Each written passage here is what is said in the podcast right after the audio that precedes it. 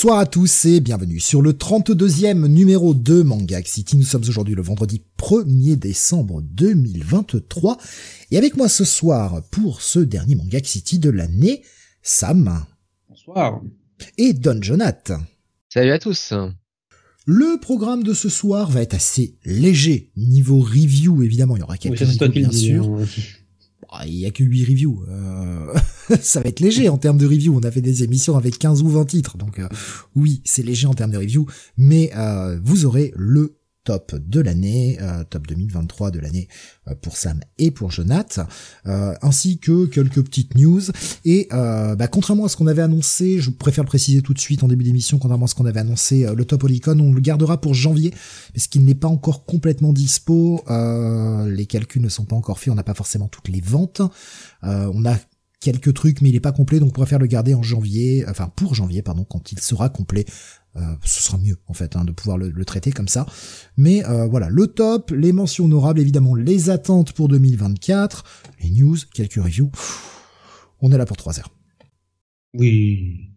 C'est toi qui essaies de convaincre? Ah mais moi, moi je suis convaincu. Je suis convaincu. On est là pour 3 heures. Peut-être même moins. Quand je te disais que tu ferais mieux d'aller jouer au loto tous les vendredis. plutôt que de faire des pronostics. Croisy, croisy, mon grand. Mais oui, mais. On se retrouve dans 3 heures, on verra. Moi, j'y crois parce que, euh, parce qu'il faut bien que quelqu'un y croit dans l'équipe, putain. S'il vous plaît. Ne faites pas de mauvais esprit, messieurs, quand même. Comme si ça m'arrivait souvent on de me tromper sur les timings. bien sûr qu'on fait du mauvais esprit. Non, mais attendez, comme si je me trompais souvent sur les timings des émissions. Ça n'arrive jamais. Je le prédis à la seconde près. Hein. Jonathan peut en témoigner encore hier soir, j'avais raison. Oui, mais en même temps, les témoins, les témoins euh, contraires sont, sont abattus très rapidement.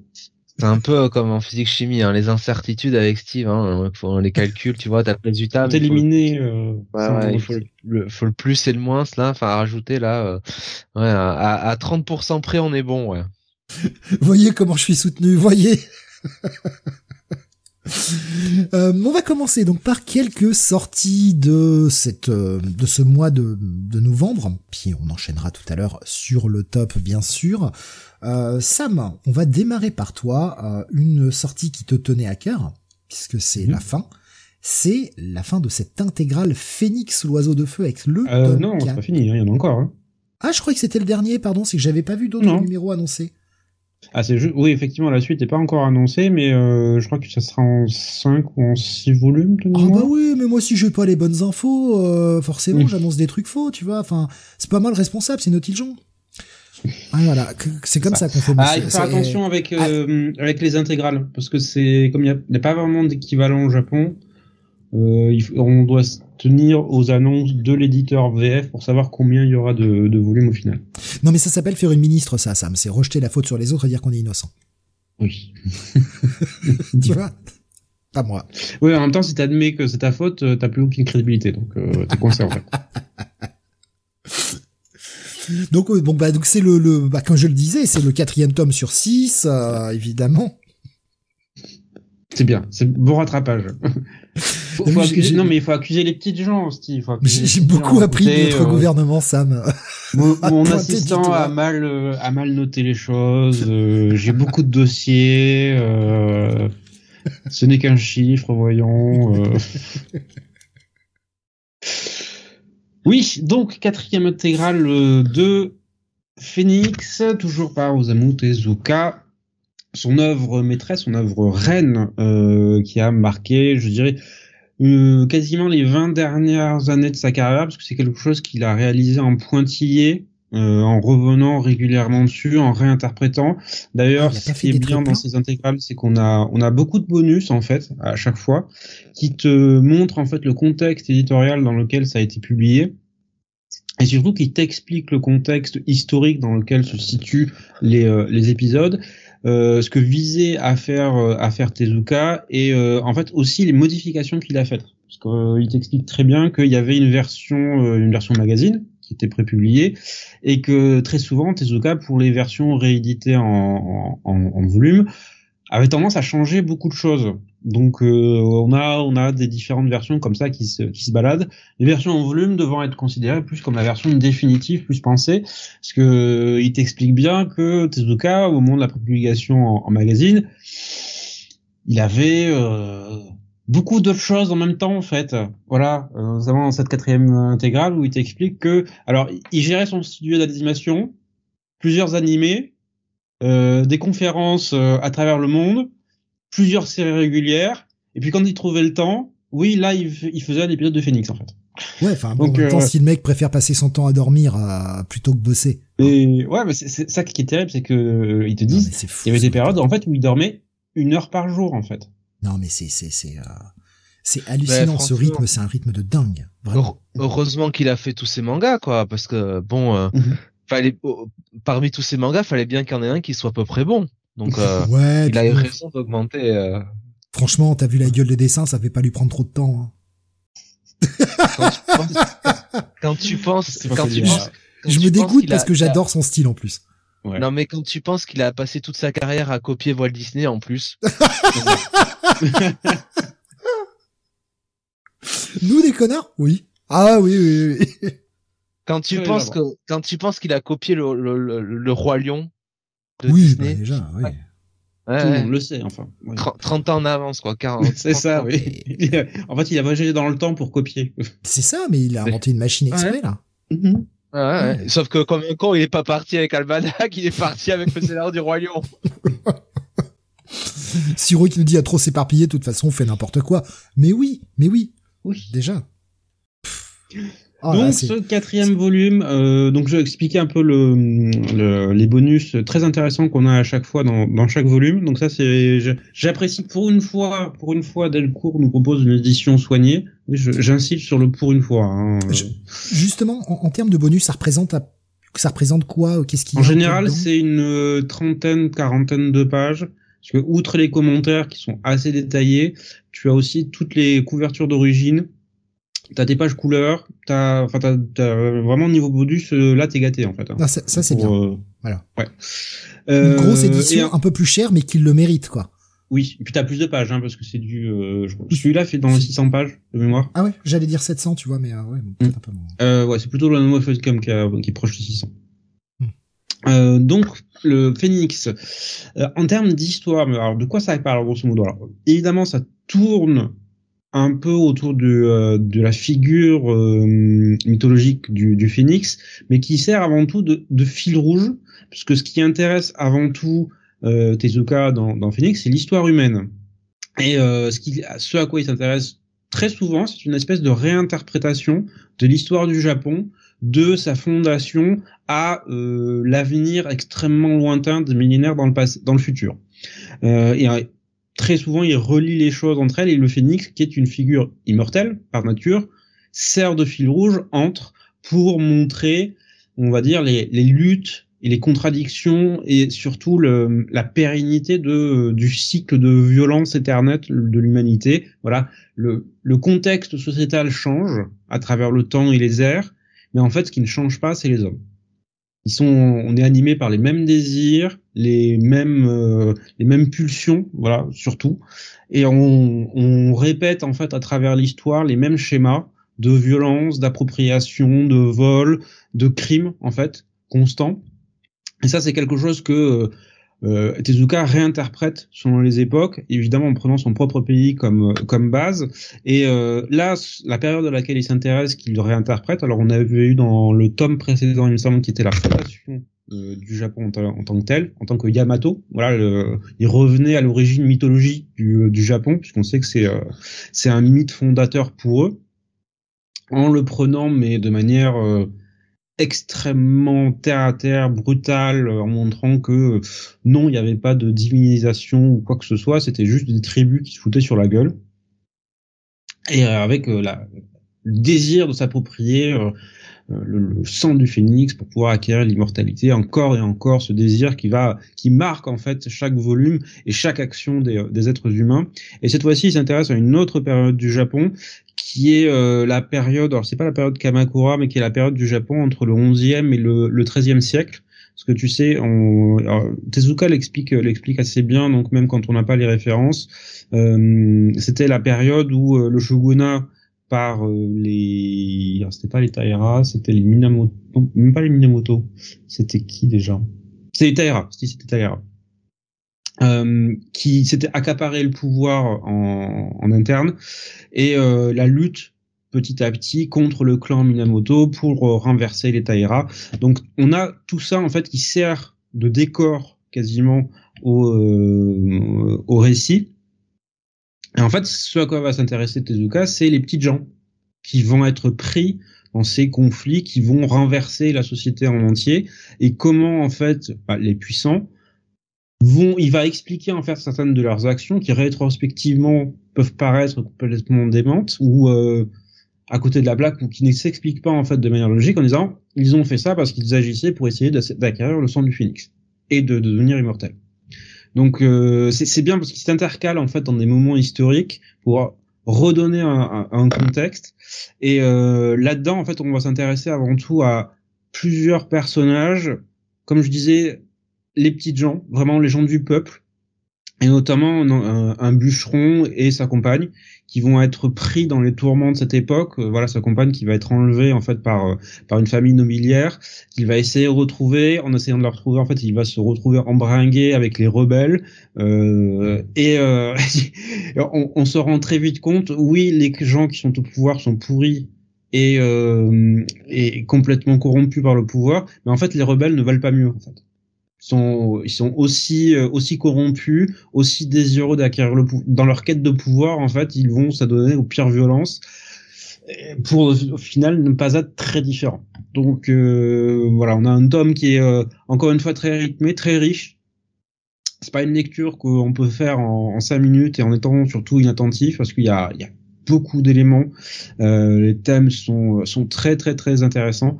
Euh, surtout si vous vous intéressez en plus à l'histoire du Japon, parce que c'est une, une bonne réinterprétation, je trouve. Euh, et c'est du bah, c'est du très très grand Tezuka. Voilà, c'est voilà. Ne vous étonnez pas si vous la retrouvez dans mon top 10 de cette année. Est-ce que c'est en train de devenir une de tes œuvres phares de Tezuka? Oui, oui, oui, oui. Peut-être qu'un jour on aura tout Blackjack, puisque je rappelle que on a vu la première édition. Je crois que la seule édition complète c'est celle de d'Asuka Kaze, qui est la seule euh, véritablement complète jusqu'au bout. Kaze avait essayé de la rééditer en deluxe par la suite, mais il s'était arrêté au volume 12. Euh, je crois qu'il restait encore 3-4 euh, volumes à, à, publier. Donc euh, si Delcourt se réattaquait... Ouais. Pardon? Ils ont été jusqu'au 17 chez Kazé non, non, ils sont arrêtés en, ils sont arrêtés au 12. Je le sais parce que je vais, j'ai jusqu'au 12 et ensuite il n'y a jamais eu de suite. Bah écoute, j'ai un, moi j'ai un tome 17 là, Sam, sous les yeux. Vas-y, donne-moi la référence. Euh, attends, je te, est-ce que j'ai l'ISBN? Euh, je te, je, te cherche ça. Je te cherche ça et je te, mhm. je te mets ça. Ok. Avec, euh, avec, euh, ouais, des, des histoires, euh, enfin, le truc a été, dépublié en janvier 2018. Exactement. Ça me, ouais, ça m'étonne. Je t'ai mis, euh, je t'ai mis la cover euh, sur euh, sur Skype à côté, tu vois. Mais ouais, ouais, en édition de luxe, ouais, je. Mmh, alors mon français, c'est jamais sorti. Bah écoute, là, je, je, je l'ai sous la main. Mmh. Non mais je vois l'image, mais je crois que c'était annoncé, mais c'est jamais sorti en fait. C'est Jack qui nous dit la version de ton cas n'était pas complète. Mmh. Alors là, c'est réédité en fait en, en, ce moment par, euh, ça doit être Imo, je crois. Ou attends, c'est un, éditeur historique. Hein. Blackjack, hein, je parle de Blackjack. Mais bah, je peux pas la prendre parce que c'est à 30 euros le volume. Ça, ça, ça, pique un peu pour 300 pages. Non, c'est Izan Manka qui, le, qui réédite Blackjack en ce moment. C'est, c'est tout, je, je, je, ne sais pas, je ne sais, je ne sais que te dire, Sam. je ne sais que te dire. Effectivement, là, je les vois, euh, je les vois que jusqu'à 12 euh, sur euh, Naughty Jean, mais, euh... Voilà. Comme tu as pu voir, j'ai bien 17 volumes sous la main. Ah, mais c'est peut-être la version numérique en fait qu'ils ont sorti uniquement. Ah, peut-être. Voilà. Peut-être, c'est peut-être pour ça. Voilà, mais pour revenir, euh, parce que voilà, Blackjack reste pour moi la référence, mais oui, Phoenix est en train de s'imposer comme euh, son euh, son chef-d'œuvre absolu, et je, je comprends pourquoi. Il y avait pour continuer, euh, je j'ai pas voulu te couper dans le truc, mais c'est Jeff qui nous disait aussi, hein, euh, en, réponse à ce que disait Jonathan, le fait qu'il ait copié le roi lion, c'est honteux. Et en plus, le mec se permet de refaire Metropolis, le melon. Et oui, mais mhm. totalement le gros melon quoi. Il a fait un manga sur Phoenix, mais sans les autres chevaliers. Ça, c'est la facilité commerciale. Oh le carafon du mec. Euh, euh, il y avait Bibi tout à l'heure qui te disait au fait euh, merci à Sam pour la découverte de Réimp. C'est un bonheur renouvelé. Ah. Voilà. Oui, oui très très belle au passage. Dont le volume 10 sorti il y a pas longtemps. Donc tu recommandes absolument évidemment euh, Phoenix. Et ça, peut parler vraiment à tous les publics? Oui, oui, oui. Il n'y a pas besoin d'être d'être quand même vraiment d'avoir une appétence pour l'histoire en général. Si un peu. Si un peu. Mais comme je dis, l'histoire n'est ici qu'un décor. Après, si le boulot est fait aussi pour te replacer ça un peu dans le dans le contexte, parce que bah tout le monde ne s'y connaît pas en histoire. C'est pas c'est pas un cours d'histoire. Voilà. C'est euh, ne, vous attendez pas à un cours d'histoire. C'est juste une histoire qui se passe à une certaine époque. On vous donne en fait des éléments pour comprendre qui est au pouvoir, qui l'exerce, quelle est la source du conflit, quels sont les principaux acteurs.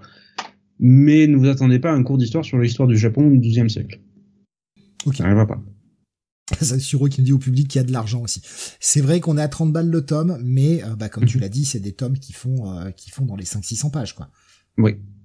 Bah, le volume 3 faisait 700 Alors je pense qu'il parle de la version Blackjack en fait. Ah, OK. Ah, de de Isan parce qu'effectivement c'est euh, c'est 30 balles pour 300 pages. Ah ouais, putain, c'est cher là. Hmm. Alors c'est du grand format en hauteur, mais pour du matériel qui a déjà été réédité plusieurs fois chez plusieurs éditeurs, poil onéreux. Un peu, ouais. Ok, donc euh, chaudement recommandé ce euh, Phoenix. Et euh, bah, on va passer à une nouveauté. On reste sur le thème animal. Hein. Jonath, tu vas nous parler d'une nouveauté. Quand je vois la cover, déjà, je me marre. Sortie chez Pika. Attention, âme sensible. Oh, oui, là, oui. Alors, la cover, c'est particulier. S'appelle Humanimals. Oui. Alors, titre donc japonais, c'est Jinmen. Euh, c'est euh, scénarisé, dessiné par Takahiro euh, Kato, dont c'est visiblement la première la première œuvre. Et ben pour un coup d'essai, je sais pas si je peux parler de coup de maître, mais en gros l'histoire c'est que Masato retourne dans sa vie d'absence après sa vie de naissance pardon après sept ans d'absence et, euh, et, donc il va retrouver euh, son ami d'enfance Itomi euh, donc devant le zoo euh, qu'ils avaient l'habitude de, de, fréquenter quand ils étaient gosses. Mais bah en fait on va se rendre compte que bah, très vite, hein, dès les premiers les premières pages, bah, qu'il y a quelque chose d'étrange dans ce zoo puisque bah, ils n'arrivent pas à trouver le gardien du zoo avec qui ils étaient ils étaient en amitié. Et, et le problème, c'est qu'ils vont tomber bah, littéralement sur des animaux qui ont muté. Alors euh, l'éléphant que aimait euh, Masato avec qui euh, il s'entendait bien, bah, ça devient l'éléphant de la couverture, donc avec une énorme tête d'humain. Et donc on va avoir affaire pendant tout ce, volume 1 et j'imagine dans toute cette série sur des, animaux qui ont qui ont muté, qui se sont je veux pas dire qu'ils sont devenus devenus des, des, mutants humains animaux parce que finalement ils ont leur corps d'animaux mais c'est la tête euh, qui euh, qui est euh, qui est humaine. Euh, et ils ont une conscience ils parlent et grosso modo euh, ils ont pour objectif de tuer tous les humains. Voilà. Donc Masato et et Itomi vont essayer de s'échapper du zoo. Voilà avec le gardien du du, du, du zoo. Ça va être une course poursuite. Et à la fin du premier tome on va comprendre ce que enfin d'où vient le terme Jinmen hein, pourquoi ça s'appelle Jinmen? C'est complètement euh, c'est complètement cinglé.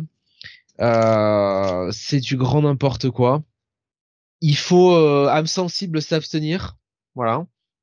Euh, je sais pas comment on peut avoir une idée pareille, mais bon, voilà, c'est c'est les humains qui, les humains, pardon, les animaux qui reprennent le pouvoir, si je puis dire comme ça.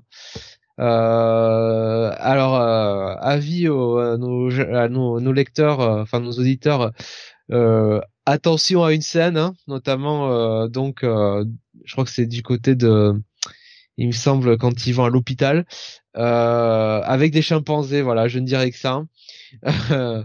donc bon, c'est. je crains le pire. C'est très étrange. Alors c'est c'est tu peux craindre le pire, mais c'est pas d'ordre sexuel. Voilà, je vais ah, dire ça. Voilà. Oui, non, non, heureusement.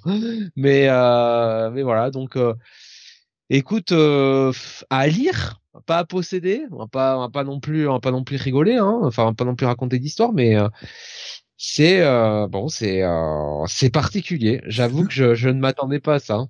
Le, le moins de 16 sur la cover, il est pas galvaudé, quoi. Ah non. Ah non, non, non. moi, je mets pas ça entre les mains de, oui, de moins de 16, quoi. Ça, c'est clair. Siro qui dit t'en as trop dit, faut aller jusqu'au bout. Explique en mots clés. Euh, là, là où je suis un peu perplexe euh, par rapport à ce que tu disais, euh, c'est j'arrive pas à savoir si on est sur euh, parce que tu parlais de courte poursuite, etc. Mais tu disais qu'en même temps c'était très fou. Est-ce qu'on est quand même sur quelque chose relativement comique, même s'il y a ce tag moins de 16 et qu'il y a quelques scènes un peu choc, ou est-ce qu'on est quand même vraiment sur un thriller et c'est plus la situation en elle-même qui rend le truc barjot sans que ce soit très comique.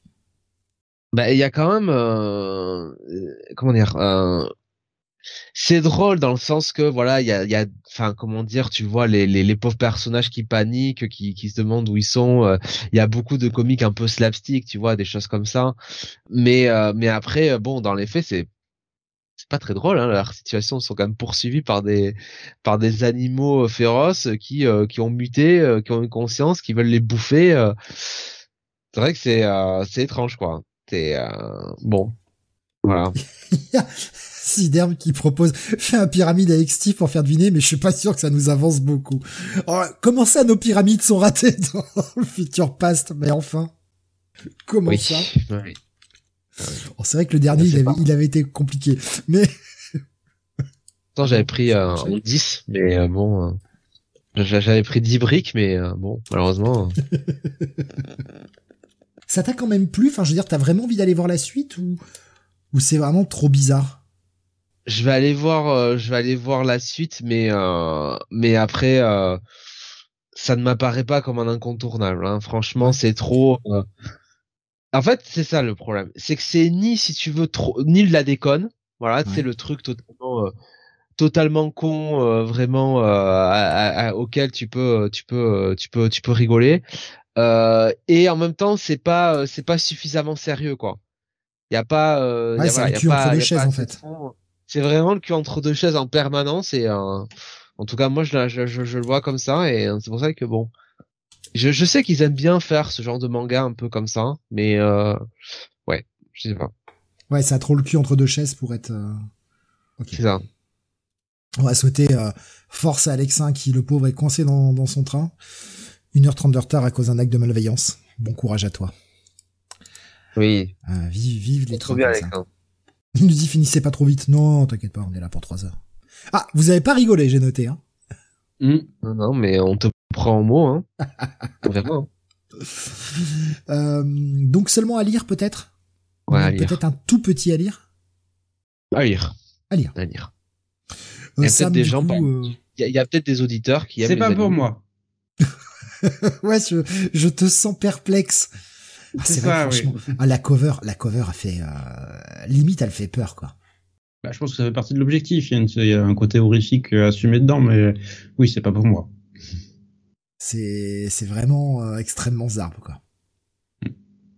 Bon, on, on, va, on va se détendre un peu, on va passer à une ambiance un peu plus calme. Euh, Sam, tu vas nous parler d'une autre sortie de ce mois-ci. Ça s'appelle Le voyage de Shuna. Oui, euh, sortie qui est devenue un petit événement en fait dans le monde dans le monde manga, parce que c'était l'une des rares œuvres manga de Hayao Miyazaki qui n'avait pas été publiée en VF, voilà, à laquelle on n'avait jamais eu droit jusque. Euh, là, l'éditeur, je crois que c'est Sarbacane de mémoire, bah, c'est devenu son plus gros succès. Euh, je crois qu'on est on est pas on doit être pas loin des 50 000 exemplaires vendus à ce stade. Donc c'est c'est pas rien pour un bouquin à je crois qu'il était un peu plus de 20 euros. Je vous laisse faire les comptes. Ça fait ouais. Oui. voilà. Euh, et c'est une œuvre qui est extrêmement intéressante dans l'évolution de, de Miyazaki, puisque c'est quelque chose qu'il a fait à la fin des années 70, début des années 80, euh, un moment où en fait il avait énormément de pistes en fait sur différents euh, différents projets de films. Et en fait, Shuna, c'est un peu une espèce de de matrice pour tout ce qui va suivre derrière sur les 15 années suivantes. C'est-à-dire que tu trouves dedans des traces de, alors Nausicaa, c'est clair, euh, de, partout. mais euh, tu vois qu'il a aussi pris des idées là-dedans qu'il est allé mettre dans Princesse Mononoke 15 ans plus tard. dans le design des personnages, ah bah. dans les dans les animaux, dans voilà dans les dans les idées. C'est de la repompe encore comme Tezuka, mais on voit que dis donc ah bah bravo. Ah bravo. Voilà, mais pour moi c'est vraiment un condensé d'idées de de ces obsessions aussi hein, qu'on retrouve au travers de ces différents films qui sont là en fait euh, synthétisés dans leur forme les plus pures. Et euh, voilà, Alors, le, la parenté la plus proche, c'est clairement avec Nausicaa, parce qu'en termes d'intrigue, tu retrouves un peu les mêmes idées, le même pitch de base, c'est-à-dire euh, un peuple euh, qui vit dans une petite vallée, euh, voilà, vallée des vents, qui est qui est couverte par les vents dans une terre qui est, on va pas dire post post-apocalyptique, mais complètement déserté autour, euh, qui vit difficilement euh, jusqu'au jour en fait un, voyageur perdu vient mourir en fait chez eux et leur dit en fait qu'il recherche une, une terre dans laquelle il est il est passé un jour. Où pousse euh, une plante, euh, enfin une, une, céréale euh, extrêmement riche qui peut en fait nourrir de manière bien plus importante ben, son peuple et les gens de manière générale. Et en fait, euh, le prince de cette petite contrée va très vite être, devenir obsédé par le fait de trouver cet endroit, trouver cette céréale, et euh, va partir en, en quête et euh, va découvrir le monde au-delà de sa vallée. il va découvrir un monde extrêmement dur, puisque c'est un monde où l'esclavage est monnaie courante, et très vite ça va lui atterrir des ennuis, parce que ben je, je, sais que ça va choquer, surtout à notre époque, de dire une, une telle telle affirmation. Mais Steve, Jonathan, est-ce que vous saviez que l'esclavage c'est mal en fait? Non. Si. Putain, mais. Ah, merde. On pourrait nous l'enseigner à l'école quand même, ça. Pour ma propre sécurité à annoncer ça. Hein. Non, mais. Très très mal. Euh, franchement, depuis le nombre d'années, quoi, on pourrait nous l'enseigner à l'école. Vraiment. Hein. C'est ça. oh là là, tu, me. Là. Ouais, je Faut que je revois toute ma vie. Ça y est. Et euh, donc à partir de là, oui, il va, il va, il va se, se lancer dans cette quête et euh, rencontrer conflits, obstacles, opposants. C'est euh, alors c'est une, c'est assez original comme présentation en elle-même parce que c'est c'est pas un vrai manga dans le sens où tu as une, une histoire qui se découle de case en case par page. C'est c'est plus un livre d'images quelque part, un conte euh, illustré Parce qu'en fait, c'est des pleines pages avec du texte en bas. Alors j'ai plus le bouquin sous la main, il est dans, dans la bibliothèque, mais de mémoire c'était ça. Euh, donc en fait, tu as du texte qui t'explique un peu le truc, quelques dialogues ici ou là, mais très très rarement. Et euh, tu vois en fait l'avancée dans la quête, son voyage, voilà, et euh, la destination finale. Et c'est bah, très réussi, franchement, c'est euh, extrêmement prenant. Donc, euh, bah, si vous aimez, comme je dis, moi, mon film préféré de Miyazaki, c'est Nausicaa. Donc, en voir le, je vais pas dire le prélude quasiment, mais euh, les bases de, de ce film euh, là-dedans ne fait que je, je ne peux que l'aimer en fait, parce que tout, tout est là. C'est hormis cette bombe que tu nous as lâchée là, comme quoi l'esclavage c'est mal, enfin, ouais. la, la, découverte ce soir quoi au mhm. secours. Euh, plus sérieusement, est-ce que c'est est-ce que c'est dur euh, Genre, est-ce que ça peut tu penses que ça peut plaire, intéresser, sans forcément trop secouer, un gamin de, je sais pas, 7, 8, 9 ans? Mmh, oui, oui, oui, ça Parce va. Que, en fait, je... pense pas qu'il comprendra tous les sous-textes euh, ici ou là, mais l'œuvre est suffisamment simple de manière euh, extérieure pour comprendre en fait le flux d'histoire sans être choqué en fait il y a rien de choquant dans le dans le récit. tu vas comprendre là où je veux où je veux aller c'est parce que comme tu disais que c'est fait en, format un peu conte un peu euh, genre pleine page mhm. avec euh, un peu de texte en bas etc est-ce que ce serait pas peut-être un bouquin intéressant pour être un, une première approche du manga pour des enfants? Oui. Oui c'est une bonne euh, c'est une bonne une bonne idée oui. Tu vois c'est à ça que je pensais quand tu as parlé de conte mhm. etc je me dis est-ce que ça peut est-ce et, en même temps, tu vois, peut-être pour des enfants même encore un peu plus jeunes, est-ce que ça peut pas être euh, bah pour les parents qui lisent euh, encore des histoires pour mhm. leurs enfants, alors pas trop jeunes non plus, mais qui lisent des histoires pour leurs enfants Oui, à partir de 8-10 ans, vous pouvez y aller. Ensuite, bah, c'est comme peuvent quand, on conseille des, quand on conseille des œuvres à des enfants, ça dépend de l'enfant. Oui, voilà, bah, bah, oui, bien sûr, vous avez de la maturité personnelle derrière. mais est-ce que tu penses que ça peut être un, un, bon livre, tu vois, genre bah tu racontes une histoire à ton gamin qui a 7 8 ans avant de se coucher, tu vois Parce que bon, je pense qu'au-delà de 8 au-delà de 8 ans, il est en capacité de le lire peut-être seul, tout dépend du, du, du dialogue et du, euh, du, du, niveau de langage mais euh, ouais, est-ce que tu peux le genre en lui montrant les pleines pages et lui lire un peu euh, euh quelques pages chaque soir, tu vois, pour l'aider à s'endormir, bah, pour les pour les parents qui font ça quoi. Mhm. Oui, c'est une bonne euh, pour moi c'est une bonne idée. Ah, si vous cherchez des trucs à Noël. pour offrir, je sais pas, votre. Oui, il y, a, y, a encore du stock, allez-y. Ça, peut être un, ça peut être un truc sympa, ça peut être une petite initiation. Je, c'est à ça que j'ai pensé quand tu as parlé de, du format. Mm-hmm. Euh, c'est Jeff qui dit encore, heureusement, on parle pas d'Otomo. oui, bah oui, parce que oui, ça parlait évidemment. Hein. Bravo, comme Tezuka, trois idées remixées dans tous les titres, et après on copie les vrais auteurs talentueux, comme Disney. Voilà. Et on ne parle pas d'Otomo ou de Masamune Shiro.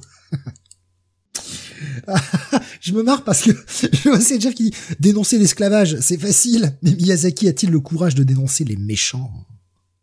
Non, mais c'est bien, on est, on est content quand, quand, on est on est content quand même d'apprendre sur ce début d'émission que Tezuka et Miyazaki, bah finalement, euh, euh, ce sont les pères spirituels de Gad Elmaleh, donc euh, voilà. C'est ça. Le mal, c'est mal en fait. Hein. oui, les, maîtres de la repompe. ouais. Ah là là. Donc tu, tu recommandes euh, tu recommandes quand même bien beaucoup ce titre finalement? Oui, oui, oui. Ok. Euh, et c'est trouvable, j'ai pas j'ai pas ouvert le lien parce que je suis je suis un con euh, parce que je fais trois choses en même temps et du coup euh, c'est à ah ouais 25 balles quand même. Ouf wow wow wow wow wow 25 balles pour 160 pages. Ça ah, ouais ouais enfin c'est cher quand même. Hein. C'est du méga grand format à ce niveau-là. Non, même pas. C'est un format taille moyenne. Ça doit être du A5, je crois, en format. Oui, donc un peu plus grand qu'un manga classique, mais euh, oui. à peu près le même, la même taille que le Phoenix? Oui, oui, à peu près, ouais. Ok. Il faudrait que j'ai les deux tomes sous la main pour te le dire. Là, ils sont, comme je dis, ils sont rangés. Oui, non, mais à peu près, quoi. Tu vois, enfin, c'est pas. On est, on n'est pas non plus sur euh, un comic, tu vois. On n'est pas sur du chronique, un truc comme ça en format. C'est un peu plus petit. Ouais, ah, putain, eh, je trouve que c'est un peu cher quand même. Entre nous, je trouve que c'est un peu cher. Eh, il y a que 160 pages. Hein. Mais c'est un très beau bouquin. Très franchement. Ouais, ouais, ouais. Ok. bon, après, vous savez, euh, si vous voulez offrir des cadeaux. Euh... Ah, Siro qui nous dit c'est du Miyazaki, monsieur. Oui, oui, c'est sûr qu'il y a la, il y a la marque aussi, euh, il y a la marque Miyazaki qui fait qu'on peut se permettre de vendre un peu plus cher et que les gens prendront. Eh bon, ouais. Euh, donc encore une lecture chaudement recommandée. On va continuer avec toi, Jonathan, et on va aller non pas sur de la nouveauté, mais sur euh, une suite de réédition. Est-ce qu'on va parler du tome 8 de Dai Mon dieu, il est sorti. Il était sorti tellement vite, j'ai oublié de l'acheter.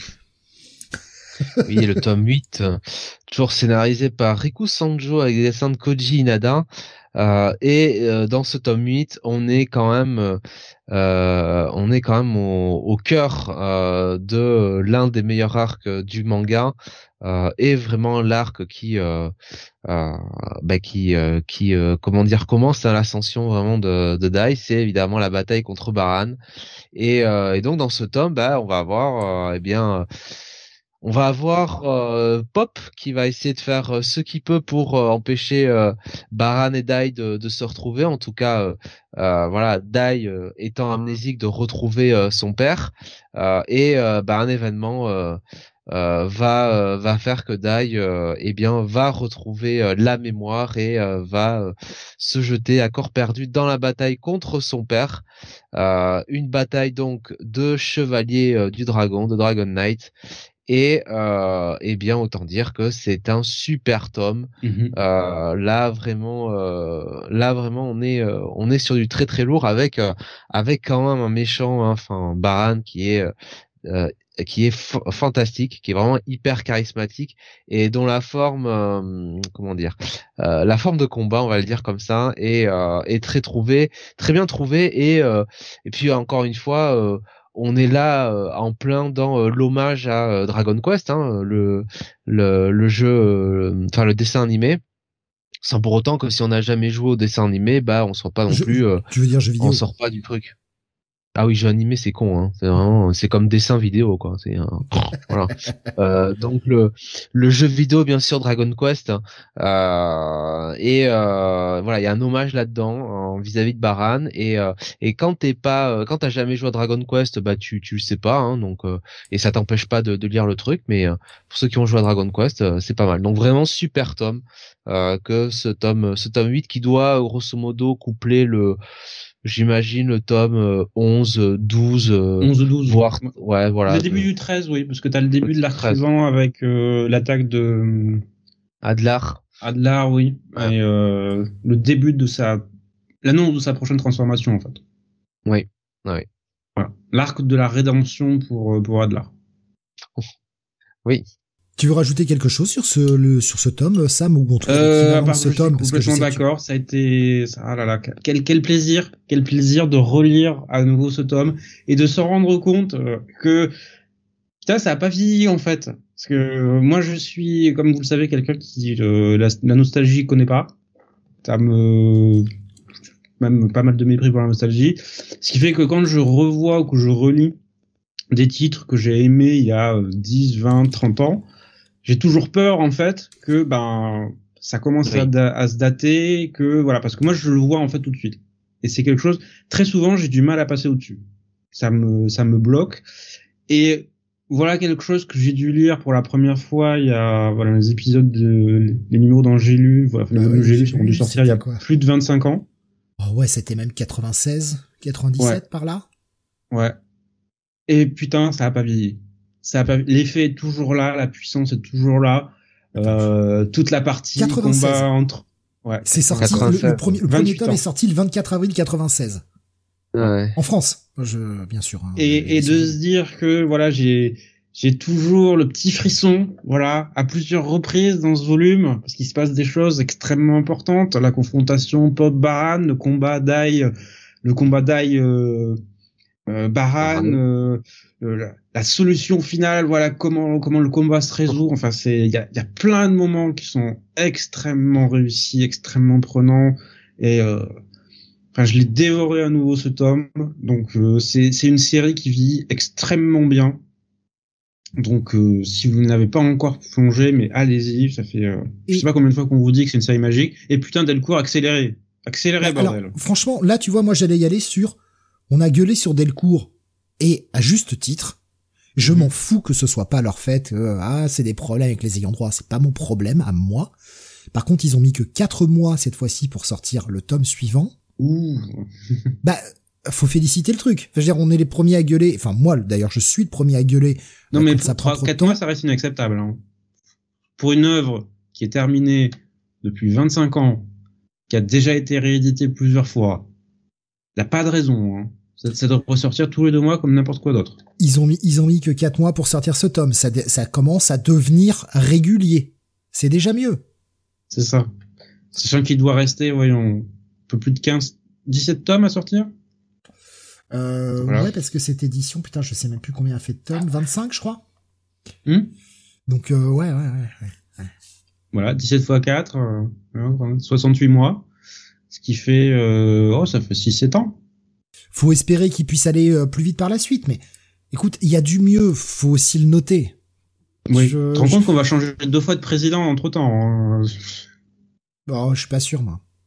Tu. Oh, la constitution toujours modifiable, ça, mais attention. Euh, pas avec les conditions actuelles, puisqu'il faut la majorité des deux tiers. Oh ah, tu peux pas utiliser 49.3 pour ça. Hein. Oh, t'inquiète pas, ils trouveront une magouille, t'inquiète bah, pas. Bah non, bah non, tu peux pas puisque même la, pour modifier les lois de modification de la Constitution, faut aussi qu'on modifie la Constitution en fait. Donc faut quand même avoir la majorité des deux tiers. Et ils ont la Donc en fait, ils le trouver. Ils veulent, ils veulent repasser au septennat parce que oh bah en fait quinquennat on peut pas faire assez de choses.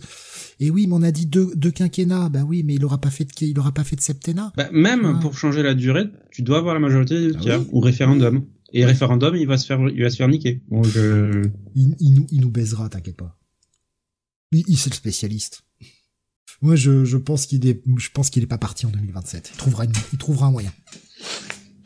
Ou il nous fera une poutine. Non, il mais, un de euh, ses potes et il reviendra après.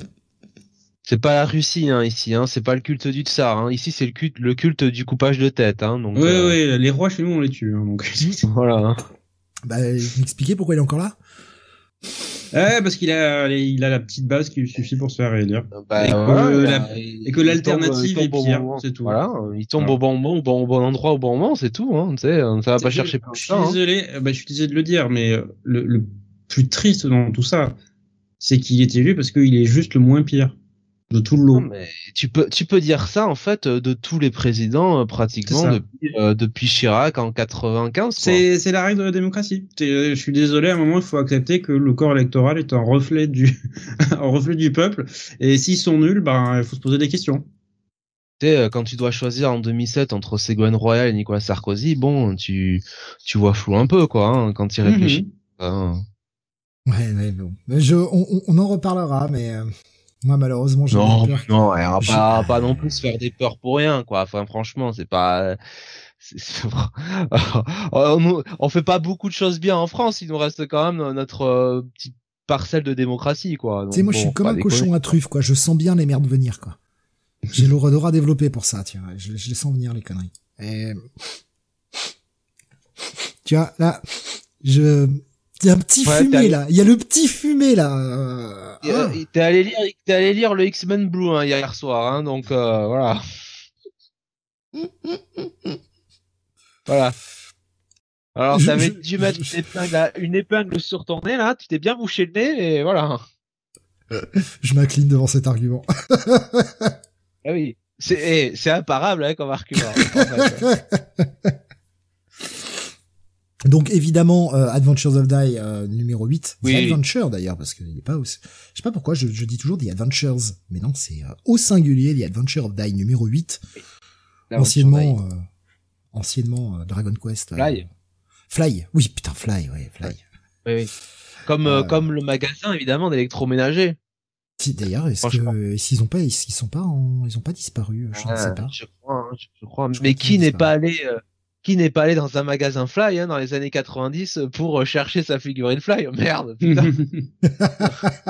ça va. Il y a que des canapés ici. Pas fait chier. bah sont où les figurines vous m'avez menti Et les mangas, merde. Il y a que des brochures quoi. Je m'en fous de votre demande d'emploi moi. le canapé fait fait en couverture de manga là. T'es- pris pour Ikea toi Fly? Euh, qu'est-ce que c'est que ça là? D'ailleurs, en parlant de couverture de manga, euh, je, je fais juste un petit euh, petit HS. Je suis tombé euh, bah, quand je suis allé euh, chercher euh, le Ken tout à l'heure là, qui, qui est la prochaine review. Euh, je suis tombé sur la couverture du Die Dark, ça va être le, le, le 6 ou le 8, je ne sais plus. J'ai trouvé très jolie cette couverture euh, transparente. Je sais pas si l'un de vous l'a vu en magasin. Hmm, Non. Semble Non. pas. C'est une, une jaquette en fait euh, un peu euh, qui fait un peu plastique, enfin pas plastique mais euh, C'est comment ça s'appelle? Die Dark? Die Dark, ouais. Ah oui, euh, alors je connais la série. Oui, oui, et je, bah, j'ai acheté les premiers volumes. Euh, bah, j'ai dû arrêter. On en, a, on en avait parlé hein, des, des premiers, hein, Die Dark. Moi, j'avais pas ça, oui, que ça. bah, le prix est passé à 13 euros. Oh la vache Elles sont toutes 200 pages. transparentes. Ah, j'avais, je les avais pas vues au normal. magasin. D'accord.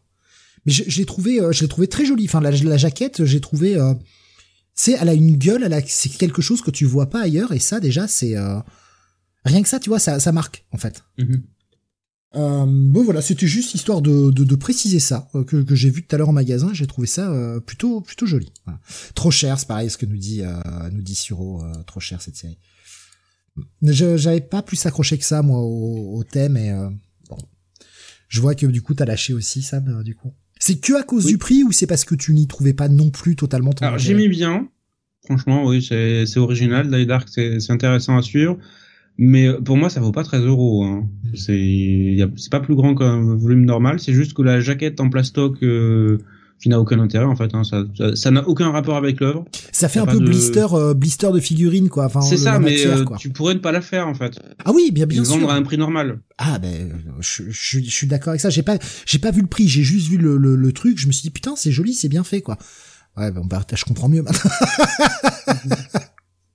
Allez, vous met 5 euros dans le cul, comme ça c'est bon. Vous la payez la jaquette. Ah Bibi aussi nous dit c'est très cher effectivement. Ouais. Bon c'était euh, c'était la petite parenthèse. euh, Euh, donc euh, chaudement recommandé évidemment ce huitième volume et on espère une Ah oui. publication un peu plus accélérée pour l'année 2024. Allez, on continue sur de la réédition. Sam, c'est toi qui l'as mis, c'est toi qui vas le Oui. faire. C'est ta croix à porter. le couteau de Ken Pas encore 14. longtemps, on arrive au bout. Et franchement, jusque-là, c'était pas du tout une croix à porter. Euh, Okuto no Ken, euh, très sincèrement, ça a été un plaisir de lire pour véritablement la première fois la, la série, parce que jusque-là, j'avais lu les premiers volumes qui étaient sortis à 15-20 ans chez Asuka. J'avais pas poursuivi au-delà du cinquième volume, je sais même plus pourquoi, en fait. Parce qu'en reprenant, en fait, la série, il y a pas, bah, avec la réédition, je me suis dit, mais c'est très bien, en fait. Pourquoi je vais arrêter? Je suis con, quoi.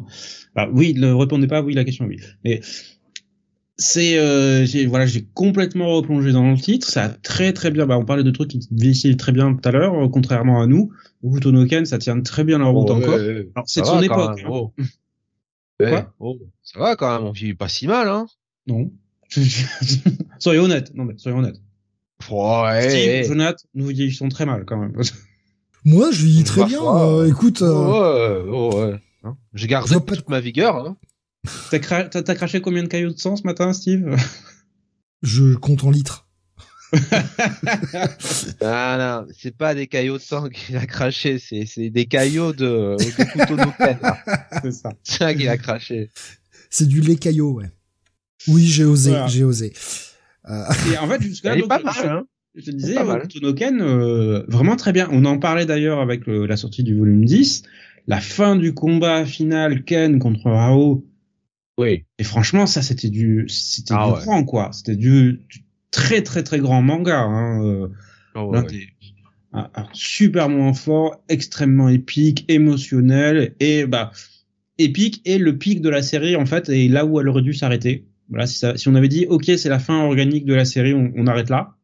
Euh, sauf que ben, je pense que les gens de la Shueisha avaient euh, ben, des yens à la place des yeux quand ils voyaient les niveaux de vente de Ken à ce niveau-là. Ils disent non non vous continuez hein. Voilà vous, vous trouvez des idées je sais pas quoi mais vous trouvez vous continuez hein. m'en fous. Et euh, alors ça, ça vivote un peu par la suite. Ils essayent de redonner une nouvelle impulsion avec Ken qui se rend sur le continent qui est rempli mais alors remplir à la gueule que de combattants. Voilà. Il y a que ça, que des gens formés à tuer, à combattre, à tuer, combattre, voilà. Et ils essaient de le survendre comme, ah, c'est la terre du combat absolu. euh, À côté, euh, la- la- le, le Japon, enfin, ce qu'il en reste, c'est ces petits joueurs. C'est- C'était la merde, en fait. C'est rien. Voilà. La, la vraie menace, c'est ça. Le vrai danger, les, les vrais combattants de la mort qui tue. euh, T'as t'as pas idée. euh, donc évidemment au bout de un top parce qu'ils ils- ils digressent hein, pendant un moment ils font venir plein de types plein d'autres types pour les tuer pour bien montrer regardez euh, regardez comme c'est dangereux ici. Bon évidemment Ken il arrive il défonce tout hein. voilà. Il dit ouais ouais t'es fort bon je te défonce. Voilà. Et euh, avec ce volume 14 alors jusque là ça tenait à peu près la route encore. Tu dis ok ils installent la menace oui c'est un peu lourdingue mais c'est pas désagréable à lire. Voilà c'est du Ken traditionnel nouvel environnement qui ressemble beaucoup à l'ancien mais c'est pas c'est pas pareil. C'est pas pareil parce qu'avant c'était le Japon là c'est le continent. Voilà. On a on comprend que c'est la Chine voilà. Donc mais c'est pareil. Voilà. C'est ju- c'est c'est juste pas le même lieu. Mais alors avec ce volume 14 on passe un cap du on essaye de faire un truc et d'installer une espèce de mythologie à ça devient de la merde. Mais alors très clairement la, la, la chute tu la vois de, de chapitre en chapitre. Et euh, ce qui m'a fait marrer, c'est qu'en le disant le tome, je me dis, mais Caillot, Jonathan nous en avait pas parlé dans les précédentes reviews. Euh, il l'avait annoncé, il avait euh, comme ça en passant, je dis, mais euh, je j'avais pas vu le personnage jusque-là. Et effectivement, mais alors tu perds à peu près 50 points de QI à la minute où le personnage apparaît. C'est alors c'est c'est c'est une espèce de de proto Rao sans le charisme, sans rien en fait. C'est juste un type en armure qui attention, il est tellement puissant qu'il pète son armure en fait de l'intérieur. Tu vois, et elle est là pour contenir sa puissance, mais il est trop puissant en fait. Est trop balèze le mec. Il pète tout. Il vole même. Hein. Il y a un moment, on le voit voler. Hein. Donc, euh, et comme je disais en off, euh, bah, Okuto no Ken, il n'y a jamais eu aucune prétention de réalisme ou de quoi que ce soit. Mais alors là, le, semblant de, on reste quand même dans un niveau d'art martial qui est à peu près compréhensible, accessible. Tu dis, oui, en fait, Ken, il manipule les points vitaux pour te faire exploser la gueule. Ok. Voilà, il contrôle le chi à l'intérieur de toi, il, il défonce comme ça. Mais ça va. C'est acceptable encore. Mais alors là, là, on arrive à un point, en fait, il, il, touche personne, en fait. Il y a même plus besoin de toucher, tu vois, il te regarde, t'es mort. Il, il, fait un geste dans ta direction, il soulève le vent, t'es coupé en deux. Là, euh, le début du volume 14, t'as un combat contre un mec évidemment surpuissant, c'est avant avant KO, avant Kaio. Euh, leur aura guerrière est tellement puissante que déjà, elle explose tout entre, autour d'eux. Tu vois, les, gens ils crèvent autour d'eux sans ça. c'est, en fait, c'est même plus au Kutonoken, c'est ça annonce Dragon Ball Z. Il y a, bah, il y a, y a un côté Toguro aussi, hein, avec. Euh, ouais. Ouais, sauf que euh, Togashi pouvait se permettre Toguro dans cette explosion de puissance parce que t'es dans un shonen beaucoup plus dans le super pouvoir, qui est volontairement dans le super pouvoir depuis le début. Et en plus, Togashi, euh, Togashi il a construit Togaro sur des volumes entiers. Oh. Sur euh, le mec n'a pas révélé sa véritable puissance, ça va arriver, ça va arriver. À chaque volume, tu le vois devenir, enfin, même pas devenir, mais révéler un peu plus de pouvoir, en disant, bah, je suis pas à 100% encore. Et quand il arrive à 100%, bah c'est c'est le climax, c'est l'orgasme quoi. Après, enfin, on était quand même déjà sur un univers où t'avais des mecs qui faisaient 4 mètres 50 de haut, ça choquait personne. C'est ça. Mais comme je disais, ça restait dans le domaine de l'acceptable en fait. Tu disais oui, il est grand, il fait 6 mètres de haut, mais c'est la perspective en fait. Tu vois, tu le regardes d'en bas, effectivement, ça, ça a l'air super grand. Là, euh, Ouais, enfin, euh, il y a des, moments quand tu vois Ken à côté, euh, tu vois que le mec il, fait, il fait 3 mètres 50, 4 mètres, quoi. Mm on va dire que c'est les radiations. Ils explosent des bâtiments, ils vaporisent de l'eau, des trucs à distance. Euh, voilà. La, la, rationalité est passée par la fenêtre, a, a, démissionné en fait. Il vaporise. Et euh, elle a dit ok, ok, c'est sans moi maintenant. Hein. Très clairement, vous avez décidé d'abandonner. Donc là, je pense qu'on arrive à un stade que bah, qu'on a vu dans d'autres shonen, qui est jusqu'où tu pousses l'escalade en fait dans, dans les pouvoirs. Mais moi, j'ai jamais lu cette partie, donc euh, tu vois, je vais la mhm. découvrir, quoi. Mais euh, moi, ça me fait peur, honnêtement. Alors oui, bah, tu peux parce que c'est pas bon. Voilà, c'est ça, ça en fait le début est encore tolérable du volume 14. Tu dis ok, c'est n'importe quoi au niveau super pouvoir, mais ok. Mais alors la mine du caillou arrive, je, ok, ça devient, je, je comprends pourquoi ça devient de la chiasse. Parce que je te dis, c'est le, on arrive au plafond du euh, de ce qui est crédible en termes de puissance et ils explosent le plafond, ils passent ailleurs et euh, on passe dans une autre dimension. Voilà. Donc euh, chez encore une fois, c'est le problème traditionnel des shonen qui ne veulent pas s'arrêter, c'est qu'à un moment bah déjà tu es obligé d'apporter en permanence des nouvelles menaces qui attention sont bien plus terribles que les précédentes parce que vous avez rien vu et attention, ils vont tous mourir, ça va être génial, ça va être plus puissant que puissant que puissant. Sauf que à force ben, de répéter le même schéma, ben tu tournes en rond et euh, t'es plus crédible parce que à un moment ben t'exploses des soleils, t'exploses des galaxies, t'exploses des univers. Si tu veux que je te dise, à un moment il euh, y a des limites. Hein. Mais et là, pour moi, pour Ken, ça perd en qualité à partir de là parce qu'ils arrivent à ce plafond et ils passent au et au lieu de s'arrêter en disant ok, on peut pas aller au-delà, c'est terminé. Non, ils continuent il continue, il continue, il continue. Avant de passer la parole à Jonathan pour euh, ce, ce 14e tome de Okuto no Ken, euh, enfin en tout cas cette, cette édition-là, euh, il y avait Tommy qui nous disait Kaio, le personnage qui va inspirer, nous mettons entre guillemets, Maître Leifeld concernant Strife. il y avait Siro qui nous disait sa copie Jojo en fait, il a oublié de dessiner les stands. Je sais pas si les stands étaient déjà là. ah ça va dépendre des dates. Ouais. j'ai pas la, la date. c'est partie 3 donc ça doit être ah, ça c'est peut-être... Non, non, parce que je pense que Okuto no Ken c'est terminé avant la partie 3 de Jojo. Okuto no Ken commence en 83 et Jojo doit commencer en 87, je crois, un truc comme ça. Ouais, donc non. Parce que comme je te dis, les, les stands, c'est la partie, ça commence à la partie 3 et ça doit être 90-91. Mm. Parce que la partie 1, comme je te dis, ça doit être 87. La partie 2 est en 10 volumes de mémoire et ça doit faire 88, euh, 89. Donc ouais, il a dû commencer les stands en 90. Mais euh, euh, alors euh, Suro nous disait c'était une boutade. Non, mais enfin honnêtement, enfin il y a peut-être aussi une Bah, inspiration. tu poses la question parce que ouais, il y a la, la, il y a une vraie parenté entre Euh, euh, c'est- Tatsuha, Tatsuhara, c'est le nom du dessinateur déjà. Cette partie, hein, la, la Tatsuhara. partie 2. Euh, Ah, de- clairement, en fait, tu prends le début de Jojo, c'est du, euh, c'est une, un- une copie de, de Tetsuhara, en fait. Il, Ouais. est, il fait partie, je vois, au début, c'était un clone du mec. Et il a trouvé justement son style de, au fur et à mesure des parties de Jojo.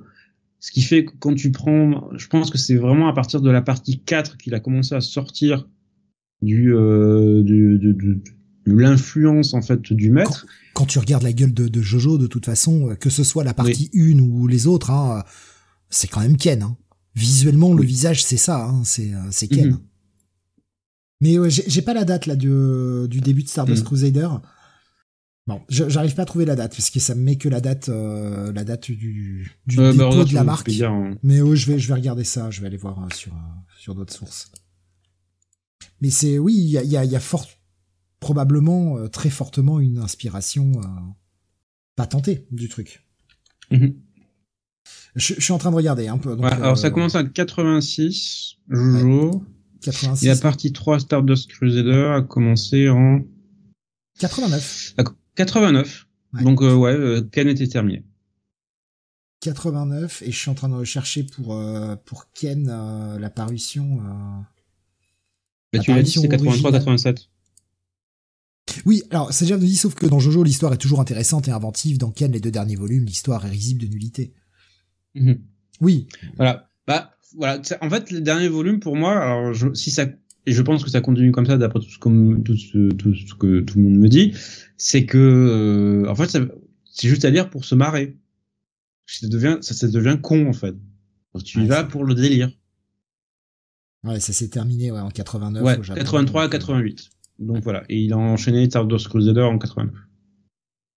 Euh, Jonath, que veux-tu rajouter sur ce sur ce tome Bah, il a, il a tout très bien dit, hein, Sam. C'est vrai que malheureusement, tu rentres dans la euh, seconde partie qu'on aimerait oublier de euh, de Ken, euh, où euh, il n'avait, euh, il n'avait absolument plus d'idées. Et c'est quand même assez ironique finalement de, de faire la review de ce tome 14 après le le tome 8 de, de Dai, parce que Dai justement est un modèle de, de shonen avec une une montée en puissance où vraiment euh, il n'y a pas de il a pas cet effet de hop on a piqué et puis euh, pouf euh, ça descend euh, vertigineusement euh, vers le fond euh, jusqu'au bout. Euh, Dai, c'est vraiment euh, montée euh, régulière, soutenue tout, tout, tout le long. Et, et oui, clairement, euh, Okuto Ken aurait dû euh, s'arrêter après après le combat euh, euh, contre Raos. Ils auraient dû faire ce ce qu'il y a eu sur Ashita Nojo. Voilà, euh, qui s'est terminé, je crois, pareil, au 13 ou 14e volume, je sais plus. Euh, problème en plus de de de de, de, de Kaio, bon, outre le fait que oui, effectivement, euh, voilà, euh, la comparaison fait mal avec euh, avec euh, avec Rao, c'est que Ken est par définition un personnage hyper silencieux, euh, peu émotif, hein, euh, qui euh, Et c'est pas lui qui va faire bouger l'intrigue en fait. Voilà, c'est c'est c'est pas lui si tu veux qui nécessairement va porter le, le machin quoi. Il, il est souvent euh, il est souvent tributaire de ce qui se passe en face des, des adversaires qu'il a.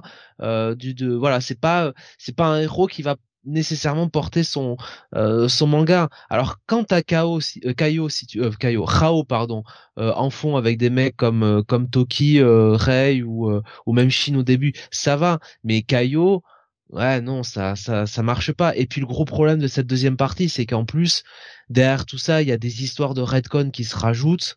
Et, euh, et en fait, ça, ça vient un peu Et de, de, de relations euh, ouais. bizarres. Voilà. Ouais, Je- très ça, bizarre. ça, ça devient malsain, hein, très franchement. Mo- Moi, c'est pas autant le reste, le, le côté euh, super pouvoir déchaîné, ça me fait marrer, voilà, parce que je trouve ça con.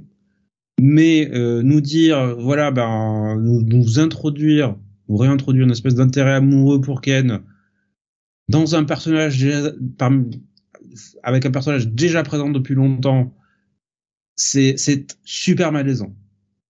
Ouais, il y a, cette, cette redcon, enfin ouais, pseudo redcon, mais t'as plein de redcon après sur les origines de Ken, les choses comme ça. Ça vient casser un peu la première partie du, euh, du manga. On a du mal un peu, on a du mal un peu à y croire.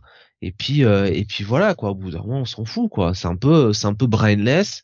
Euh, c'est de la baston pour faire la baston et euh, évidemment il a la la 80e technique euh, du manteau de fourrure là qui qui, qui qui va bien où il faut on n'y croit plus quoi voilà donc non c'est c'est dommage c'est dommage parce que vraiment c'est une série qui bon ça s'arrête au combat contre contre Rao bon, tu peux tu peux difficilement faire mieux quoi voilà et c'est voilà c'est c'était pas c'était pas c'était pas à continuer quoi voilà Tommy nous disait pour euh, Kaio et Strife, il suffit de comparer la scène où Kaio dévoile son visage à Lynn euh, Farmer. Oui. copie le cadre de la scène quand Strife dévoile son identité. Oui, oui. Ah mais clairement, de toute façon, euh, faut pas chercher plus loin. Euh, euh bon, oui, Kaio, c'est c'est Strife quoi. Voilà. Alors est-ce que est-ce que est-ce que c'est fait involontairement ou volontairement par Rob Liefeld? Bon, quand même, je pense que c'est volontaire bah, je vais pas surestimer l'intelligence de Rob Liefeld hein, quand même hein, euh, en 2023 donc oui il a fait volontairement voilà oui, il l'a fait volontairement parce que le mec s'intéressait sûrement au manga etc ce qui n'était pas forcément hyper en vogue euh, aux États-Unis à l'époque c'est trop gros pour être vrai enfin non c'est trop gros pour pas être vrai là pour le coup. C'est Jeff nous disait un bon exemple de série qui ne s'éternise pas, qui finit son intrigue et après basta, malgré le succès, Demon Slayer. Après, c'est une autre époque. Je ah pense aussi que mhm. euh, à l'époque, les éditeurs disaient non, mais tu continues, tu fermes ta gueule. Enfin, vous continuez parce qu'ils étaient deux. Hein. Vous continuez, vous fermez ta gueule. Je pense que c'est un peu ça. Aujourd'hui, les, les auteurs ont peut-être un peu plus le poids de dire bah non en fait. Ah, je suis pas sûr. Hein. Je pense que c'est plus dur aujourd'hui. Hein. Mm. À mon avis, c'est c'est justement plus dur aujourd'hui quand t'as la machine, la pompe à frites qui tombe, euh, de leur dire euh, non mais tu sais en fait mon manga, en fait j'ai peut-être pas envie d'en faire 60 tomes. Si si si si si si, si allez voilà, allez hop. Ouais, mais je pense que en fait, le, la Shueisha a été marquée par la durée très longue de leur succès euh, années 2000-2010 entre euh, Bleach, Naruto et, euh, et compagnie, et One Piece qui est toujours pas fini. Et euh, ils ne sont pas très enthousiastes à, à réitérer le, les choses et avoir des séries qui durent comme ça, 60, 70, 80 volumes. Parce qu'on voit que dans la dernière partie, la qualité a tendance à s'effondrer voir des séries qui euh, qui ne sortent plus dû mm. au problème euh, je pense à Hunter Hunter par exemple euh, qui qui sortent un chapitre euh, quand le mec peut parce que bah, le mec a trop mal et voilà quoi mm. C'est compliqué ou des séries qui euh, bah, qui ne seront jamais finies par leur auteur suite à un décès Berserk par exemple certes elles continuent par d'autres personnes mais je pense que ça, ça leur met un frein aussi. Et vaut mieux avoir un gros succès qui va cartonner et euh, qui va durer 20 tomes et euh, terminer, mm-hmm. plutôt qu'avoir bah, un truc euh, sur lequel on tire et puis et puis bah derrière bah plus rien parce que bah l'auteur est, décédé, l'auteur a des problèmes de santé ou ça s'écroule, voire Bleach. Il y a Digriman qui nous dit est un bon exemple aussi, nous dit Suro. Je je j'ai pas suivi ça. Je je sais je sais pas du tout ce que c'est. Je, je je connais. Euh, c'est une série qui effectivement a été lancée au début des années 2000, qui, bah, qui continue toujours, mais qui en fait euh, l'autrice a eu régulièrement en fait des problèmes de santé, ce qui fait qu'elle a, elle a connu plusieurs hiatus. Il y avait euh, tout à l'heure Bibi qui nous disait euh, Ken, euh, j'avais lu un ou deux, j'en avais lu un ou deux dans les années 90, j'ai rien compris. C'est pas pourtant la série la plus compliquée à aborder. Hein. Après, tout dépend. C'est parce, que t'as lu... parce que t'as lu en japonais, hein, Bibi, c'est pour ça. Si, tu prends un tome au pif, ouais, il y a peut-être. Euh, c'est quand même une série où, euh, ouais, ça, ça vaut pour, euh, certes, visuellement pour ses combats. Il faut reconnaître que le trait, le trait est magnifique. Hein. Oui. S'il y a bien un truc, peut-être que la qualité scénaristique s'écroule, mais visuellement, c'est toujours, ça, ça envoie toujours autant. Mais c'est vrai que ouais, si tu prends un tome euh, au pif, euh, c'est pas toujours simple de, de rentrer dedans et d'arriver à comprendre un peu les enjeux. Donc, euh, baf, vous le recommandez ou pas ce tome pour, pour vous marrer, oui, allez-y. Ah, il nous dit oui, en plus c'était en japonais dans un magasin Game Over. Peut-être pour ça, Merde. du coup.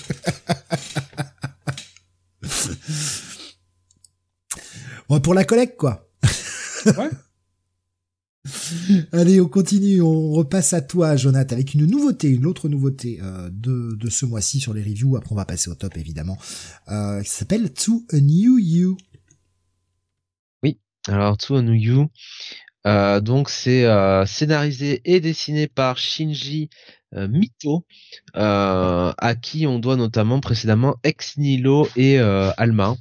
Euh, ouais, de mangas qui ne me parlent pas. Peut-être Alma, remarque, maintenant que je vois le design. Euh, ah, alors, qu'est-ce que ça fait des coffrets pour euh, pour Alma justement. J'ai vu ça passer en magasin tout à l'heure. Il faisait un coffret, je crois, il devait y en avoir trois ou quatre à l'intérieur. Hein.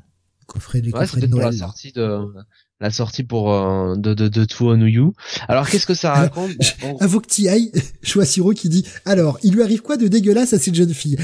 Les gens commencent à connaître tes goûts euh, pour l'atrocité, Jonathan. Mais tu sais qu'il est pas très loin de la vérité. euh, donc, euh, Satoru Satsuba est un est un prof de lycée et euh, bah un soir, si tu veux, en rentrant de son boulot, un peu un peu désabusé, euh, eh bien, euh, il voit il voit sa femme qui rentre, bah, qui a qui a l'air de, de partir en, en, soirée avec un avec un jeune un jeune un jeune garçon enfin pas un jeune garçon mais enfin vous voyez ce que je veux dire avec avec un monsieur quoi voilà pas Satoru donc il se dit bon bah c'est fini ma femme ma femme me trompe donc voilà et et le mec est, qui était déjà désabusé de base, bah, décide de, de partir euh, sur un coup de tête en voyage à travers le Japon. Et il retourne dans sa ville natale où il va rencontrer une jeune fille euh, qui euh, est au lycée, euh, enfin surtout qui va une jeune fille qui va essayer de le séduire tout simplement, qui va essayer de bah vraiment de l'attirer dans son lit et, donc du coup bah voilà de faire en sorte ce que Satoru finalement trompe sa femme, mais Satoru euh, mine de rien, fidèle quand même malgré tout, il refuse. Euh, il est conduit cette jeune fille. Vous vous en doutez bien, on va retrouver cette jeune fille puisque à la rentrée scolaire qui suit, euh, cette une, nouvelle élève s'appelle donc Aki Aoi, donc qui intègre la classe de Satoru, et évidemment c'est cette adolescente qu'il a rencontrée donc du côté de, de, sa vie natale. Et donc en gros, bah, cette adolescente est veut le séduire, veut tout faire pour le séduire, avec un petit côté yandéré quand même, hein, on va pas se mentir. Euh, elle va lui faire un chantage, euh, voilà. Et, euh, et donc, bah, on va être sur Satoru qui va être obligé de, bah, un petit peu de, bah, d'accéder à ses demandes, voilà, et qui va être un peu obligé de, de manœuvrer par rapport avec sa femme. Oui, obligé. Ah oui, oui, il, est, il, va, il va être littéralement obligé, je t'assure. Alors là, il ah, oh mon dieu. Voilà, euh, il, il aura pas le choix. Hein. Euh, on va lui mettre, euh, voilà, on va faire ce qu'il faut. Mais et alors c'est ça qui est incroyable, c'est que une fois que, une fois que je vous ai dit ça, euh, si vous allez voir l'affiche sur Manga News du euh, du, euh, du, manga ou enfin ou surtout Nino Tilion, tout ce que vous voulez, hein, c'est un seinen, un seinen de suspense et de science-fiction. Mais alors vous me direz où sort d'où sort la science-fiction et le suspense là-dedans? Eh bien, il faut il faut aller au bout du premier tome. Je ne vous dirai pas pourquoi. Et et en fait bah en fait on se demande même ce que les premiers chapitres viennent foutre là-dedans. je vous le dis tout de suite. C'est comment dire c'est très étrange. Je sais pas comment s'est passé le projet du truc, parce que vraiment sur les premiers chapitres, on est sur cette relation, je vous dis, entre euh, entre Satoru et cette jeune fille. Et, euh, et en fait, très vite, le machin va prendre une une tournure un peu science-fiction, dystopique, euh, enfin, avec une, une, grosse grosse inspiration de ce qu'on a vécu ces dernières années. Donc voilà, c'est euh, c'est étrange de nous avoir fait euh, ces débuts-là en mode un petit peu euh, rom-com, tu vois, limite euh, limite rom-com perverse, un peu un peu étrange, un peu un peu malsaine. Bon. Mais bon, ça ça reste intéressant, ça reste ça reste sympathique. moi, je suis allé un peu plus loin que le premier tome, hein, parce qu'il y, y a deux tomes hein, d'ailleurs qui sont sortis en même temps. Là, le 2 novembre. Et euh, voilà, euh, je peux pas vous dire que c'est un posséder, mais euh, c'est c'est quand même un à lire et un à lire euh, plus positif que bon l'histoire du zoo qui explose, hein, voilà. alors, je, je, regarde un peu. Jonathan va devenir le, le nom de l'échelle de mesure des glauqueries pour les mangas dans le futur, nous dit cette Java. Ah, non. Euh, alors, Suro qui nous propose encore une invasion d'extraterrestres. Elle vient du futur et c'est lui, c'est l'élu qui doit aider à enfanter le Messie. Euh, non, non, non. C'est Jeff qui propose un Ah, sur essayent, 10, hein. etc. Alors, Ah ben, je, euh, franchement, euh, euh, franchement, euh, si euh, si vraiment elle devait enfanter le Messi, euh, elle elle mouille la chemise là, ça, hein, je peux te le dire. Hein, elle fait elle fait le boulot. Hein. Euh, il y avait euh, Alexa qui proposait c'est sa fille. Euh, voilà. Non, Et non, Bibi, quand même Bibi pas. arrêtez. disait passe. voilà. Ah, ça a l'air. Euh... oui, ça a l'air staré. Ouais, moi je, je, je, je suis pas contre cette, Mais- euh, cette échelle euh, en termes de Jonas. En fait, en, en plus, ce qui est marrant, c'est enfin ce qui est marrant, non, c'est pas marrant du coup, c'est que bon, la femme, euh, la femme du perso pr- pr- pr- principal, bon, elle est, euh, bah, elle est franchement, euh, franchement pas mal, quoi. Elle est inspectrice de police. euh, bon, c'est euh, voilà. Et Siro qui dit allez, c'est dans la pile de lecture. Hop. T'en as au moins convaincu un, Jonas. Ah, voilà. Alors. Euh, Alors, on propose hein, du coup sur l'échelle de Jonath, euh, Adabana sur l'échelle de Jonath, euh, euh, sur 10, ou Bonne nuit Poun Poun sur l'échelle de Jonath.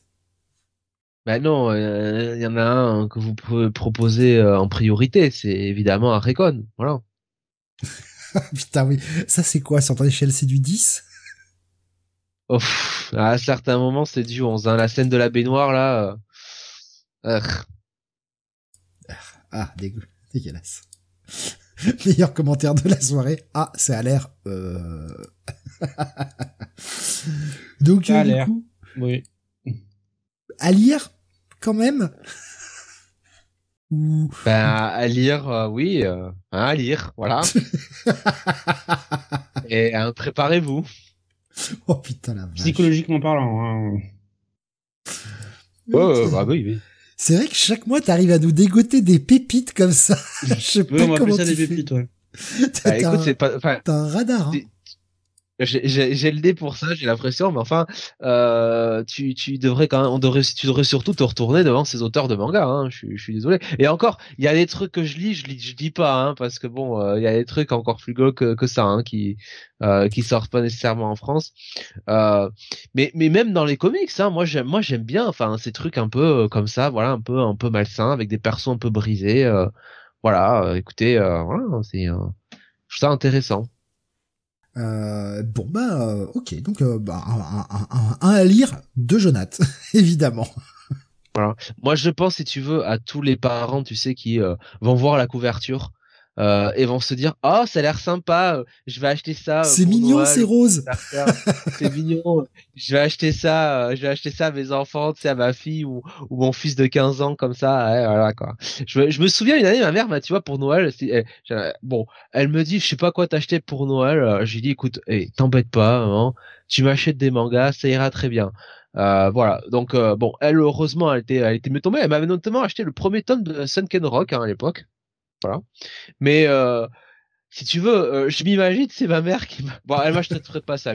Oui là c'est tellement rose je pense que non. Voilà. Garçon Alors, pas. euh, je dirais, non, ça va pas, quoi. Mais j'imagine les parents, c'est qu'ils disent, oh, ça a l'air sympa, euh, oh, j'ai pas envie de lui acheter de ça un truc trop violent, là, comme Okuto no Ken, là, faut pas déconner.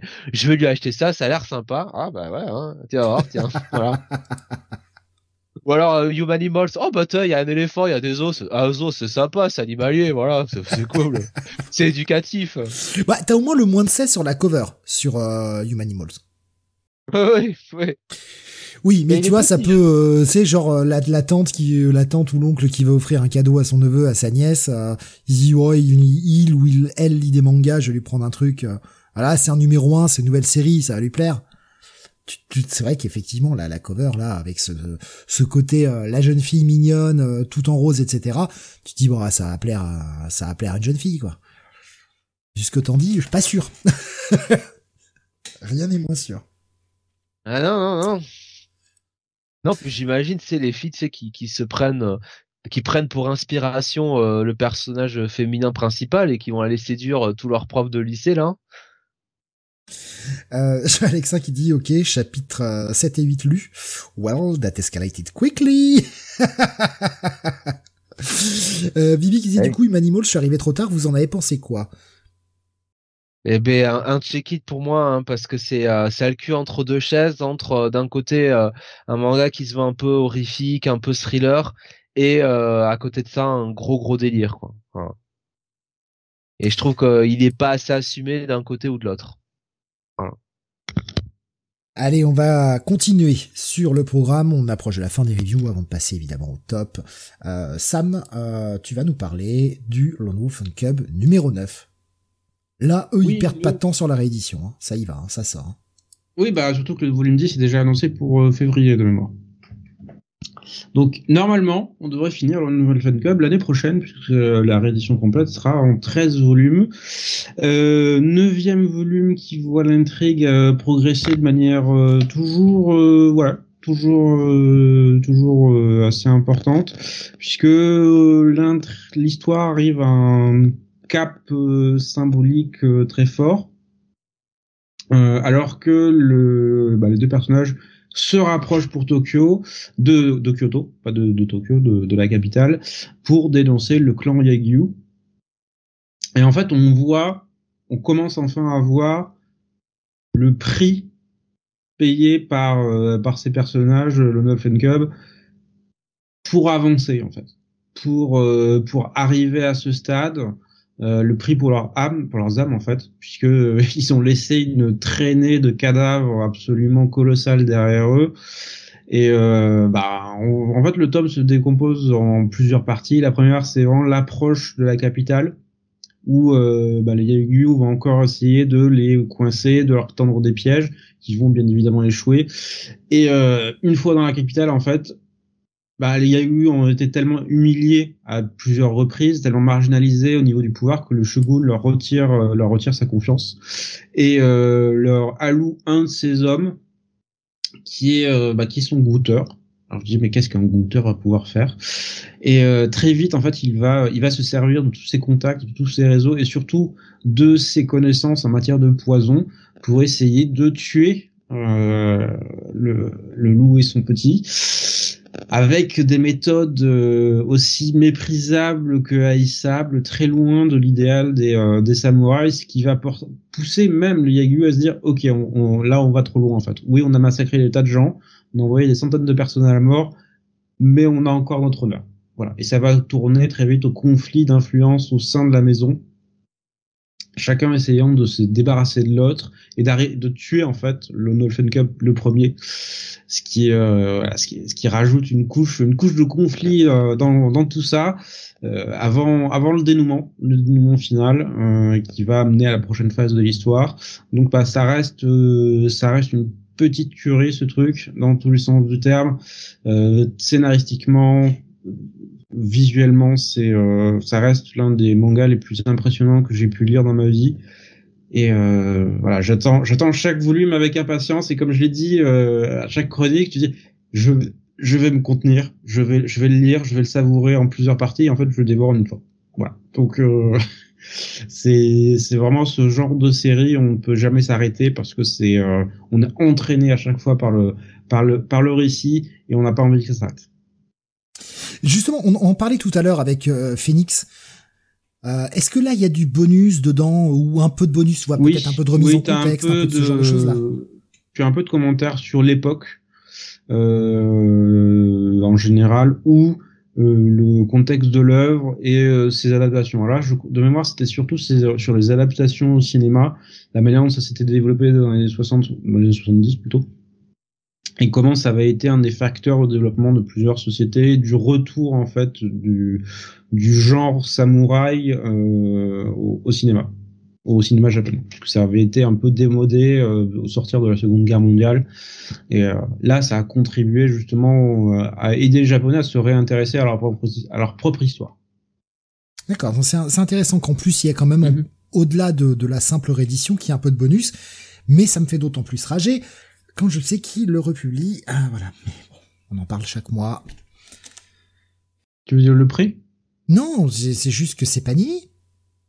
Oui, mais ils sont très bons maintenant, Panini. Mais oui, non, mais ça fait d'autant plus rager quand ils te ressortent des trucs comme ça, belle édition, mais qu'en plus ils rajoutent des bonus, mhm. et quand euh, dans leur même maison en face, ils le font pas. oui, hein C'est ça, ça ah, fait d'autant plus rager. de publication entre les deux. Hein. Là, c'est-à-dire que là, la, différence, c'est que Panini Comics vraiment de directeur de publication en France. Hein. C'est euh, une petite équipe qui traduit, qui euh, voilà, qui s'assure que les trucs sortent à l'heure, mais ça s'arrête là en fait. Là, Panini Manga, tu es un vrai directeur de publication avec une vraie politique éditoriale. Donc euh, forcément, c'est pas le même niveau de qualité.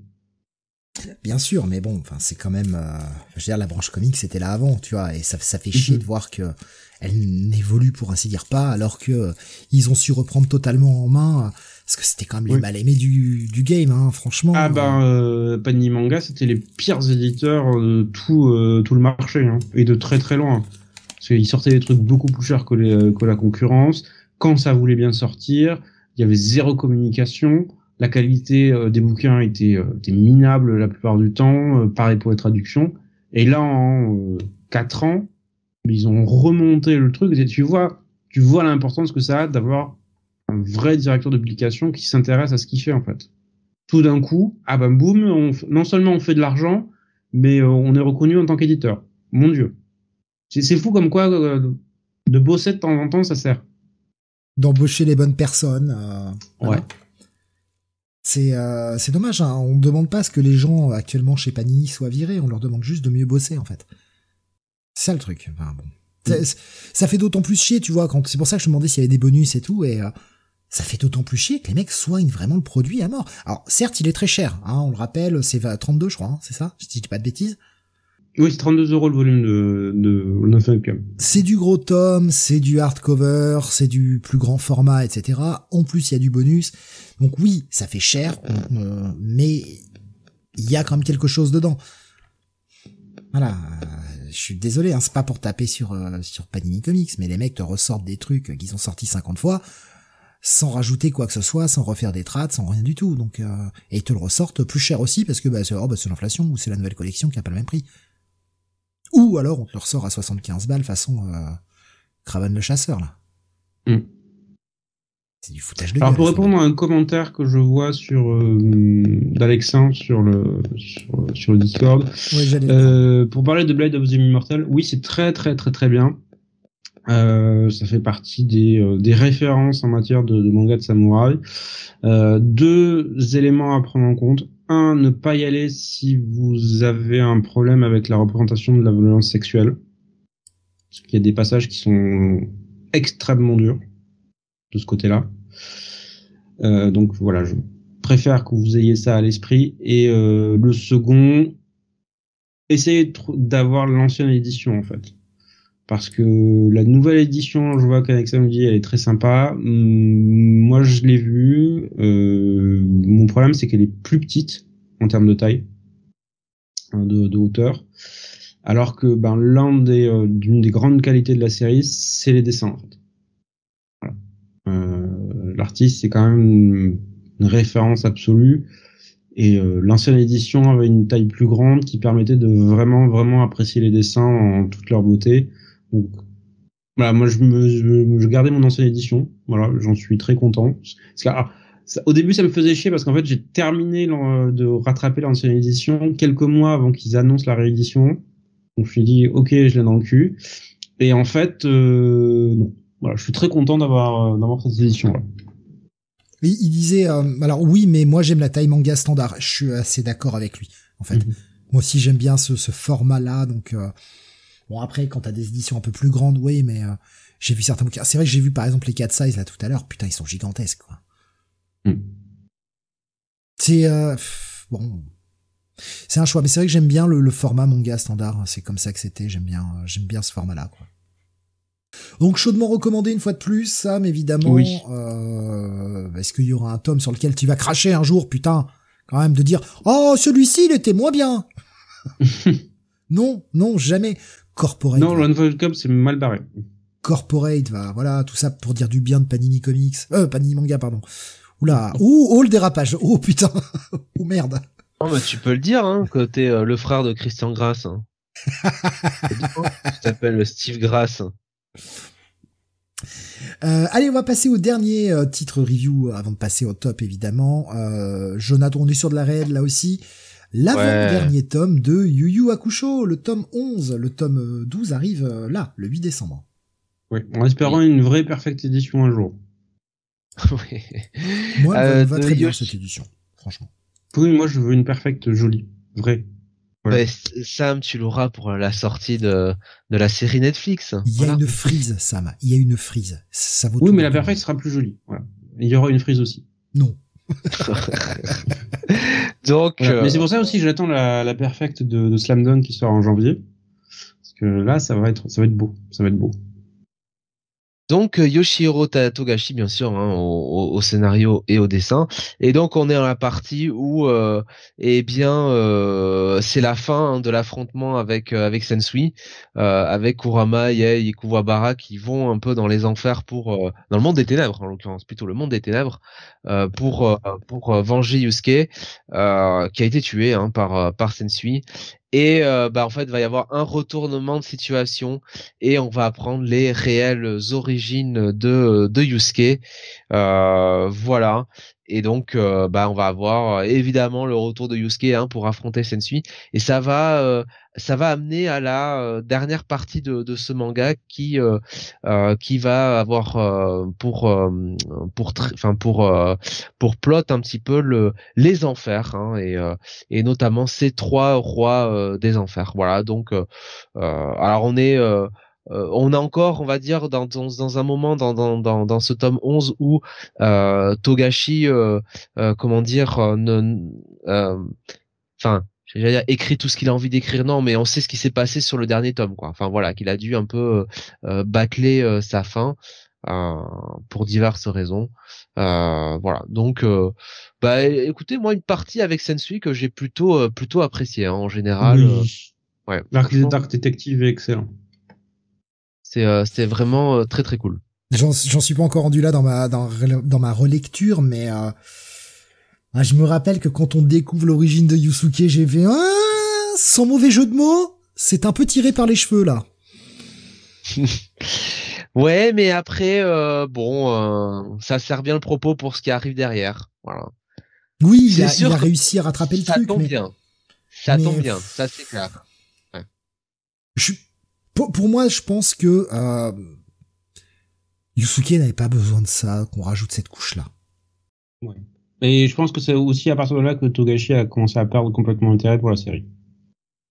Il y a euh, c'est Jeff qui me dit quelques planches torchées en 3 secondes par l'arti- par l'artiste, mais ça reste stylé. Euh, Alexin qui me disait il l'a bâclé parce qu'il en avait marre. Oui. Bah, toute la partie, euh, voilà, toute la partie en enfer, en fait, ça le- très clairement, tu vois que ça le gonfle. Il voit, il voit en fait le, le- la course au pouvoir que ça, que ça induit.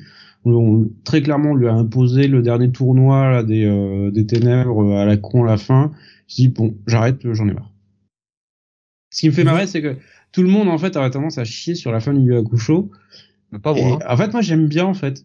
J'ai- J'aime bien cette fin. Ouais. Enfin, les derniers chapitres, moi, j'aime.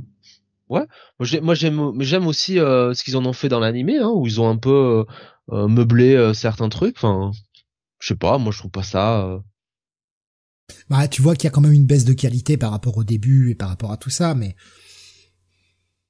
je sais pas. Enfin, ce que je trouve assez dingue, c'est quand même la, la différence que il garde cette espèce de style beaucoup plus esquissé euh, sur les deux derniers tomes, en tout cas de l'édition précédente, le Mhm. 18-19. Mais ce qui est dingue, c'est que le 18 est vraiment plus moche que le 19. Enfin, Oui, bah, parce que je pense 19, que c'est la pire période pour lui, alors que Ouais. 19, ça remonte euh, très clairement. Il fait plus qu'il en a envie, je pense, sur le 19.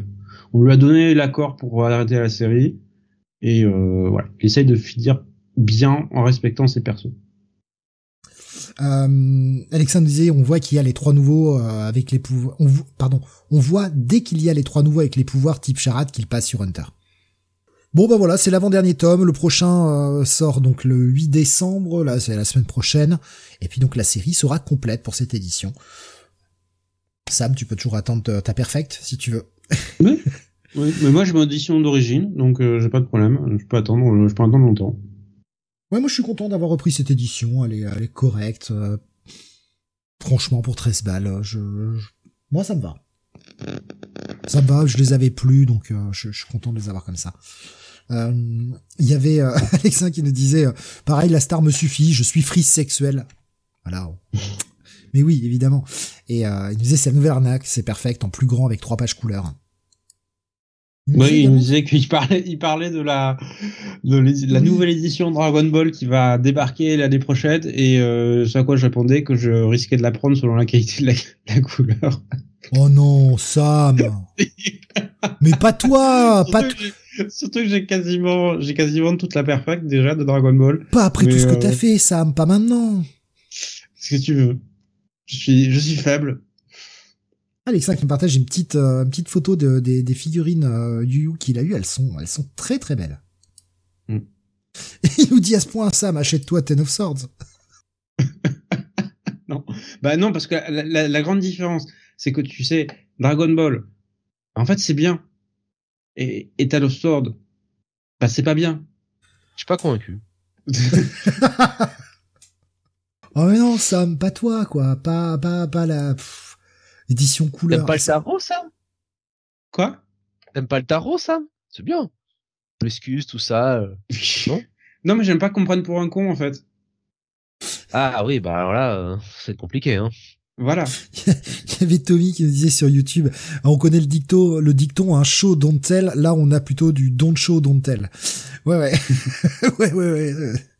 Non, mais, enfin, franchement, euh, ils ont pas assez sucé Dragon Ball, ils ont pas assez fait d'argent pour faire la version couleur? Mais oui, même dans 50 ans, ça continuera à sortir. Mais ils sortent ça déjà. Que des grands classiques. Attends, mais ils sortent déjà, je crois, le, ou c'est déjà même fini peut-être, l'édition où c'est euh, l'équivalent d'animé comics là, euh, où c'était les, les planches du dessin animé. Mhm. Et ils vont nous ressortir l'édition manga en couleur. Mhm. Il y a des fois, j'ai vraiment envie de crever dans ce monde. Hein. Vraiment. Euh, mais non. Mais non. Faut juste aimer l'argent, Steve. Faut arrêter. Bah, ce serait dommage que tu crèves, Steve. C'est bien l'argent. Il y a quand même le Batman 140 qui arrive euh, dans deux semaines. ça te redonne l'envie de vivre, ça. Bah oui, allez. Ah non, ah, justement. Encore une fois, moi j'ai dit, j'irai pas. Hein. Vous irez, vous, mais moi j'y vais pas. Hein. Je touche plus ça, hein. c'est terminé. Ah, mais tu nous racontes des histoires, on te connaît, allez, on te pratique. Hein, prochaine, On verra. euh, voilà. Fini par céder. Non, non, non. Là, là, je suis fermé définitif. Je, je reviens pas. Tu reviens pas. C'est pas, c'est pas possible. Comment, euh, quand, euh, quand c'est trop de la merde, c'est pas possible. Je vais pas m'infliger de la souffrance. Mais oui, mais c'est la drogue, ça, Steve. C'est normal. ma drogue, c'est de lire des trucs cool. oui, mais comment tu peux, c'est toi qui me le dis, comment tu peux apprécier les trucs bons si tu manges pas un peu de caca de temps en temps? Bah, j'ai mangé le 139, c'est bon. je, sais quel goût ça a le caca, donc maintenant je vais sur les bons trucs, tu vois. J'ai bu la, ma, ma, vieille soupe de poireaux dégueulasse. Maintenant, je vais aller manger le clafoutis, tu vois, c'est... Euh, ben voilà, ça, conclut les reviews. On va faire un petit peu de news euh, avant. Merde, si j'affiche pas le, logo news, ça, ça craint. Tout petit peu de news. Alors, comme on l'a dit, hein, le top Oricon, on le reporte pardon à l'émission de début janvier puisque le top est pas complet avec il euh, n'y a pas tous les chiffres de vente. On attend d'avoir le top complet. Euh, on a déjà les tendances qui se dégagent, mais ce sera mieux avec les chiffres, ce sera un petit peu plus parlant. Donc on attend que ça sorte et on reporte ça euh, mois prochain, donc en début d'année prochaine.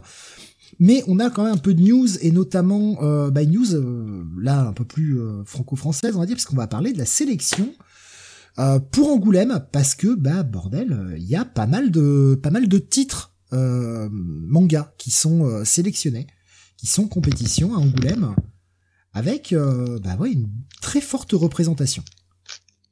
Oui, oui, pas mal de mangas, dont certains dont on a parlé, euh, dont on parle régulièrement dans l'émission, euh, parce que ça fait partie des séries euh, un peu un peu fétiches de mon côté. Voilà. Euh, bah, la première, si on commence par la sélection officielle. Mmh. Bah, première, bah, Blue, Blue, Giant Explorer, qui est la troisième euh, troisième branche de la série Blue Giant, euh, qui s'intéresse donc à un, un jazzman japonais qui, euh, qui parcourt le monde pour devenir le meilleur jazzman euh, saxophoniste de l'histoire. Et euh, bah, je, je suis je plus sois à cette à cette sélection parce que c'est vraiment une série une série fantastique. Voilà. Euh, alors n'oubliez pas d'aller commencer par Blue Giant puis euh, Blue Giant Suprême et enfin Blue Giant Explorer. Voilà. Mais quand, quand j'ai vu que c'était nommé je me suis dit oh putain je, Sam il doit faire la danse de la joie là. Ouais ouais ouais. Quand j'ai vu ça j'étais j'étais vraiment ravi parce que je me dis ah il y a des gens de bon goût dans cette euh, dans ce, dans ce, comité de sélection. C'est Jeff qui nous dit à quand un Blue Giant dans l'espace. Mais il peut pas jouer dans l'espace, le son ne voyage pas. Euh, autre titre, euh, et là ça va faire euh, plaisir à vous au moins on est sûr qu'il va pas, au moins on est sûr qu'il va pas, qu'il va pas pleuvoir dans l'espace. Hein. C'est jamais une petite pluie de météore, ça peut toujours arriver. titre qui va faire plaisir à vous deux, le, le tome 13 de Chainsaw Man est en compétition Mhm. officielle, enfin dans la sélection officielle. pardon. Alors là, dis donc. Mais en fait, ce que je trouve intéressant, c'est que ils ont représenté un peu tous les genres. Et ça, c'est cool, en fait. Il y a, y a quand même une espèce d'ouverture. Bordel, quoi. C'est... Euh... Ah, moi, je suis très content. Hein. C'est juste que, dis donc, euh, Chainsaw Man, c'est pas, c'est pas nécessairement ce que j'attendais dans une sélection. Hein.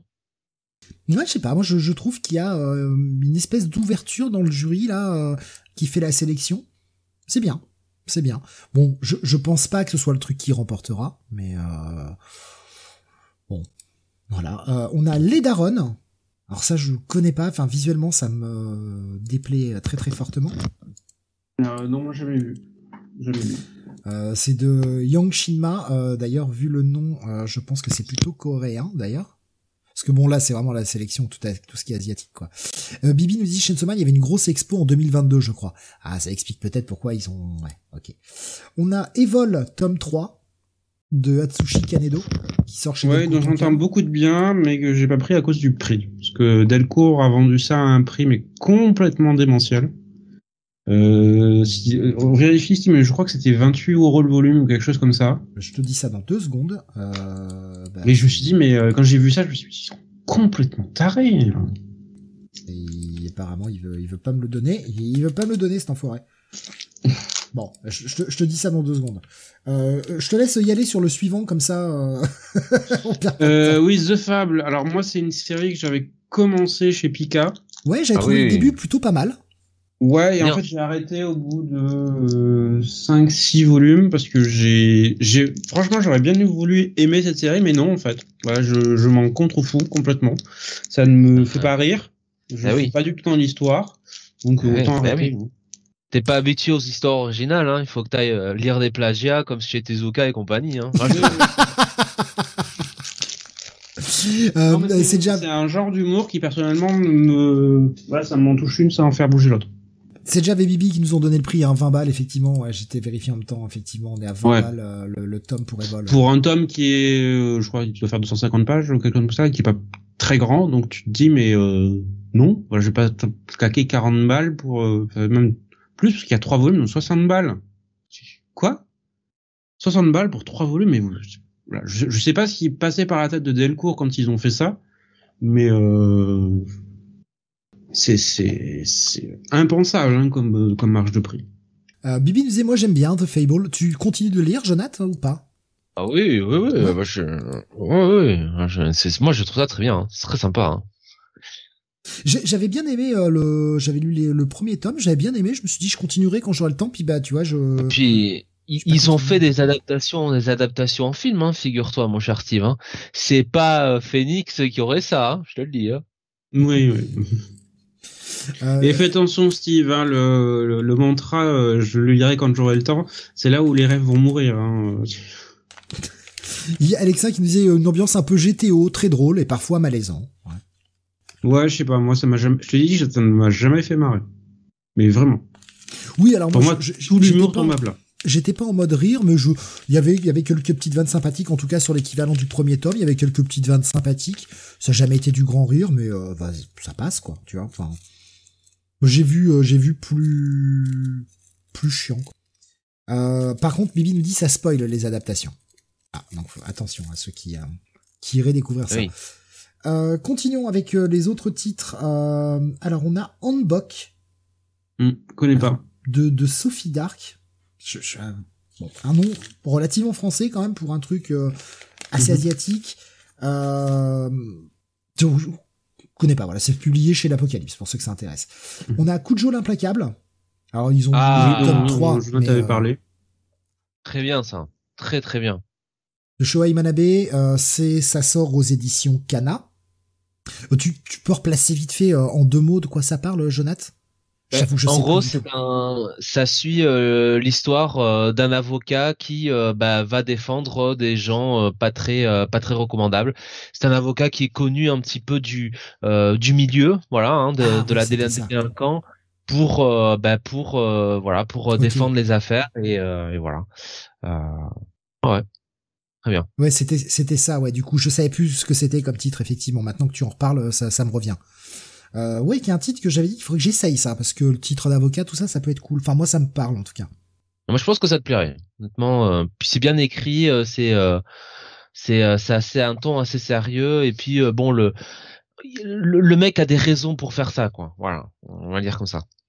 Et enfin, le dernier titre dans la sélection officielle, en tout cas, c'est Une chouette vie de Hideyasu Moto qui sort aux éditions Misma, qui a l'air d'être un peu plus euh, pour un public plus jeune quand même quand on voit la cover, Oui, plus d'enfants, ouais. graphisme.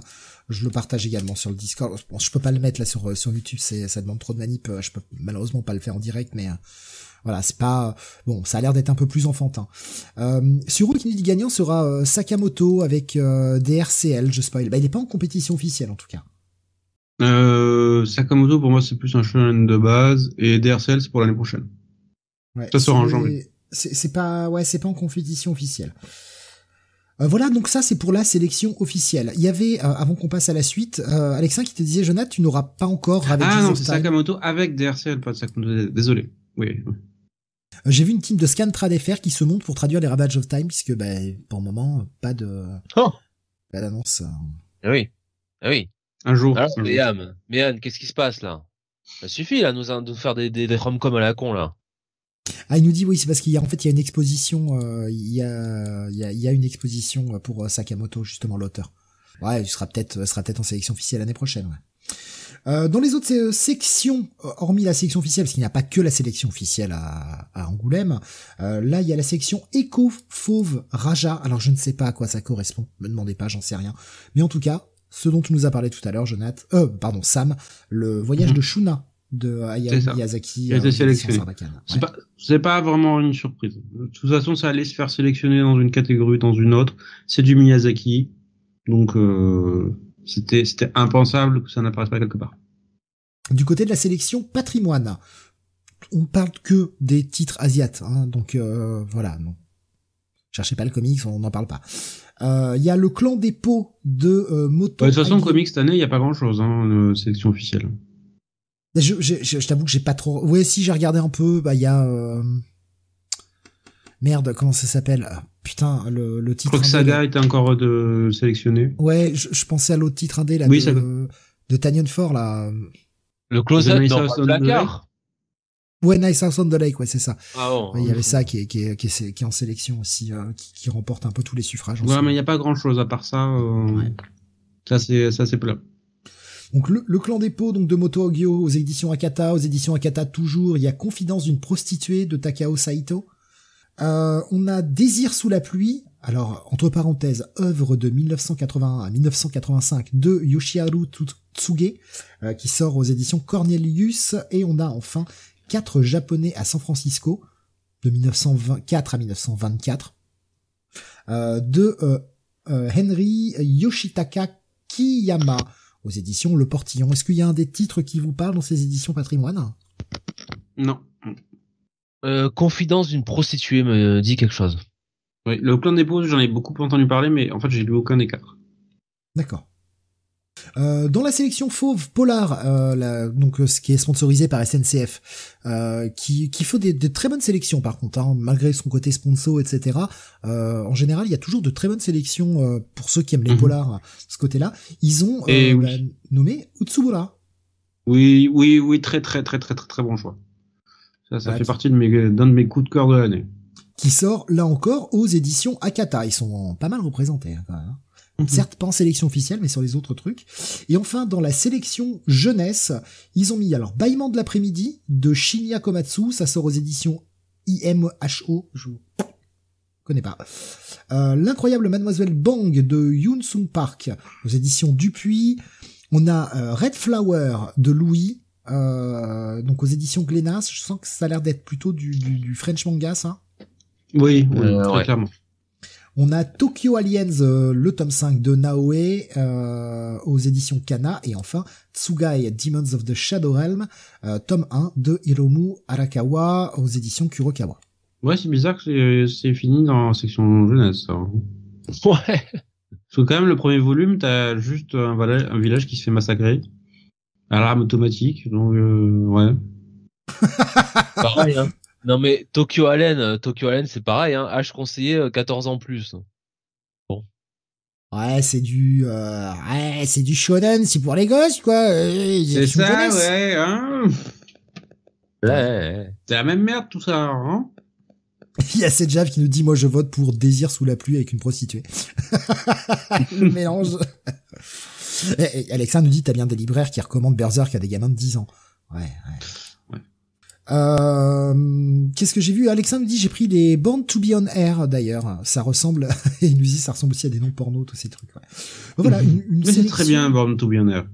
Une sélection. Alors il y a au total euh, 94 ouvrages différents et on se retrouve avec quand même 6, 8, 9, 10, 13, 14, 14, 18 titres asiatiques. On met de, de des guillemets, voilà, mais 18 titres asiatiques sur une sélection de, de 94, il y a quand même une sacrée place qui est donnée cette année. Mhm. C'est pas, pas inintéressant. T'as raison.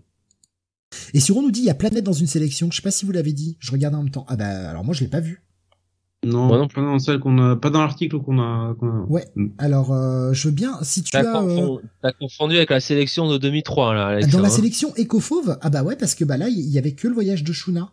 Ils ont pas mis, euh, ils ont pas mis Planète. C'est pas, ouais, je pense que c'est celle de l'année dernière parce que ça a été réédité par euh, Manga dans une édition euh, grand format et ça peut-être été sélectionné comme ça l'année dernière. Ah ouais, ok. Euh, ouais, c'est peut-être, c'est peut-être pour 2023 parce que oui, là c'est 2024 hein, du coup puisque le, le festival Angoulême c'est fin janvier donc euh, c'est forcément 2024. Ouais, ok. Ouais, ça, ça me parle plus pour l'année dernière Planète, ouais, effectivement. Ouais. Bon, voilà pour euh, ces, petites news. C'était la petite news euh, en plus. Et on va passer maintenant, euh, eh bien, au top 10 de l'année. Euh, on va commencer, on va aller du, numéro 10 au numéro ah, tu fais pas d'accent pour pour le top 10, on a le droit à l'accent pour le top Oricon, mais alors là visiblement on n'a pas le droit pour le top 10 là. Tu veux que je le prononce comment du coup? Ah je sais pas, tu te démerdes hein, tu pourrais faire ta voix soyeuse là, tu un petit peu. Euh, euh bah, J'essaie de le prononcer tant que possible à la japonaise. J'essaye, hein, parce que je, je, parle absolument pas japonais. J'essaye de faire l'effort. Mais, euh, bah, tu le fais bien. Je, je me chie peut-être dessus. Hein, je me foire peut-être en termes de prononciation. non, hein, non, non. Tu voilà. Bien, si, si, je me plante, je suis vraiment, vraiment désolé. Alors, on va donc passer à ce top 10. Euh, donc, comme je le disais, on va aller jusqu'au euh, huitième du top. Putain de diapo qui veut pas s'afficher. Euh, on va aller jusqu'au huitième du top, on fera quelques mentions honorables, on reviendra sur les autres, euh, voilà, quelques mentions honorables, etc., etc. Et on va commencer euh, bah, par Sam, qui va nous parler de son dixième. Je te laisse annoncer, puis moi j'envoie les images, hein, t'inquiète pas, je, mm. je vous suis. Oui, mon dixième, bah, c'est une série qui n'a eu qu'un seul volume cette année. Voilà. Euh, après un long, long hiatus, on se demandait ce que faisait l'autrice à part jouer avec sa PlayStation 5. Ah, eh, tu, euh, tu, remarqueras qu'il le prononce 5, là, attention Oh Sam Oh, c'est la fin d'année, tout se barre en couille. Eh, Qu'est-ce qui se passe? C'est la fin de l'année, voilà. euh, la, et donc, non, la, PlayStation 6, la PlayStation 6, quand même, s'il te plaît. C'est, c'est l'ère des cristaux. Euh, je crois que c'est le volume 12 qui est sorti cette année.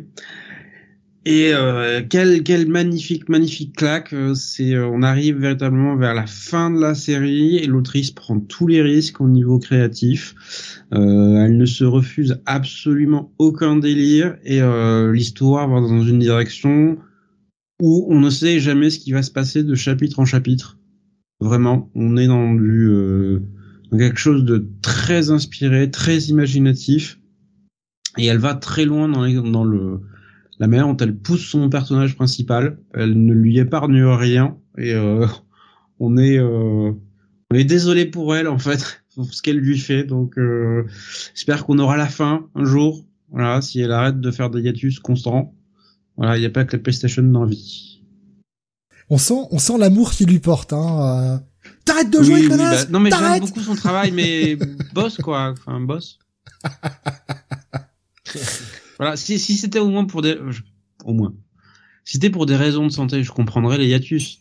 Mais euh, parce que je comprends, il est en plateforme. Juste que euh, voilà. La, la, méchante veut vivre sa vie. C'est quel auteur déjà qui a un problème aussi avec les jeux, euh, euh, les jeux de romance?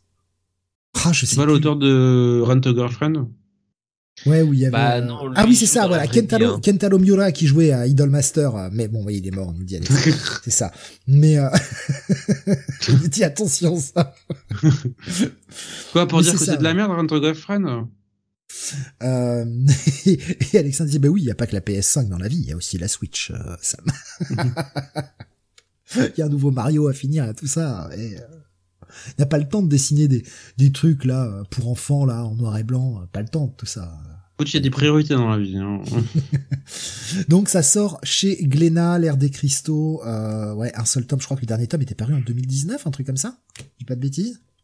Ouais, 2020, je crois. Ah, c'est un truc, c'est un truc de barge quoi. Bref, euh, alors bah voilà, le dixième de ton top 10, ah, forcément on va pas dire un bail recommandé ou pas ou à check it. Bah, évidemment, c'est que des bails, c'est dans le top 10, euh, c'est dans le top 10 de l'année, évidemment. On va passer à ton dixième de ton top, Jonathan. Euh, mon dixième, alors peut-être que ça va en surprendre certains, euh, ça va être Sakamoto Days de Yuto euh, Suzuki, qui est au scénario et au, dessin. c'est son premier manga, ça sort chez Glénat, et je trouve que sur cette année 2023, c'est un manga qui a quand même pris une une vraie ampleur. Voilà. déjà, je trouve que c'est un auteur qui alors peut-être pas euh, aussi bien que dans Dandan, mais cet auteur arrive vraiment à, mettre euh, en scène l'action d'une manière euh, spectaculaire. Franchement, là, là c'est du, on est content de voir de l'action dans ce manga. C'est vraiment très bien retranscrit, ça part dans tous les sens. c'est une exploitation de donc cet univers un petit peu des tueurs à gages qui est qui est très bien trouvé. Et puis quand même, euh, bon, cette année, il y a eu beaucoup de beaucoup de rebondissements, euh, beaucoup de voilà de euh, de, de twists de twists bien vus, notamment avec le, ce qui semblerait être l'antagoniste, le principal antagoniste du manga. voilà, je trouve que c'est c'est un manga qui a trouvé sa vitesse de croisière et qui pourrait bah petit à petit s'imposer comme l'une des, euh, des forces du, euh, du, euh, du Shonen Jump. en tout cas, moi, je prends beaucoup de plaisir, beaucoup de plaisir à lire ça. Voilà. C'est un titre que tu continues toujours, Sam, ou pas? Oui, oui, oui, qui est sympathique. Il y avait Alexin qui nous disait le syndrome Reborn, comédie qui vire action bof. il nous disait j'ai pris les mariages toxines et pareil, ça vire action. Et c'est déjà nous disait vrai sens de la mise en scène dans ce manga. Oui, non, mais franchement, euh, on en prend plein les yeux à un certain moment. Voilà pour ton euh, dixième du top. Sam, on passe à ton neuvième. Oui, et c'est euh, un titre qui s'appelle Boken Shonen, dont on avait parlé en début d'année, qui est sorti chez Nobi Nobi, chez ma, mémoire est bonne, ouais, je crois, et qui est en fait un rec... de mémoire. Oui. Au mois de février, je crois, de mémoire, c'était sorti. C'est ça, ouais. qui est en fait un recueil de nouvelles signé Mitsuo Adachi, euh, alors Mitsuru Adachi, j'en ai parlé à plusieurs reprises depuis le début de l'émission et même avant euh, quand on évoquait nos mangas préférés. C'est l'un de mes auteurs manga de manga préférés. Voilà, tout euh, tout confondu. Euh, j'ai à peu près tout ce qu'il a publié en France, voilà, qui a été publié en France et c'est c'est le, maître en fait de euh, la tranche de vie euh, avec euh, sport inclus, relations amoureuses et, et, et tout ça matiné avec un soupçon de deuil derrière. Et là, Broken Shonen, c'est un truc un peu plus sombre, un peu plus un peu plus adulte, un peu plus mature sur ben, la fin de l'enfance. et la nostalgie qu'on peut qu'on peut ressentir pour pour cette période et euh, même lui arrive à me faire apprécier un, un, récit qui tourne autour de la nostalgie. Donc c'est pour dire le talent du monsieur. Euh, on a malheureusement peu de maintenant de, de Hadashi qui sortent encore, donc c'est pour ça que j'étais ravi de voir Katsu réédité chez, chez Nobinomi et publier un inédit, puisque Boken Shonen est un inédit.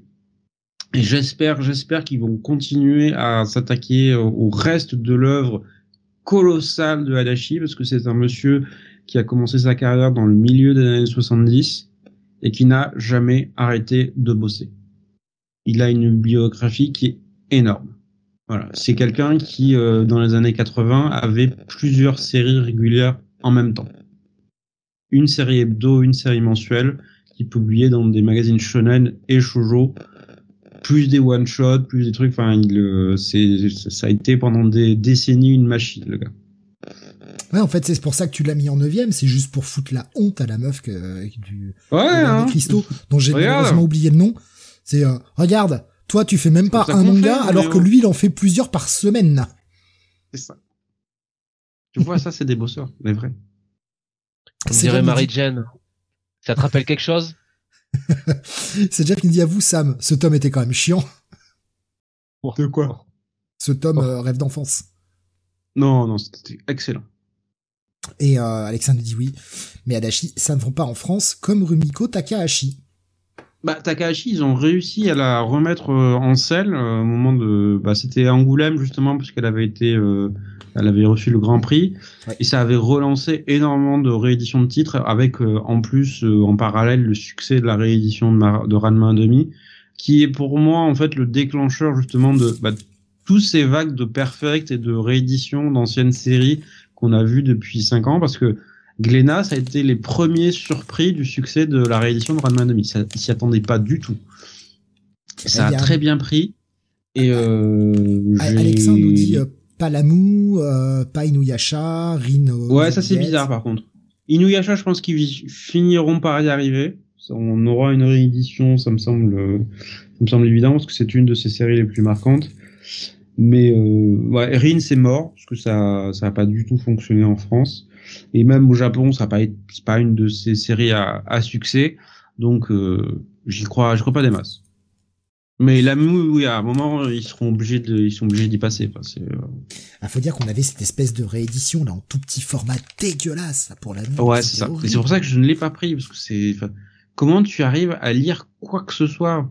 Euh, je suis désolé, mais nous on est vieux, hein, on a des yeux fatigués et euh, à lire du Batman depuis 40 ans, forcément, ça, ça c'est, tu, on, on, lit que des, que des comics sombres avec euh, des couleurs sombres. Donc, euh, on attends, attends de lire Batman et Robin, toi, de Joshua Williamson, on en reparlera après. T'inquiète pas que ta rétine, elle va s'en souvenir. Là, ça va être violent niveau couleur. Euh, il nous dit ça passe bien les, les Bunko de la Mu, euh, je les garde précieusement, nous dit Alexa. Euh, et il nous disait ils ont publié les deux tomes couleurs de la Mu, je les ai pris, ça a bidé. bah, évidemment, non mais ça a bidé. Enfin, moi je, je suis désolé, je les ai pas pris. tu, les, les, trucs anthologiques de la Mu, c'était ah oui la sélection de ce qu'on se considère les meilleurs chapitres. Ah, mais, on s'en fout. Ce déjà, truc, déjà, hein. déjà qu'on prend pas des pots pourris en comics, c'est pas pour en prendre en manga quoi. Enfin oui, enfin non, non, ce qu'on voulait c'était la série, putain. Pas euh, ah vous aimez ces 20 chapitres alors peut-être qu'éventuellement on va vous sortir la série régulière. Et ce qui me disait comme Lupin 3. Comme Lupin 3, mais ouais, ouais, pareil. Ah, alors là je suis pas d'accord parce que j'ai adoré. Moi j'ai adoré cette anthologie. J'espérais que ça allait euh, amener à la série régulière, mais non. Ouais. Donc voilà dans le il y avait, euh, c'est déjà pour revenir sur euh, sur euh, merde Adachi. Ah oui, c'est même pas ça, c'était même pas les meilleurs chapitres, c'était les chapitres qui avaient des pages couleurs. Ah ouais, non mais attends, atroce. Il nous disait c'était à chier. Ouais. Pareil pour Golgo 13, nous disait c'est déjà aussi. Ouais, c'est des Alors Golgo 13, soyons honnêtes, je pense que c'est impossible de sortir cette, cette série. Enfin, il y a plus rien de vraiment impossible, mais c'est extrêmement difficile. Parce oui, ça trouvera pas son sans fin quoi. Ça on en est à quoi 180 volumes ou quelque chose comme ça Mais Yann, en coffret, nous dit Alexa. Oui, il y a que eux qui sont assez tarés pour faire ça. On va y arriver, ouais. Mais ouais, enfin, je, je, je, comprends, mais Golgo 13, oui, enfin, je suis pas certain que ça puisse trouver son public. Ça commence à être trop vieux, malheureusement. Et trop long maintenant. Parce que attends, il continue la série alors que l'auteur est mort, hein, donc. Euh... Euh, Jerry Siegel et Joe Shuster sont morts, Superman continue, Sam, je vois pas le problème. Mm non, mais c'est vrai que pour, pour le manga, c'est pas, c'est pas quelque chose de courant non plus. Non. Euh, voilà. Il nous dit les gages belles de Meian, tout est possible. Ouais. Euh, perso, moi, je sais que Ranma, là, j'attends euh, la fin, tu vois, de, de Yu Hakusho et de, de Okuto no Ken en réédition. Ranma, c'est ce que je prendrai ensuite. Mm-hmm. Parce que je veux pas m'éparpiller. Mais tu verras, euh, la mais série je, je les prendrai parce que oui bah oui puis bah, ça restera demain ça reste euh, enfin j'ai- j'aime beaucoup Mhm. donc euh, je prendrai cette nouvelle édition que je trouve très cool j'ai pas craqué dessus pour le moment parce que bah, j'ai déjà pas mal de séries en cours en manga et que le manga reste pas non plus euh, euh, mon- ce que je préfère en fait je, je, je préfère aller d'abord euh, euh, sur le, le comics hein. finalement c'est quand même ça qui m'anime le plus. Néanmoins euh, je passe pas je passe pas à côté de Radma. Et c'est pareil je vois je vois la nouvelle édition de City Hunter. Bon ce qui me fait chier c'est qu'elle est un peu plus grande mais c'est vrai qu'elle est plutôt belle quoi. Comme l'édition de 4 size elle est hyper grande elle est belle quand même tu vois donc euh, ouais tu vois c'est des petits trucs comme ça je les prendrai euh, en décalé hein. il ne prendra pas tant que il aura pas fini Beats Vandal Buster nous dit Alex un jour le tome suivant un jour bien sûr J'y crois plus à ce niveau-là. Euh, la série elle est morte. Hein. Ouais. Ils se sont foutus de notre gueule. Ils ont relancé le 14 et puis euh, voilà. Enfin ils ont relancé non le 13 pardon. Oui, le 13. Puis euh, puis pas eu de suite. Alors qu'on est au tome 17. Enfin faut arrêter les conneries. Euh, c'est Jeff qui nous disait justement sur Adachi, euh, je, je trouve le dessin au top, mais certains scénarios m'ont un peu déçu sur ce rêve d'enfance. Je préfère ces séries plutôt que ce, ce recueil. Ouais, Ah, c'est bah, vrai. moi, tout... Pardon, j'en prie, vas-y, je prendrai. Non, vas-y, je laisse Non, j'allais dire. En fait, non, c'est que c'était sur un autre sujet, donc euh, excuse-moi, vas-y. Euh, je sais pas, moi j'ai aimé, euh, je crois quasiment toutes les histoires. Et euh, ça m'a d'ailleurs bien étonné parce que j'avais, euh, c'était pas le premier recueil de nouvelles de Hadashi qui sort en France. On a les, euh, les short collection aussi qui sont qui sont sortis chez euh, bah, chez Delcourt. Et euh, j'avais moins apprécié cela que ces séries régulières, mais là Boku Shonen ça a été un coup de cœur complet. Alors, C'est peut-être aussi parce que j'étais en manque de nouvelles Hadashi inédits depuis longtemps. Mhm. Donc euh, ça peut jouer, mais euh, moi je trouve les récits de très très grande qualité. Euh, Alexa qui disait Katsai, c'est un peu de la merde, il y a un pitch et puis après c'est des chapitres random sans conséquence jusqu'à la fin. Ouais, c'est pour ça que je l'ai pas pris.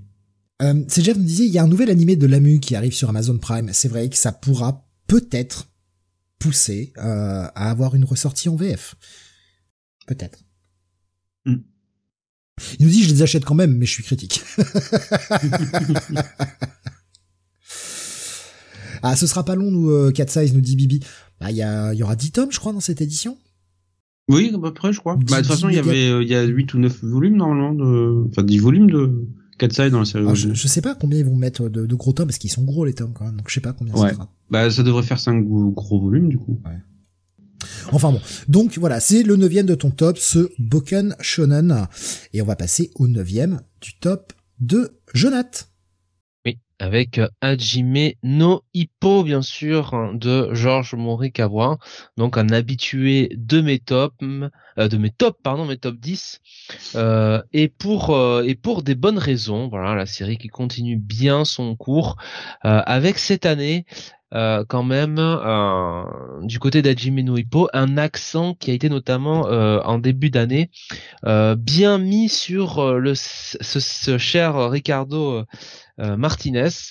Et, et c'était plutôt bien plutôt bien vu puisque c'est un personnage je trouve excellent très bien écrit de la part de, de Georges Morikawa. Ça fait plaisir d'avoir ce genre de personnage là voilà qui ont cette euh, qui ont cette euh, ce, caractère là et puis eh bien euh, eh bien on a eu une avancée enfin des avancées autour de autour d'Hippo qui montre bien quand même que Georges Morikawa c'est c'est où il va.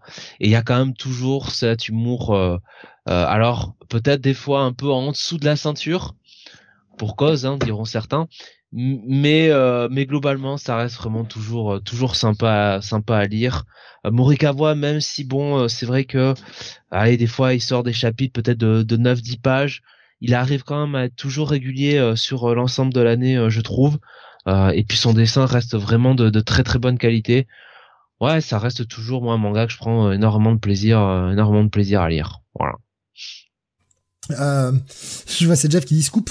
Hippo s'arrêtera au tome 450. Et- et- arrête là oh je, eh.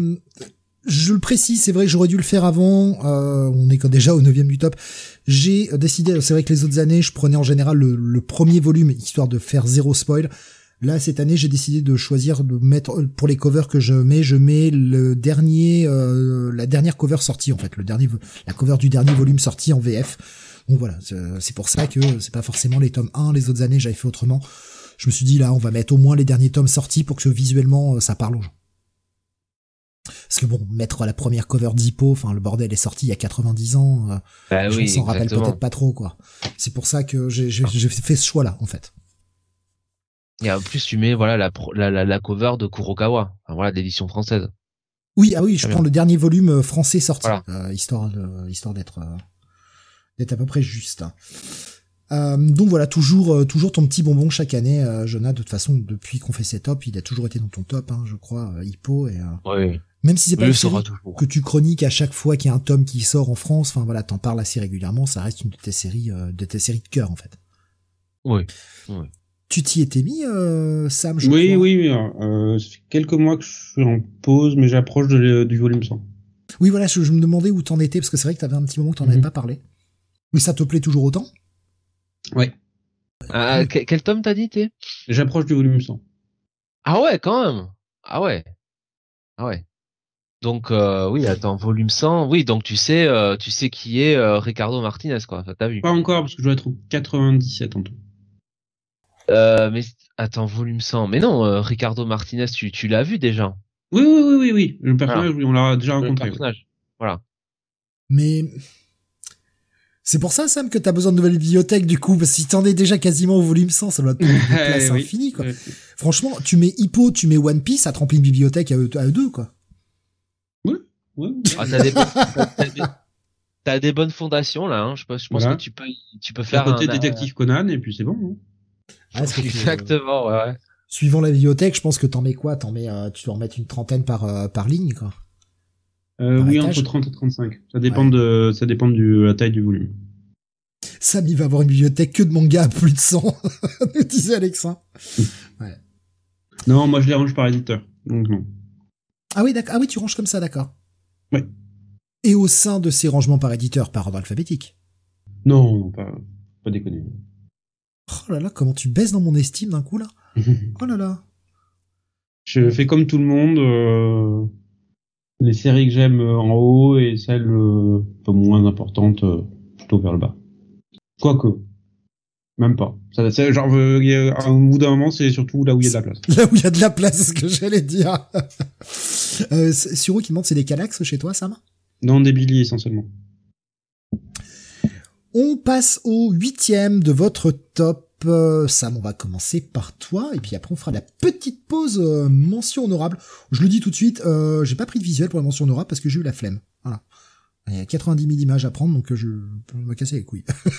voilà, j'ai fait. J'annonce, je flemmard en fin d'année là.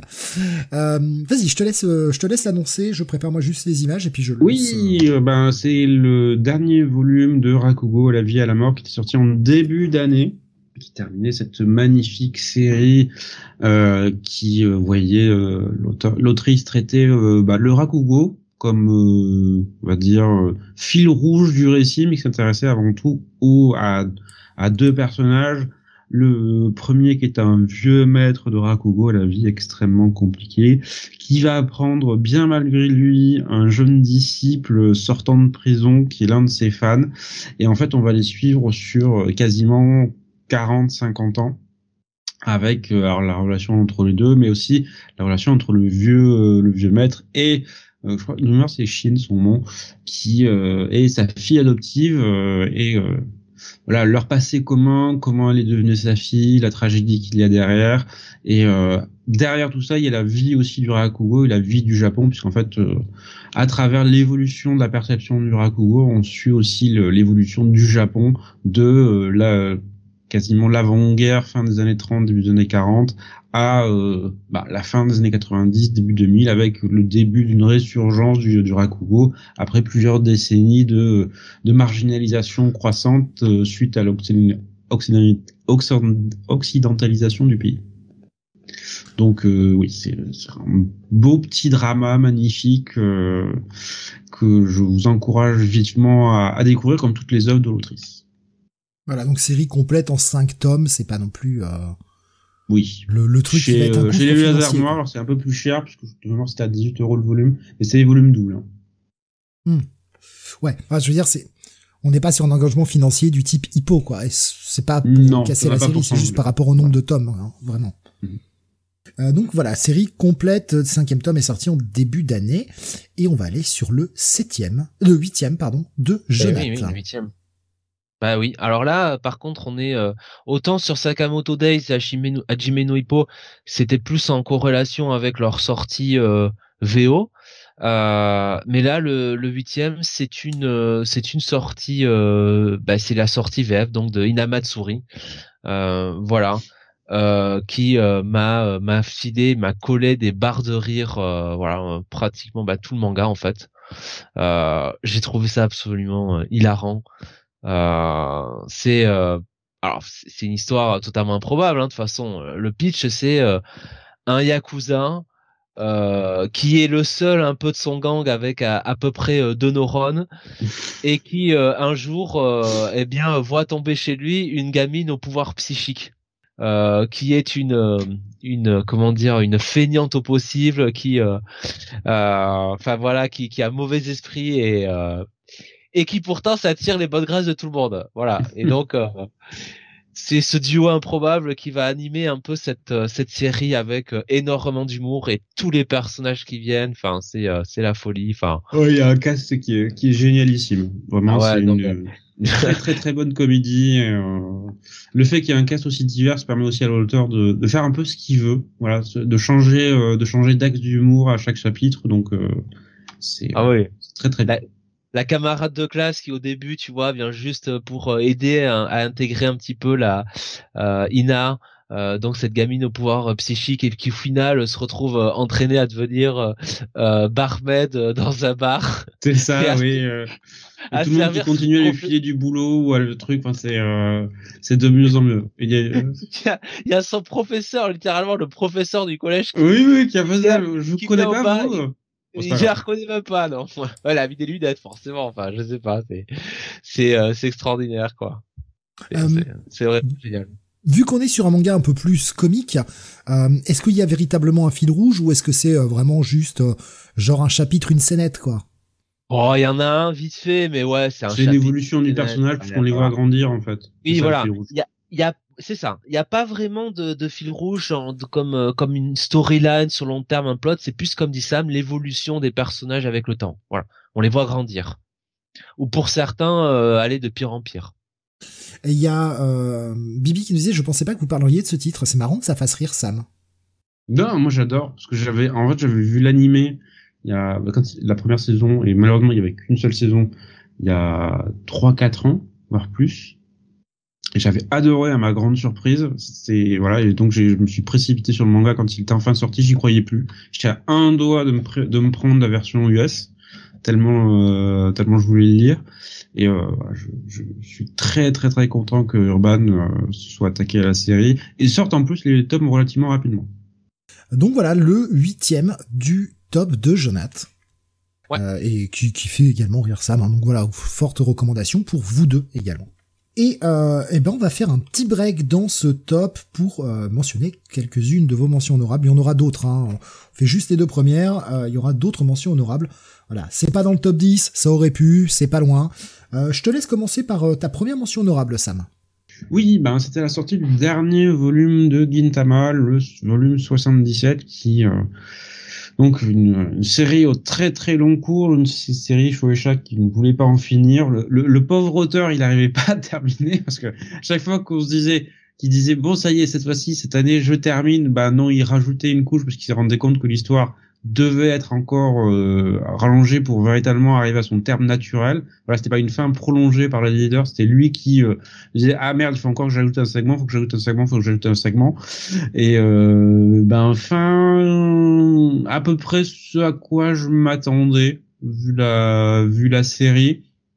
Voilà, on va dire euh, douce amère comme euh, comme le reste du titre. Là aussi une, une excellente fausse comédie euh, qui étrangement quand elle euh, touchait de temps en temps au shonen pour une aventure euh, plus tournée action était foutrement efficace. Ah, je suis, je suis vraiment, j'étais vraiment surpris à chaque fois.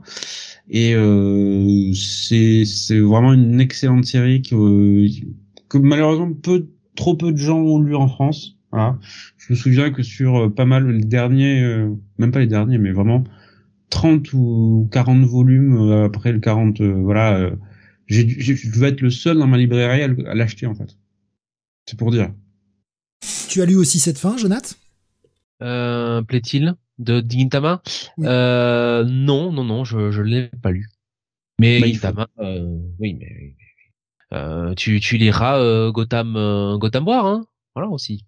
Bah oui, on en reparle en janvier. J'ai déjà dit. Voilà. Non mais Gintama, franchement, moi ce que j'ai lu, ce que j'ai vu, c'est vraiment c'est vraiment très bon. Moi j'aime beaucoup. Alexandre disait fin ok, mais euh, un peu les fins classiques japonaises où ça continue. Euh, et, je devais carrément les commander, je les voyais jamais en rayon nulle part. Oui, oui, bah oui. Bah pareil, moi en fait, mon, ma librairie, au bout d'un moment, je lui disais, j'étais le seul à acheter, donc en fait, il commandait un exemplaire, juste pour moi. Bibi nous disait, j'ai commencé sur euh, manga.io. Euh, très drôle, Gintama, euh, à péter le quatrième mur tous les deux chapitres. Oui. Euh, donc voilà, c'est euh, ta première mention honorable. Je te laisse y aller pour la tienne, euh, Jonath. Oui, eh bien la première. alors c'est la première. On, on Ah oui, d'accord. Bah, les liens du sang. Voilà. les liens du sang. qui.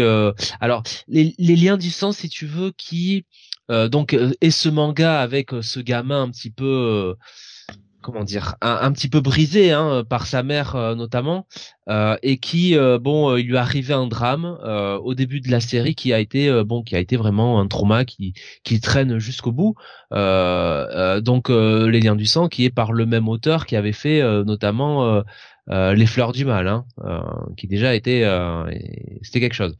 Et alors là cette année en fait on arrive sur la dernière partie du manga j'ai l'impression, avec le personnage principal, donc ce, gamin, hein, le jeune Seishi, qui euh, devient adulte, fait un petit peu sa vie, essaye de se reconstruire, mais qui va être un petit peu rattrapé euh, par euh, par le passé, euh, et qui va devoir, euh, qui va quelque part avoir une confrontation finale avec certains diraient le, le boss de fin de niveau, euh, enfin même le, le, boss tout court, le, boss final, et et Seichi qui avait fini par trouver un certain équilibre dans sa vie, ce qui va être capable là de, eh bien de, de mettre le passé derrière lui, de enfin enfin vivre, voilà.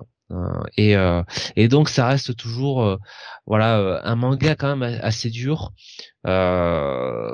et, et avec cette narration un peu portée par les dessins les dessins psychédéliques de de Shuzo Oshimi où on sait jamais trop si c'est la réalité si si c'est le rêve euh, donc voilà, c'est chez Kiyun et c'est et c'est franchement bien. évidemment, bon, si vous n'avez pas envie de lire quelque chose de, de dépressif, euh, c'est pas euh, c'est pas pour vous. Voilà, hein, passez votre chemin. Voilà. Je me souviens plus s'il y avait été Sam euh, sur ce sur ce titre. Non. Zuro qui nous disait j'ai lu le synopsis du prochain Oshimi qui s'appelle Alice. Ça promet encore de belles reviews de Jonath. Oh là oui. Oh là oui. Alors celui-là, celui-là aussi il est bien perché quoi. Alors là ça. Euh... Mais par contre là va va falloir que je prenne plus de pincettes pour en parler. Hein. Ça va ça va être un peu plus compliqué là. On continue. Autre mention honorable pour toi, euh, Sam. Euh, oui, la suivante, c'était euh, bah, c'était Irae. Euh, comme vous le savez, euh, je suis un... Non, c'était pas Non, c'est c'est les miennes ou c'est les tiennes, ça? Non, c'est les miennes. À gauche, c'est les tiennes, Sam. Oui, oui, ouais. Je me disais, mais... Sous, sous, sous trucs. top, en fait. Regarde, j'ai fait les choses bien. Oui, c'est bien. Euh, donc la meilleure série tranche de vie, enfin la nouvelle nouvelle série vie qui sort chez euh, chez les Hasard Noirs. Euh, la petite série bien relaxante que telle que je les aime moi et euh, qui est à ne, pas manquer vraiment j'aime beaucoup beaucoup cette série. Du coup j'ai commencé à rattraper les autres séries de l'auteur qui sont aussi disponibles chez euh, les Arts Noirs et je suis pas déçu. J'ai lu Tokyo Alien Bro Tokyo Alien Bro qui est aussi de lui. Et euh, va falloir que je touche à, à tout ce qu'il a fait d'autre Très bien. Il y a combien de tomes à peu près sortis là actuellement de euh, On doit être au volume 5 au Japon et en France on est au volume 3. D'accord. Je suis désolé, hein, comme j'ai dit, j'ai eu la flemme de prendre les, les, les covers pour les mentions honorables parce que au niveau du tops, moi ça me foutait en l'air les trucs, donc euh, voilà, c'était un peu la galère. Mm. Euh, Jonath, ton autre euh, mention honorable? Eh bien, c'est c'est Space Brothers. Voilà, euh, ce manga euh, dont on vous fait euh, l'éloge hein, depuis les débuts du manga du manga City. donc ce manga scénarisé et dessiné par Shuya Koyama, Koyama pardon, aux éditions Pika. voilà, donc cette série autour de deux frères qui partent à la, la conquête la conquête spatiale qui qui partent même à la conquête de leur rêve de gamin de, de devenir des astronautes, de devenir voilà, des pionniers de l'espace et, euh, et voilà, et on va suivre leur euh, leur parcours. Euh, qui donc cette année va les mener notamment à se à se rejoindre dans l'espace enfin. Euh, donc voilà une série qui est toujours bah, très plaisante à voir et et qui fait du bien à la tête aussi. Voilà parce qu'il y a beaucoup de beaucoup de positifs là-dedans, notamment les les, les personnages qui collaborent entre eux. voilà c'est c'est euh, c'est super quoi. Une série, on va le combiner euh, parce que comme ça, ça tombera juste en plus. Une série que toi aussi tu as mis dans tes mentions oui, honorables, oui, oui. Sam. J'avais pas pensé au départ et puis euh, effectivement, ça mérite d'être dans mes mentions spéciales. Euh, parce que les années précédentes, on les avait mis dans notre top 10, mais je crois qu'il y a eu qu'un seul volume qui est sorti cette année en, en VF ou deux. Et euh, faudrait que je reprenne le, le rythme. Mais euh, le volume 42 en France, si ma mémoire est bonne. Oui, c'est ça. On, est, on était au volume 42 en France, hein, de ce que je me rappelle qu'on Et euh, le 41, c'était vraiment le, le point d'orgue complet de la série. Mais vraiment, on était euh, enfin, enfin l'objectif de la série qui était rempli. Et le volume 42 était bon, mais un peu en deçà, parce que vraiment, bah, une fois que tu as atteint le pic, c'est un peu difficile de réatteindre le, même sommet. Et euh, je vais reprendre la critique que j'avais faite à l'époque, mais je trouve que là, dans la deuxième partie, l'auteur rajoute du, euh, du drame pour du drame, alors que c'était plus vraiment la peine à ce stade. Voilà. Tu rajoutes encore des difficultés, des obstacles, des épreuves, alors que voilà, la série est quasiment finie en fait. C'est pour ça que du coup que pour tous les deux vous le mettez un peu dans vos motions honorables. On arrive sur la fin et. Euh, bah un peu aussi ouais. Ouais. Bah oui, on, sent qu'on est un peu sur la fin. Voilà. pardon, excuse-moi, j'ai failli couper. Excuse-moi, Non, vas-y Steve, vas-y Steve. Non mais j'allais dire on va retourner sur le top euh, du coup puisque on, a fait le tour euh, mhm. sur Space Brothers. Je me dis on combine les deux, vous l'avez tous les deux mis dans vos dans vos mentions honorables. Après vous n'avez plus d'équivalent. Et comme ça, en plus, ça fera un contron, ça tombe pas plus mal. Euh, eh bien, on va revenir sur toi, Sam. On va passer au septième de ton top maintenant. Oui, bah un titre qu'on vient d'évoquer dans les euh, dans les reviews, c'est le voyage de Shunat de Hayao Miyazaki. Euh, moi, j'ai été euh, complètement séduit par par cette œuvre qui, comme je l'ai dit, rappelle, bah, pose les bases de beaucoup de ces univers suivants, dont Nausicaa, dont Princess Mononoke. Donc, ça fait partie des choses pour moi à ne pas rater cette année ça t'a quand même fait plutôt forte impression parce que à peine sorti déjà dans ton top 10 quoi. Ouais. Bah, comme je t'ai dit, pour moi ça ça pose les bases, c'est la matrice de toutes ces grandes œuvres ensuite. Donc si vous aimez Miyazaki à la base, forcément vous allez aimer le voyage du Euh, bon, bon, voilà, on en a parlé un petit peu plus longuement tout à l'heure, évidemment, on mhm. passe un peu vite là-dessus. Jonathan, on va aller sur ton septième. Oui, le septième c'est Jujutsu, Jujutsu Kaisen, euh, voilà ce, ce shonen, hein, du shonen jump qui euh, donc est scénarisé et dessiné par G. Euh, Akutami. ça paraît aux éditions Kiyun et donc bah cette année on a eu on a eu quelques on a eu des grands moments hein, même en Jujutsu Kaisen avec bah, notamment Sukuna hein, qui a beaucoup fait parler de lui. voilà. alors ça a enchaîné certains, d'autres moins. on a eu le retour de Gojo. Euh, bref, beaucoup de choses. Euh, et pour une série, alors euh, c'est un peu la critique pour certains qui ne se prive pas de mettre son protagoniste un petit peu en retrait, voilà, sur sur de longues périodes. Et et puis avec un auteur qui n'hésite pas à aller dans le, le grand le grand délire. Hein. Je vous invite à aller voir les derniers chapitres. Euh, voilà, il explore, il explore tous les genres, il se fait plaisir, hein, puisque de toute façon on arrive dans la dernière partie du manga. Voilà, écoutez, euh, ma foi, hein, c'est quand même toujours, toujours très, très, très bon. Hein. C'est un peu l'inverse du coup de One Piece avec euh, le protagoniste qui là cette fois-ci est en retrait, alors que dans One Piece on aurait bien que des fois ils sont un peu en arrière pour que les autres soient explorés. C'est Alors c'est tout à fait ça et, le bouchon est même poussé si tu veux. C'est-à-dire que GG euh, euh, GG euh, euh Akutami pousse même le bouchon à faire de son protagoniste le paillasson, le sac à merde. Euh, enfin pas non pas le sac à merde, le paillasson. Enfin vraiment la serpillière sur laquelle tout le monde s'essuie dans ce manga. Voilà, voilà. Mais il a quand même un peu plus de répartie que Spider-Man. Voilà, il a quand même un côté un peu euh, tête à claque. Euh, bon, voilà, il, est quand même, il a, voilà, il est pas, euh, il est pas, il est pas comme Spider-Man à, à, dire oui, vous avez raison, hein, Monsieur, Monsieur Morales. Hein, je m'excuse. Hein. Suro qui nous dit avec un anime de qualité aussi. oui. Eh oui. Putain, cette saison 2, eh c'est une, c'est un petit chef-d'œuvre. Voilà on savait que c'était de toute façon un, un, genre de shonen qui se prêtait bien à une adaptation en animé. Ouais, mais là, Mappa, ils ont tout explosé. Hein. Mappa, Mappa c'est pas les, c'est pas les derniers à comprendre bah, ils prennent pas bien hein. les filons. Hein. Pardon, excusez-moi. Je la J'aime bien le petit rire derrière, le petit rire euh, satisfait de ses quand il a. Je la referai plus celle-ci. Euh, Bibi nous disait depuis Shibuya, il se fait piétiner en fait le, le protagoniste euh, principal c'est génial. Hein. Franchement, c'est formidable. Euh, sur nous des plans bon, cinéma, sur les épisodes avec on, on, sent qu'il va, on, sent qu'il va revenir, quoi. Voilà, on sent qu'il va revenir. Le protagoniste, n'inquiétez pas, mais tu sens quand même que Gege Akutami, c'est quand même, c'est quand même un putain de troll. Et que le mec, il lit, tu vois, genre, euh, les réseaux sociaux, les trucs genre Reddit il va lire les critiques un peu, tu vois, des, des fans, des vrais fans, un peu, tu sais, qui trollent, tu sais, qui, qui rentrent un peu dans les running gags, et il va jouer, il va, il va jouer là-dessus, quoi. Tu sens que le mec, il, tu, sens que le mec, c'est un beau troll, quoi. Voilà. Donc voilà, série qui ne perd pas en qualité. Euh, la preuve, elle est toujours dans ton top 10, euh, Jonath. Même si c'est vrai que on n'en parle pas forcément quand ça sort en, VF. Après, bah, je pense que Jujutsu, c'est pas, enfin, c'est, ça reste euh, le shonen du moment sur lequel les gens vont pas forcément la série qui mérite le plus d'exposition, quoi. Ou je me, peux me planter totalement. Enfin, euh, après, euh, vous connaissez mieux le marché que moi. Euh, j'ai pas compris la, la, la question. Je répondais à, à Alexin. J'ai pas, j'ai pas suivi ce que t'as dit. Désolé.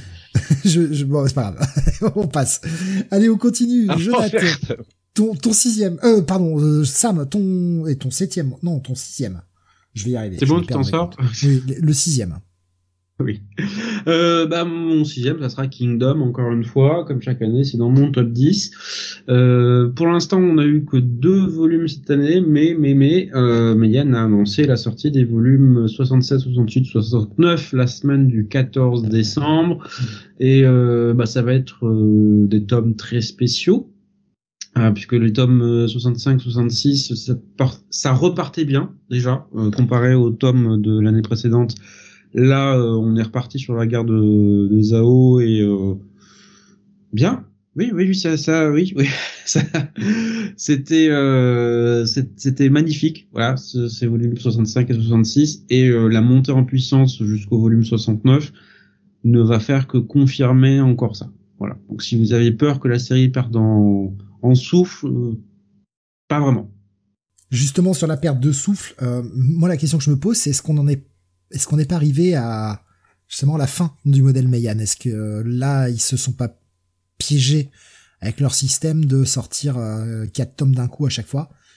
Oh, parce, bah, il, fallait, rattraper tellement de volumes. Parce que quand la série a commencé, on était euh, il y bien sûr. 50 volumes euh, en, en, VO, donc c'était euh, c'était c'était l'une des raisons d'ailleurs qu'on nous évoquait pour nous dire oh, maintenant c'est impossible à adapter Kingdom en VF ou vous n'y pensez pas des de l'histoire chinoise vieille de 2000 ans, euh, ça va pas à la tête, il y a des dizaines de volumes, on n'y arrivera jamais et euh, voilà, plus, chaque, plus les années passaient, plus on se disait c'est c'est encore plus infaisable parce qu'il y a encore plus de tomes. Et euh, Kingdom, ils ont voilà, ils ont mis les couilles sur la table, ils, ils sont parvenus. Oui, d'accord, mais euh, est-ce que est-ce qu'on n'est pas à la fin de, de ce modèle de sortir quatre tomes? Parce que là finalement entre chaque tome il y a euh, il y a 80 000 ans quoi. Moi je suis d'accord avec toi. Hein. Est-ce qu'il devrait pas revenir sur un modèle un peu plus classique à sortir un tome tous les 3-4 mois quand il y en a un disponible, plutôt qu'attendre d'en avoir trois en stock et de. Je comprends leur leur idée de de, de, de limiter les coûts, c'est ce qui était au départ et c'était c'était pas mal comme modèle. Bon, fallait suivre financièrement certes, mais pour eux c'était une véritable économie de une véritable économie sur les frais d'envoi, mais là maintenant, ça dessert la série d'avoir euh, un envoi tous les ans, quoi. Je sais pas, parce que Kingdom, c'est vraiment une série qui s'apprécie plus quand tu lis plusieurs volumes d'affilée, en fait. Parce que les, les batailles peuvent être relativement longues. Et je sais que, voilà, chapitre par chapitre, très souvent, j'ai du mal à me, à me remettre dedans. Alors que relire en, voilà, deux, trois volumes d'un coup, ça ne fait que t'aider à apprécier un peu plus et à voir la, la cohérence en fait du, du scénario dans son ensemble. Ouais, mais on connaît ta gourmandise, hein, on en a parlé tout à l'heure sur le nouveau Club, hein, Sam. Donc, oui. es-tu vraiment de bons conseils? En disant oui, non. je vais me limiter, je vais lire lentement, et en fait tu lis tout en un sitting. je, je Une seule troll, assise, mon monsieur. Non, un, un sitting. D'une seule traite. voilà.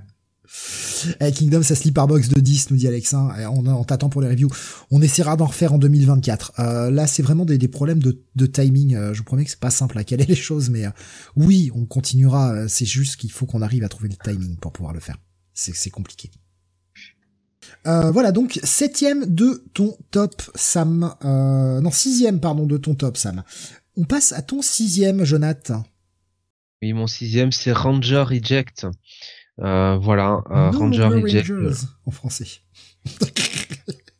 C'est vrai, hein, euh, on est, euh, on, on, non mais on, on s'adapte à Sam quand même, Sam, tu vois, on fait des efforts, hein, on prend, la, on prend le truc français. Ouais, c'est, Donc, euh... c'est tellement un titre français plus compliqué que le titre euh, Ranger Reject. voilà, Sentai Dashikaku en titre euh, euh, original, donc de Aruba Negi bien sûr, celui qui a fait euh, les euh, quintuple quintuplés. Euh, c'est chez Pika, hein, Ranger Reject, pardon, nos longueurs Rangers. et donc, eh bien, cette année, euh, on a eu, euh, moi je trouve euh, vraiment, alors la fin un petit peu de l'arc avec le Green Bataillon, mais surtout vraiment la découverte d'une nouvelle, d'une nouvelle organisation assez étrange. Assez malsaine. Et, et on va voir les conséquences que ça va être. Ça va nous donner un petit peu alors ce que je qualifierais bon un petit peu de manière un peu osée de Marineford de No Longer Ranger. En tout cas euh, dans euh, dans l'importance et euh, dans dans tout ce que ça va j'imagine amener derrière. Franchement bah écoutez moi je me je prends beaucoup beaucoup de plaisir à lire ce manga avec en plus un mec qui là aussi connaît parfaitement les codes du Sentai qui sait les détourner qui va quand même te créer enfin qui va quand même te créer un personnage qui est un fan de la première heure des Sentai et qui va genre critiquer les les Dragon euh, Rangers euh, parce qu'en fait euh, euh, il va leur dire des trucs du genre ah ouais non mais ça c'est cliché. Ça c'est le genre de truc que vous faites dans l'épisode 36 d'habitude mais je connais déjà la parade quoi. Je sais ce qui se passe dans l'épisode 37 quoi. Enfin voilà il y a, y a de l'écriture méta en plus derrière ça. Euh, non franchement moi ça me ça me ça me botte toujours autant.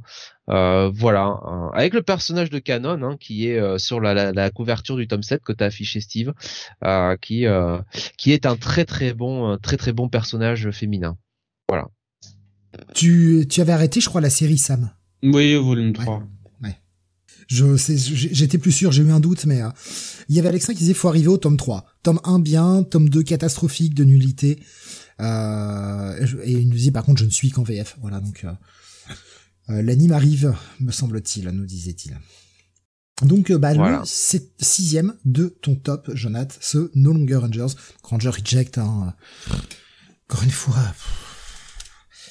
Ça aurait été tellement mieux de choisir ce titre anglais, du coup, qui, euh, en plus, se comprend beaucoup plus facilement en français, parce que No Longer, c'est pas forcément, euh, bon, ça se comprend vite, mais, euh, Reject se comprend plus facilement pour des gens qui parlent pas un pet d'anglais, quoi. Il y a des fois des choix. Oui. Il y a des eh fois oui. des choix, je comprends pas trop. Sam, on passe au cinquième de ton top avant de faire cette autre pause mention honorable parce que oui, en aura encore. Oui, mon cinquième, ben, c'est un titre qu'on a évoqué tout à l'heure dans la sélection d'Angoulême, c'est euh, Utsubora, euh, le thriller paru chez euh, chez Akata qui a été euh, l'une de ses claques, l'une de ses grosses grosses claques de, cette année. Une révélation aussi pour son autrice, dont j'espère, je croise les doigts qu'on aura d'autres séries de, de sa part. Akata a confirmé qu'ils en sortiraient plus l'année prochaine. Euh, parce que c'est euh, c'est une, une petite mini-série parce qu'il y a que deux volumes mais c'est euh, c'est proche de la perfection pour moi en termes de, de création artistique. Hein. Que ce soit visuellement ou en termes de scénario, le scénario est ultra millimétré, c'est la maîtrise des personnages est incroyable et euh, niveau visuel, t'as une mise en scène et surtout un trait qui est très minimaliste, mais dans le bon sens du terme. C'est-à-dire qu'il n'y a pas une ligne en trop, tout est à sa place et euh, voilà, c'est aérien, aéré, en même temps oppressant, juste comme il faut. Voilà, moi, mon, commentaire quand j'ai fini le volume 2, c'était waouh, en fait. Waouh. C'est vraiment le genre de, de, de, de, série que tu te dis, ouais, je, je lis pas ça tous les jours, je lis pas des trucs de ce niveau tous les jours. Est-ce que ce n'est pas trop court, de tomes Non, justement. En plus, le volume 2 était plus gros parce qu'il faisait quasiment euh, plus de 300 pages. Et euh, elle explore euh, toutes les facettes de son récit de manière parfaite. Donc euh, c'était juste la longueur qu'il fallait pour raconter l'histoire qu'elle avait en tête. Je vois Suro qui nous disait hâte de voir One Piece en première place de vos tops. Ah ah Réponse dans quelques ah minutes. Ah, ah. mais sur Otsubura, moi je suis comme ça. Moi je je l'ai pas mis dans mes mentions, mais moi je, je, l'ai lu. Hein, c'est très bon, hein, franchement. Euh. Après c'est là aussi, hein, c'est pas pour tous les publics. Hein. Oui, ça reste bah, un thriller du coup. Euh. Mm. Oui. C'est c'est avec un personnage féminin perturbant. Voilà, on va dire comme ça. Oui. Perturbant et perturbé. Oui. Je remarque d'ailleurs que, hum, au passage, pourtant c'est une série qui vous avait plutôt plu, mais ni l'un ni l'autre de vous avez mis, puisqu'on parle de, de ce titre-là et ça me fait penser à, à celui-ci, j'y viens. Vous avez pas mis Adabana, du coup, dans votre, dans vos top oui, euh, bah non. Parce que là, c'est, c'est perturbant mais malsain en fait. Alors attends, Adabana, c'était euh, sorti cette année? Euh... Oui, oui, volume 3. Ah oui.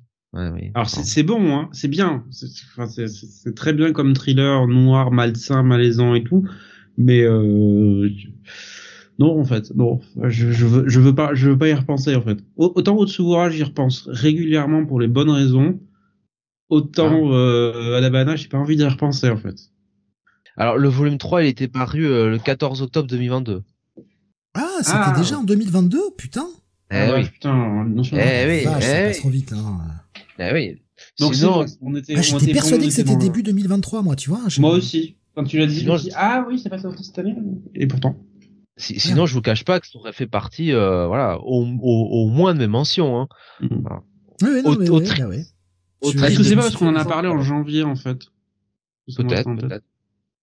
Autrice de très très grand talent. C'était hein. peut-être parce qu'en janvier, je crois qu'on avait dû faire le top de l'année hein, en janvier en fait. Ouais. Ah putain. Ah ouais non mais ça pourra c'est c'est compliqué les dates hein. bah oui mais tu fais le top de, de en janvier et poum t'es en décembre. Qu'est-ce que tu veux que je te dise. Mais c'est ça, c'est exactement ça. C'est euh, l'année est passée de vitesse. Qui qui nous dit très beau top de trucs dont j'ai jamais entendu parler mais des choses de l'envie, il faudrait vraiment que je tente. Ouais, il y, a des, y a des choses sympas. Euh, Suru qui nous dit le drame de Surutsobora, est-ce que vous l'avez vu? Non, non, non, j'ai juste lu le manga. Je savais même pas qu'il y avait un drame. On va passer du coup au cinquième de ton top, Jonathan. Donc bon, voilà, série, euh, certes dans, votre, dans ton top, Sam, mais euh, voilà, je recommandais également par Jonathan, vous pouvez y aller. Et ce n'est que ah, deux oui. tomes, comme tu l'as dit, donc euh, ça se lit assez vite. Donc le cinquième de ton top, Jonathan. Eh bon, ben, c'est on, on est dans la même ambiance, hein, je crois. Hein. oui, ah, ah, légèrement, ouais. Oshinoko, donc de. Non, non, c'est celui d'au-dessus. Comment ça? Le Jeff fait Oshinoko. Ah non, tu l'as fait? Ah non, non, c'est Oshinoko. Ah non, non, c'est ça. On est, on est d'accord. Ah oui, non, mais c'est, euh, vous inquiétez pas, le diapo ne ment ouais. pas. c'est déjà tout rangé dans l'ordre. Donc. Non, c'est okay. ça. Non, c'est moi. Oshinoko, euh, donc euh, scénario bien sûr de Aka Akasaka. Et au dessin euh, Mango euh, Yoko Yari donc pour ce manga seinen aux éditions Kurokawa. Moi j'adore voilà. et et bah, cette année en gros on part un petit peu sur tout un arc autour bah, de ce film qui va revisiter qui est un biopic hein, de de Ai euh, donc, euh, eh bien la mère des deux jumeaux. Voilà, donc on reste dans cette ambiance euh, à la fois de découverte de l'entertainment japonais, voilà, le monde, du spectacle, et puis quand même cette histoire de revanche avec de l'humour noir aussi. voilà, une super, une super série. Moi, je prends toujours autant de plaisir à lire. Voilà. Donc 9 tomes sortis pour le moment, hein, c'est le dernier sorti le 9, toujours chez Kurokawa. Et ne vous laissez pas avoir entre guillemets par les couvertures très euh, euh, comment puis-je le dire très euh, très shojo hein, entre guillemets. C'est pas c'est pas nécessairement ce que vous allez avoir. Hein. On va refaire une petite pause pour d'autres mentions honorables. On va commencer par toi, Sam. Une petite mention honorable. une on va en faire deux, hein, de toute façon il en restera une pour euh, la fin. Euh, prends celle que tu veux. Hein. Sam, vas-y, fais-toi plaisir.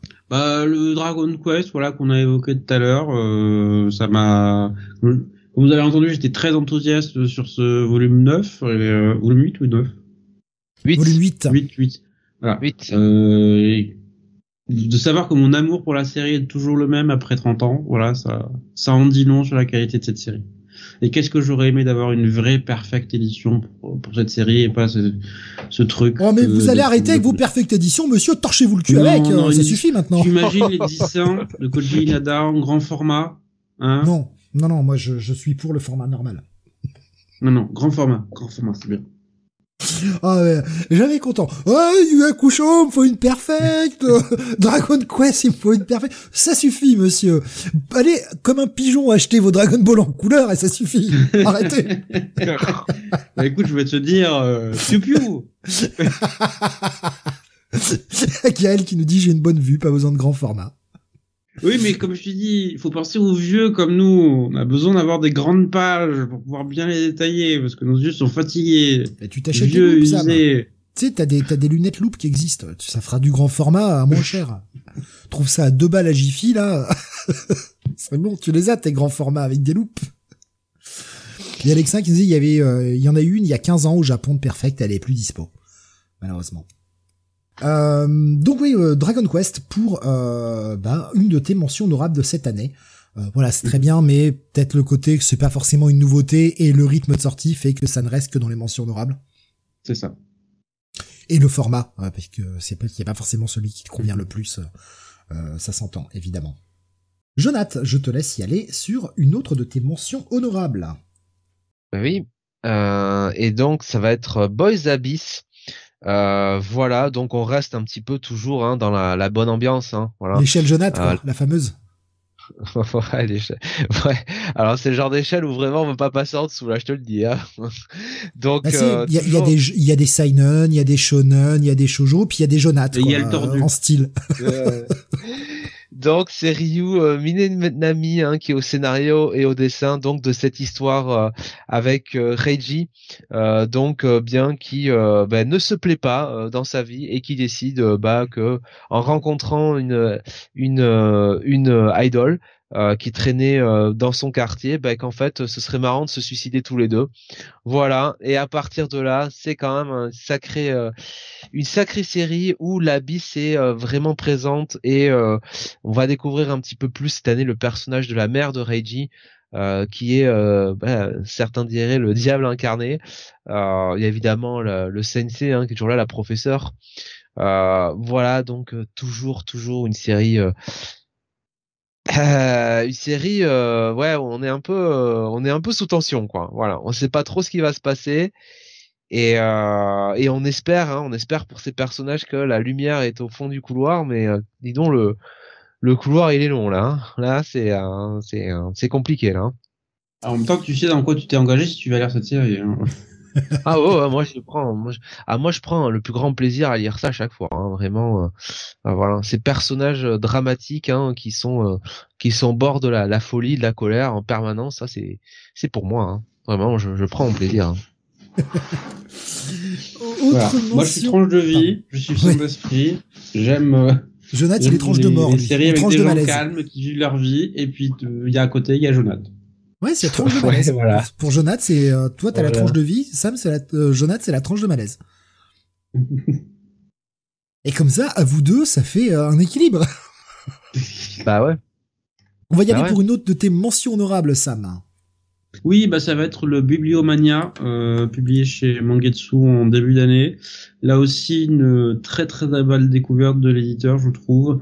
Euh, une des œuvres les plus marquantes de l'année en ce qui me concerne. Euh, alors déjà, ça parle de livres, donc forcément, ça gagnait des bonus, des points bonus au départ, mais y avoir mêlé, une ambiance Lovecraftienne et post-apocalyptique de derrière, avec une foultitude d'idées, de concepts et une mise en scène, une beauté du trait qui était à couper le souffle et très très très belle édition de la part de, de Mangetsu là-dessus. Ils ont vraiment fait le taf.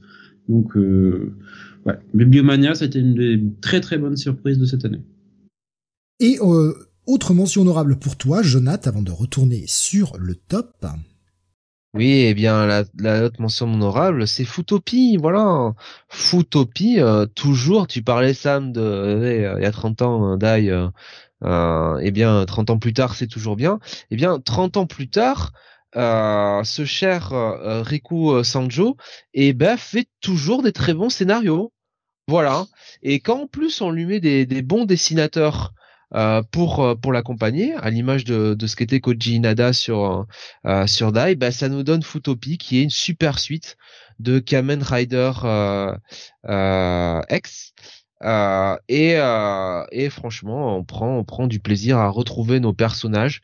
Là, c'est pas, euh, c'est pas simplement une suite pour entre guillemets faire une suite. Il y a, il y a un vrai plot, il y a un vrai, une, une vraie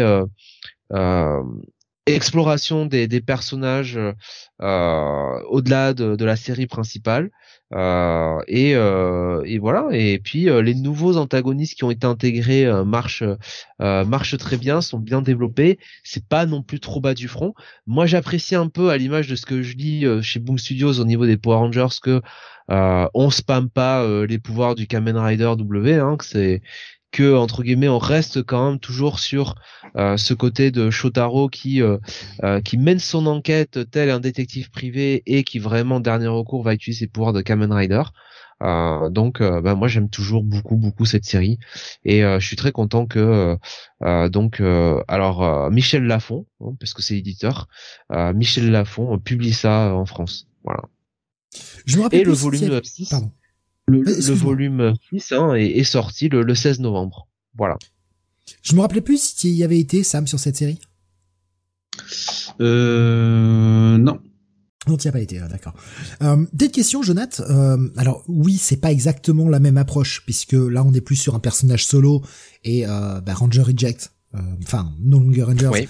On est plus sur un, truc d'équipe, mais si on est un peu fan de Sentai, vers quelle, laquelle de ces deux séries tu enverrais plutôt euh, un lecteur qui aura envie de, de s'essayer à du Sentai mais en version papier, tu vois? Alors attention, hein, No Longer Ranger, euh, on suit, euh, on suit pas, on suit pas l'équipe de super héros. Hein. Le, le, protagoniste, c'est un. Mais ça, ça parle du thème, tu vois. Je veux dire, c'est enfin on est dans le dans cet univers là même si je sais bien que c'est pas c'est pas la même approche je, bah, le Sentai euh, le, il y a le Sentai c'est vraiment les équipes de, de super héros l'autre c'est c'est un peu plus du tokusatsu euh. enfin c'est du, du metal héros on va dire euh, euh Rider enfin je le qualifierais comme ça enfin euh, ouais voilà. Mais euh, si vraiment on aime un petit peu le, le code des, des, séries originelles je renverrais peut-être plus vers Kamen Rider tu vois plus que vers euh, No Longer Ranger, honnêtement. Mais je, me dis, tu euh, il y a peut-être des gens, enfin oui, Utopie, ouais. Mais Utopie, ouais. Il y a peut-être des gens, tu vois, qui euh, qui auraient envie de s'y essayer, euh, passer euh, là du côté bouquin et pas que série télé. C'est pour ça que je me disais, qu'est-ce qui pourrait peut-être plus bah, intéresser. Après, si c'est ça hein, qu'ils recherchent, bah allez lire Power Rangers hein, chez Vestron. Hein. Alexandre dit après Kamen Rider est censé être la suite de la série, même si c'est pas forcément nécessaire. Oui, donc peut-être que la vision euh, de la série est peut-être. Euh, il y a ça aussi. Alors plutôt ouais, No Longer Ranger, parce que si t'as pas vu euh, la première série Kamen Rider, encore que Riku, Sanjo fait bien le boulot si tu veux pour te prendre par la main, mais c'est vrai que t'as t'as un attachement émotionnel aux personnages différents quand t'as vu quand t'as vu la série. Voilà, c'est toujours pareil. Alors que No Longer Ranger, tu découvres bah, les personnages dès le premier chapitre. Donc ouais, peut-être plus de Longer Ranger du coup. Ok. Bon, c'était histoire, je sais pas, peut-être d'orienter euh, certaines personnes qui voudraient s'y essayer. On sait jamais. C'est une très bonne question, Steve. Pardon, je te remercie. Je m'étrangle. je suis pas habitué à recevoir des compliments. Écoute, euh, excusez-moi. Euh, et ben on va repasser sur le top et on va attaquer cette fois-ci le numéro 4. 4 de ton top 10, Sam.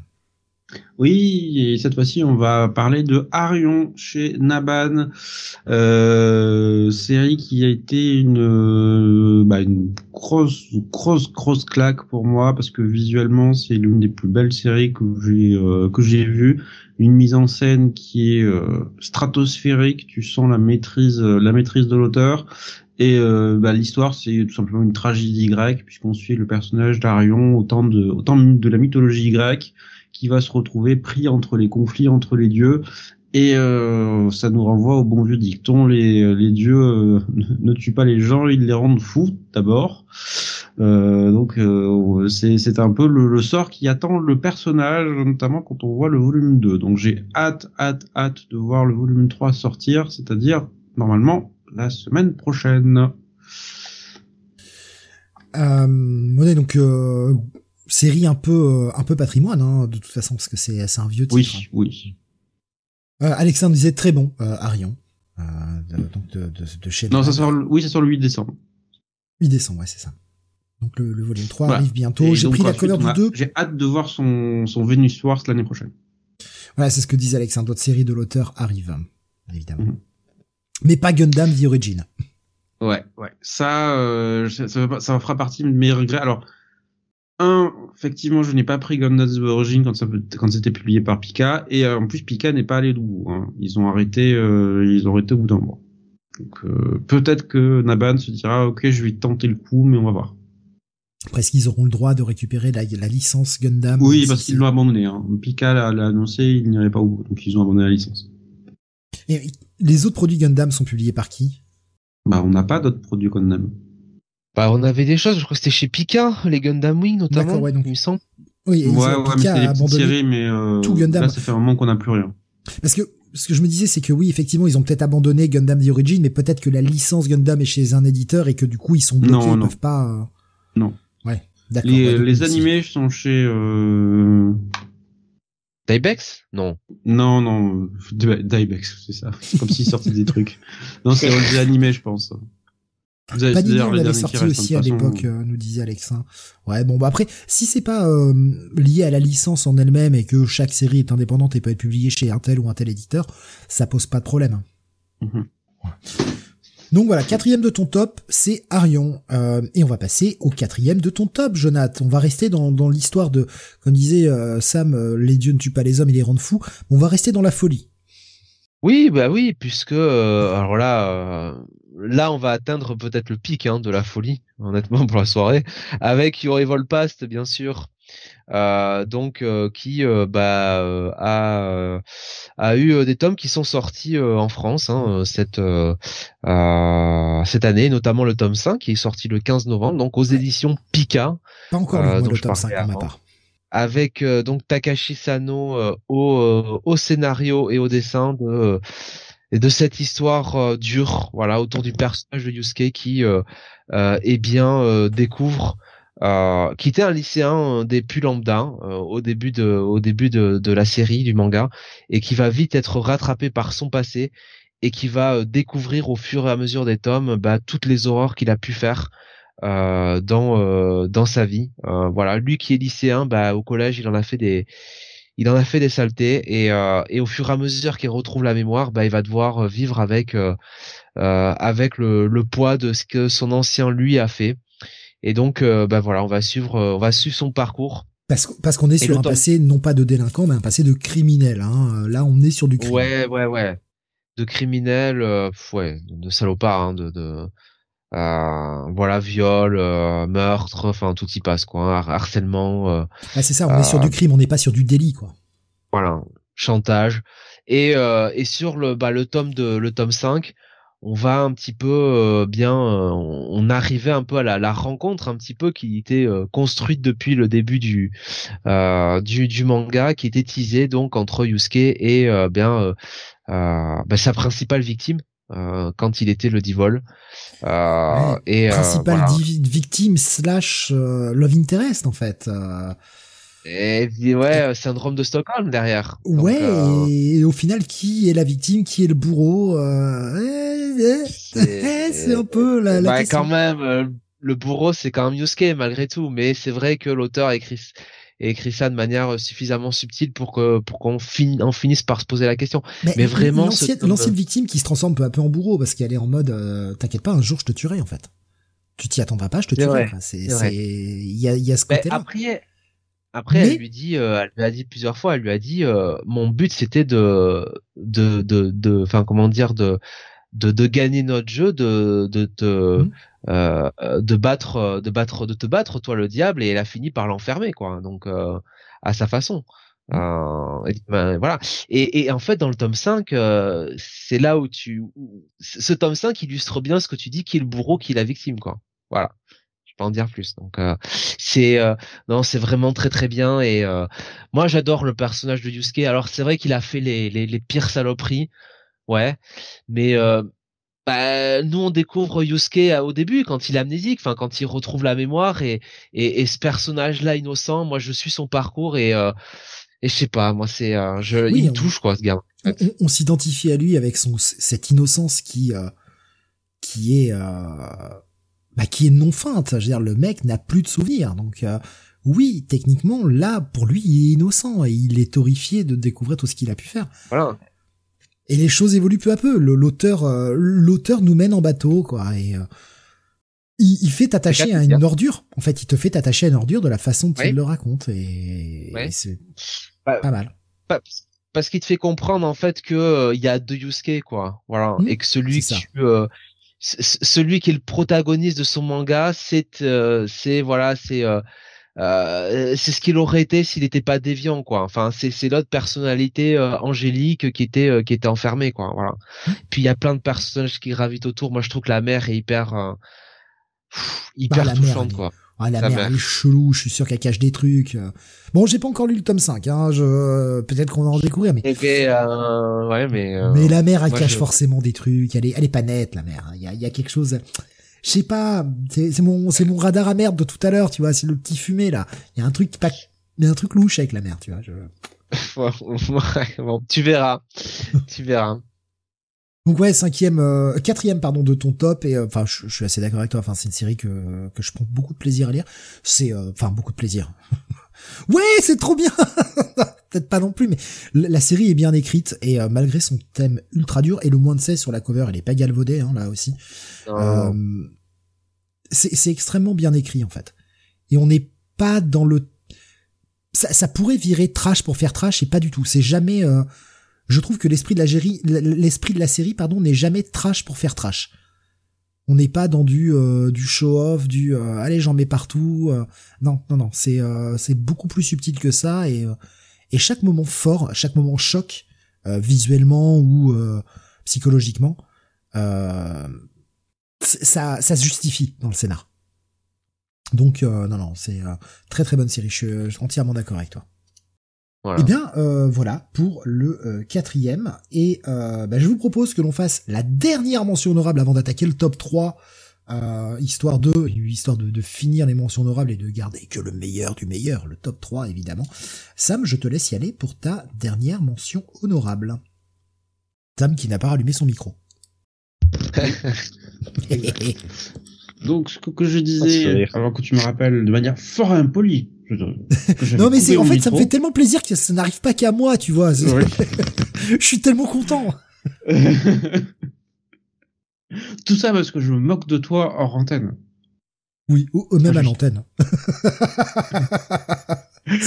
Donc, euh, comme je disais, cette fois-ci, ce n'est pas un manga en particulier que je vais viser, c'est plutôt un genre, à savoir le shojo, dont on parle assez rarement dans cette émission. Il y a des mecs on est, des vrais mecs, nous, on parle pas de shoujo. Ah, bah, moi, j'ai commencé à y toucher. Bon. Voilà. Ah! Ah, c'est sale. Ah, Sam, comment ça tu touches à des... comment ça tu touches à des jeunes filles, Sam? C'est sale. Et, euh, je dois dire, alors, c'est, euh, on va dire les, j'ai commencé à mettre quelques doigts de pied dans cet océan qui est euh, le shojo en lisant quelques séries, en commençant en lisant quelques-unes et euh, pour l'instant j'aime beaucoup puisque ce que j'ai lu c'est euh, Kamakura Diary et euh, j'ai commencé à lire l'édition perfecte de Mars euh, qui est fait par la même autrice que Césarée Et euh, à ma grande surprise, euh, j'aime vraiment vraiment beaucoup. Alors que ça devrait être tout ce que je n'aime pas, et pourtant l'autrice est tellement forte que je suis mais, emporté par le, les personnages et par l'histoire. Donc, euh, du coup, je suis très curieux de voir ce que l'année 2024 nous réserve de ce côté-là. Tu n'es pas le seul, hein. Suron nous disait Mars me fait de l'œil aussi. Hein. Oui, bah je le recommande fortement. C'est très très très vite addictif. Et l'édition de Panini, c'est une édition parfaite. voilà.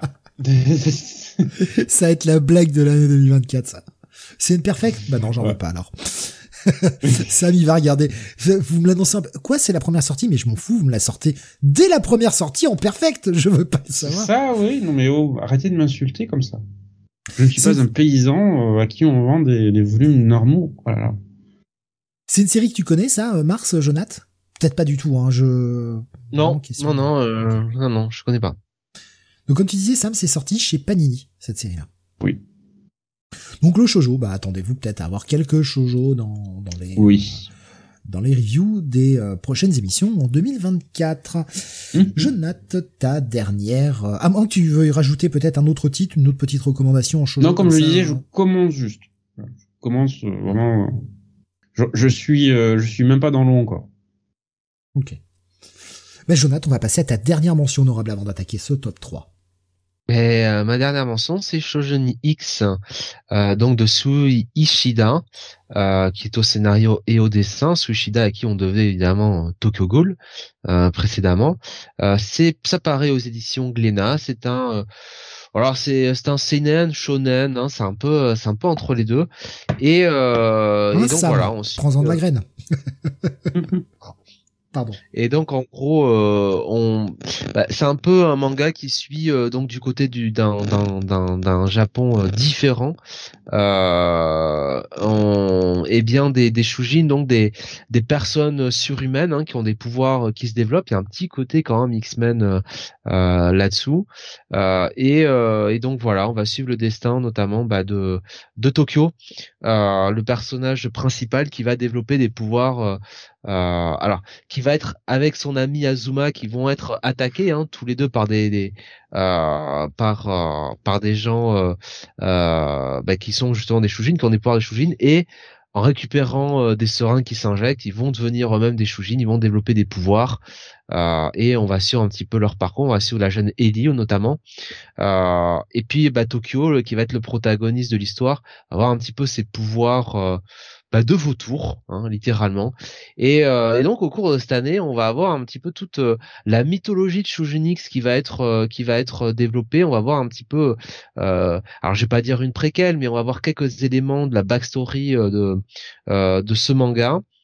Et puis en quoi Tokyo est lié à tout ça. Donc voilà, on va voir on va avoir une belle évolution surtout, je trouve, des personnages.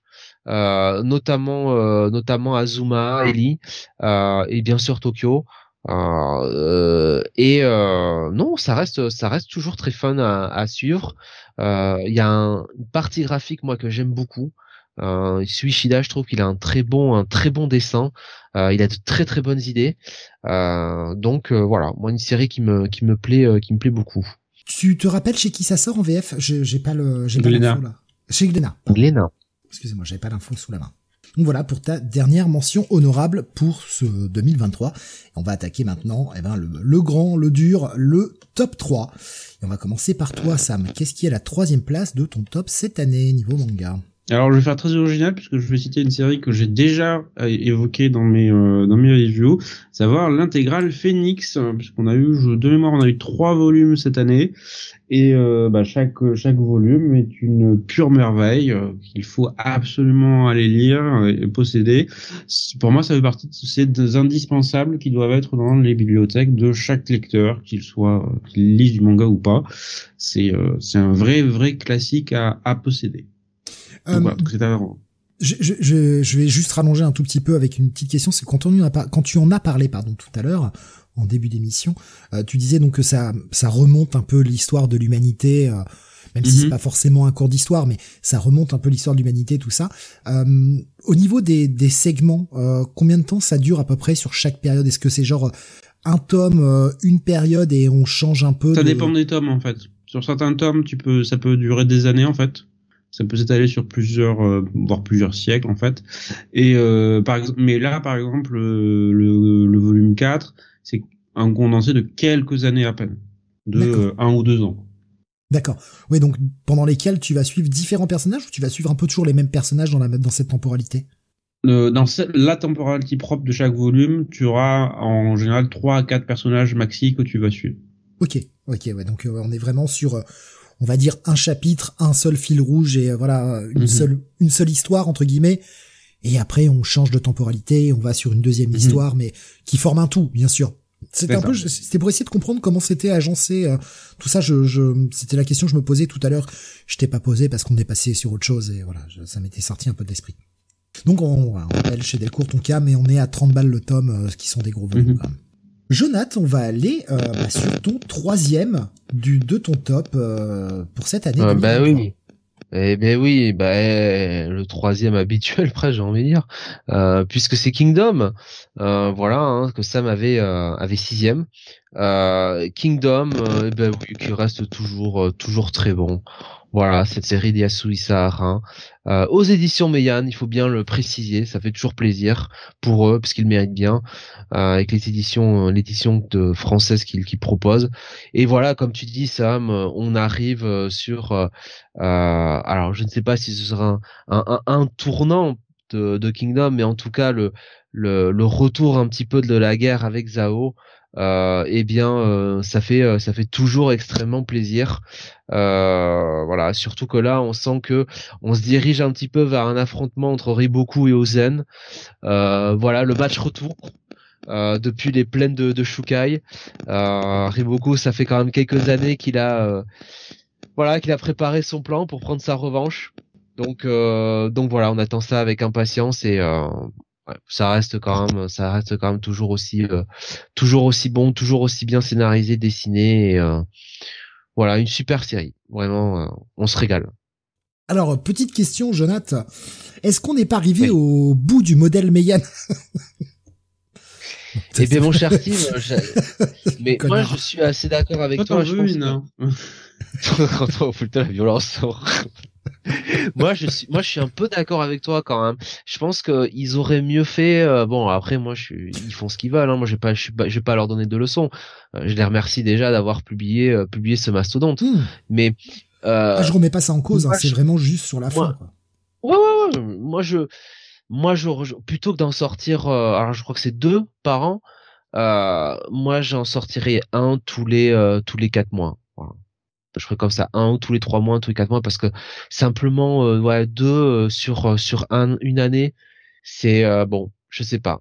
Après, je pense que si s'ils font ça, ils ont raisonné en amont, hein, ils savent ce qu'ils font, ils ont peut-être calculé par rapport à leur vente comment comment ils pourraient en vendre le plus. Je sais pas, il y a peut-être leur calcul, leur modèle économique derrière tout ça. Bon, je pense que ça mmh. aurait été mieux d'avoir une parution qui se rapproche un peu de ce qu'on voit pour One Piece, euh, pour euh, pour bah, pour les autres mangas, hein, Chainsaw Man et j'en passe quoi. Donc euh, bon, voilà. Ok, et ben on va passer maintenant au tome au tome 2 n'importe quoi, au numéro 2 pardon de votre top.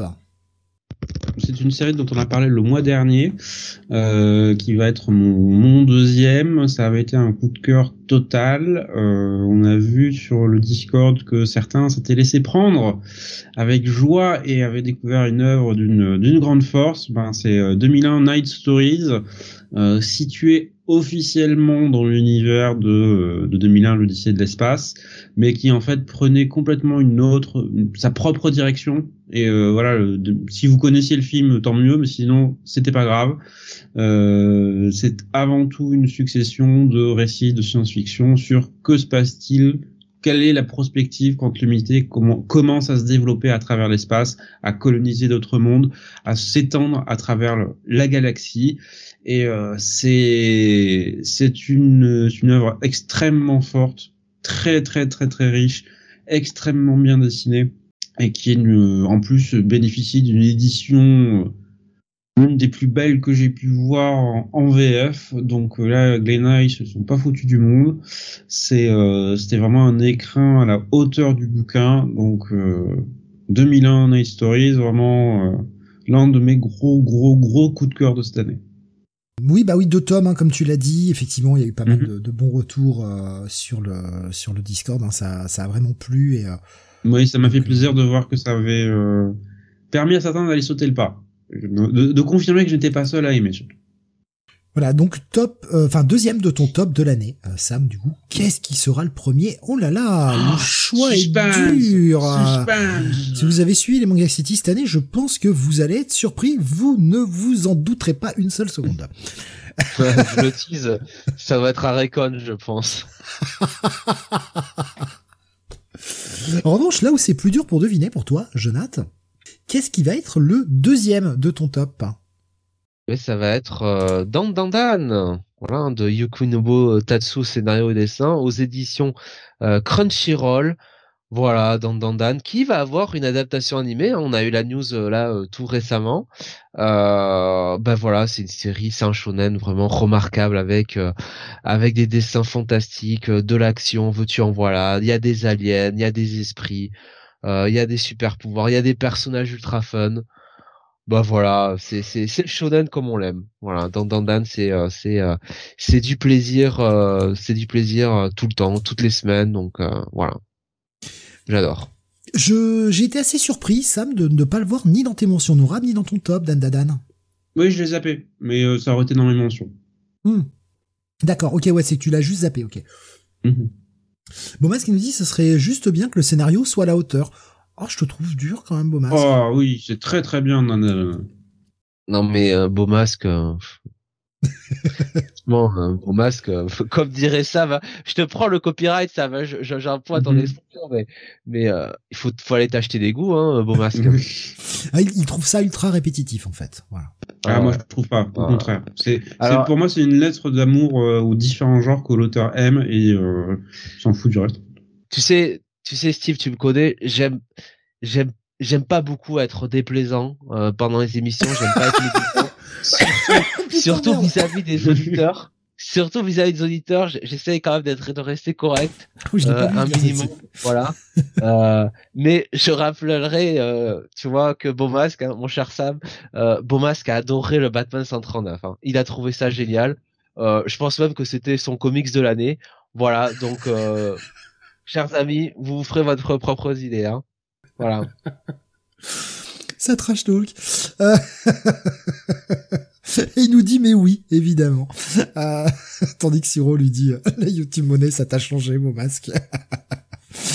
euh, voilà, donc euh, c'est le deuxième de ton top, Dan Dadan. Euh, pour cette année 2023. Du coup, la grande surprise, est-ce que vous avez deviné chez vous, sans indice, évidemment, encore mieux, question pour un champion. Euh, Nox qui, qui lui dit All Kuba sur, sur le YouTube, évidemment. Euh, est-ce que vous avez deviné le top 1 de Sam Hein? Mmh, voilà, si vous avez c'est total. Hein. Trois secondes hein, pour euh, pour nous dire quel sera le titre euh, favori de Sam.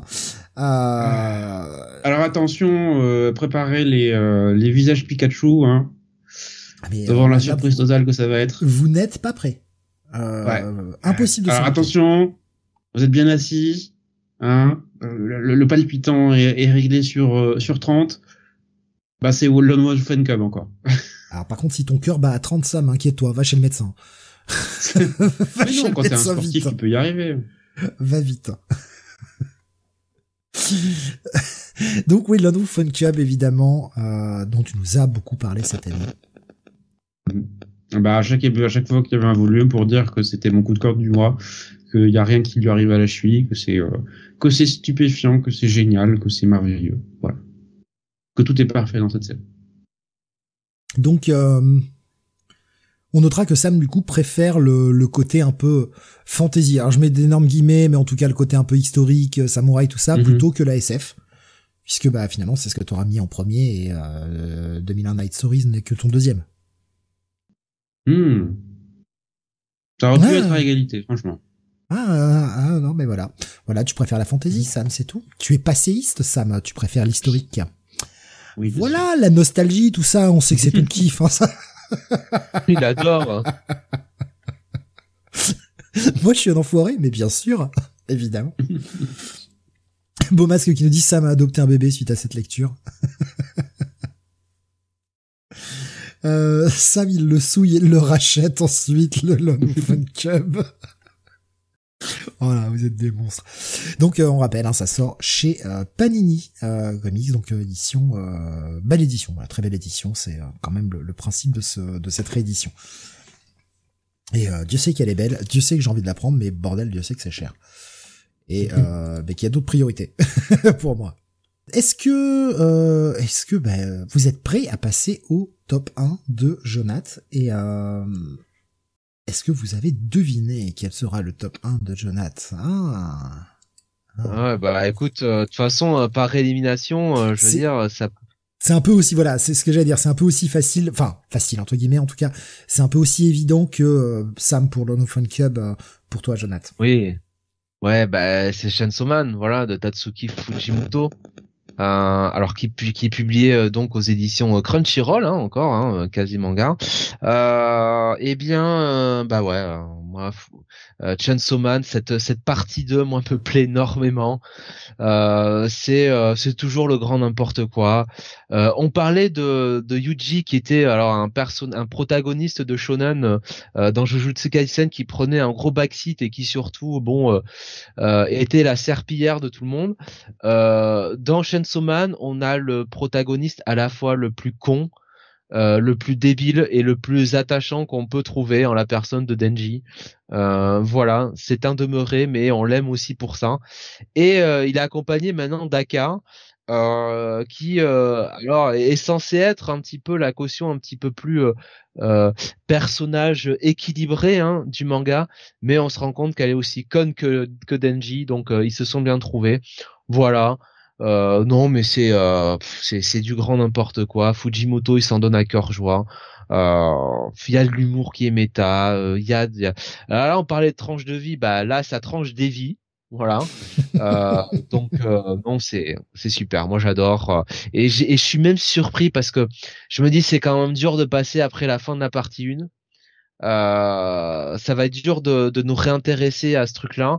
Euh, et puis non seulement Fujimoto il y arrive, mais je trouve qu'il a trouvé un nouvel angle d'attaque qui moi me, bah à limite me, me, me, passionne presque presque encore plus. Et y a tout ce mystère autour de l'autre Chainsaw Man qui qui qui voilà qui qui se déroule, enfin qui se euh, qui déroule au fur et à mesure l'intrigue. Donc euh, voilà, non moi je moi j'adore Chainsaw Man. Et puis euh, bah on a le dernier tome, hein, le, le tome 11 14 euh, pardon, qui est sorti le 11 octobre. Voilà, pour ceux que ça intéresse. Pareil, ça me pas mis ni dans tes tops, ni dans tes mentions de l'année. C'est pareil, un oubli. Euh, oui, parce que je trouve que la partie 2 ne fonctionne pas aussi bien que la partie 1. Ça reste très bien, mais euh, oui. D'accord, pas, pas Ça m'a pris beaucoup plus de temps pour rentrer dedans. Il y avait tout à l'heure Suro, j'avais pas eu le temps de prendre son message, on était passé à autre chose, mais qui nous disait euh, parce que comme on en avait parlé euh, sur le fait que c'était euh, bah, nommé hein, en sélection officielle à Angoulême, il disait franchement la seconde partie de Jason Man, bon, j'ai l'impression que le titre est plus porté par la hype que par sa qualité. Pas mauvais, mais je trouve que ça a perdu quand même, ce qui du coup se rapproche peut-être un peu de ce que tu disais, ça? Un peu, oui. Je suis un peu dans la, même position.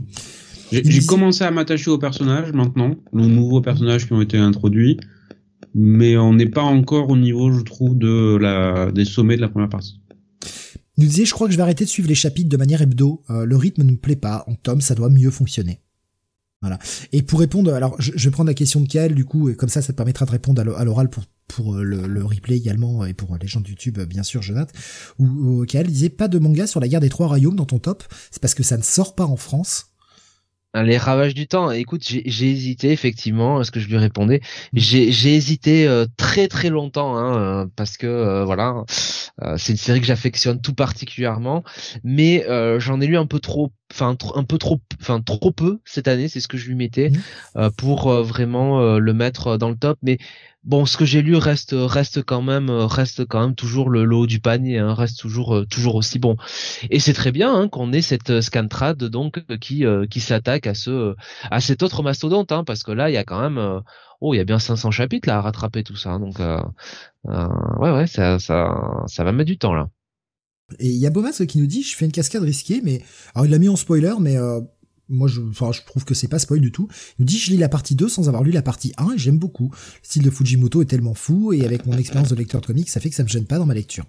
Bah, ça aurait été quand même mieux de lire la partie 1, franchement. Euh, mais euh, bon, euh, ça m'étonne pas que euh, tu arrives à pouvoir lire sans, sans nécessairement avoir lu la, partie 1, quoi. Parce que finalement, au, au tout début hein, de la partie 2, il, il, on suit beaucoup le personnage d'Aka qui est un nouveau personnage en fait.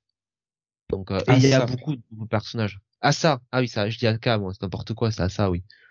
Merci euh, Sam. et Laurent se dit je l'ai mis en spoiler parce que ça peut provoquer des crises cardiaques.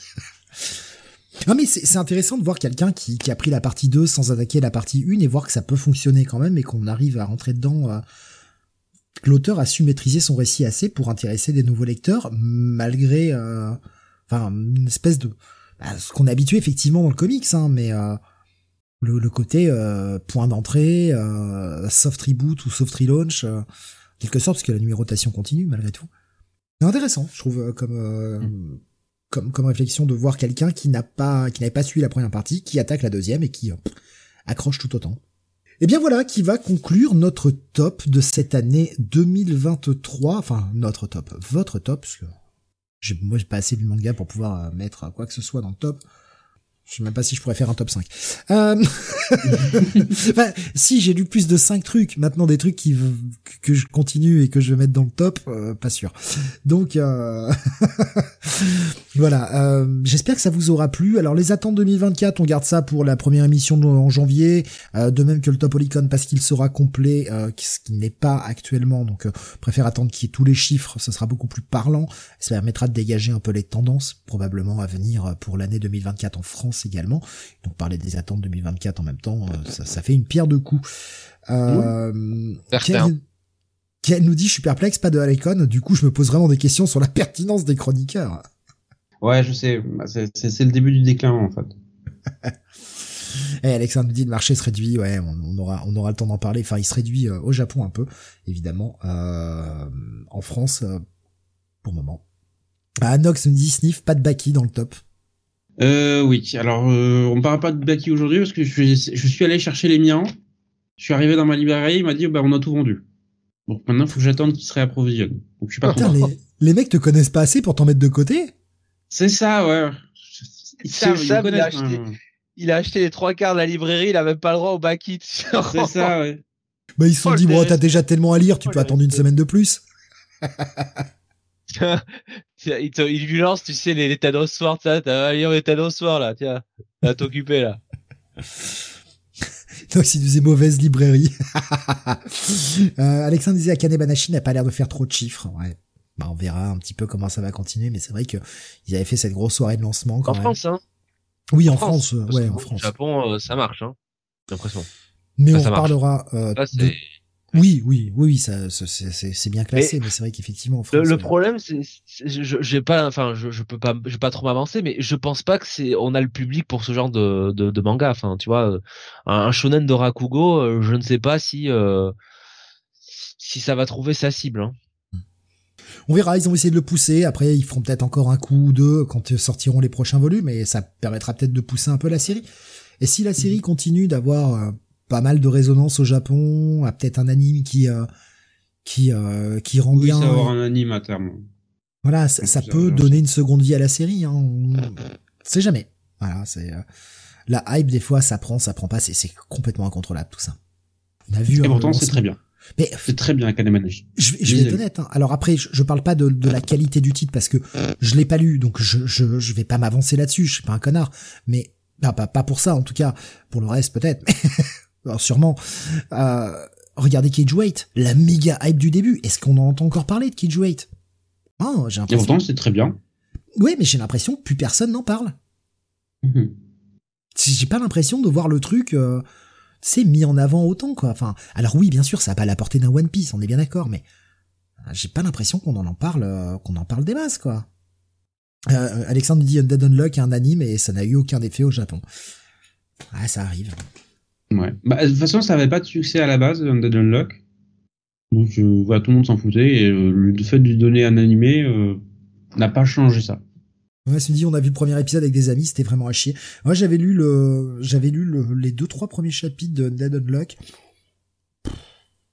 Ça m'a laissé relativement froid, quoi. Pas mauvais, hein, mais pas bien non bah, plus. Il paraît que le premier volume est mauvais et que ça s'améliore ensuite. Ouais, voilà. Ouais. Suro nous dit la VF a dû rattraper la VO pour Kaiju. Ça stagne peut-être.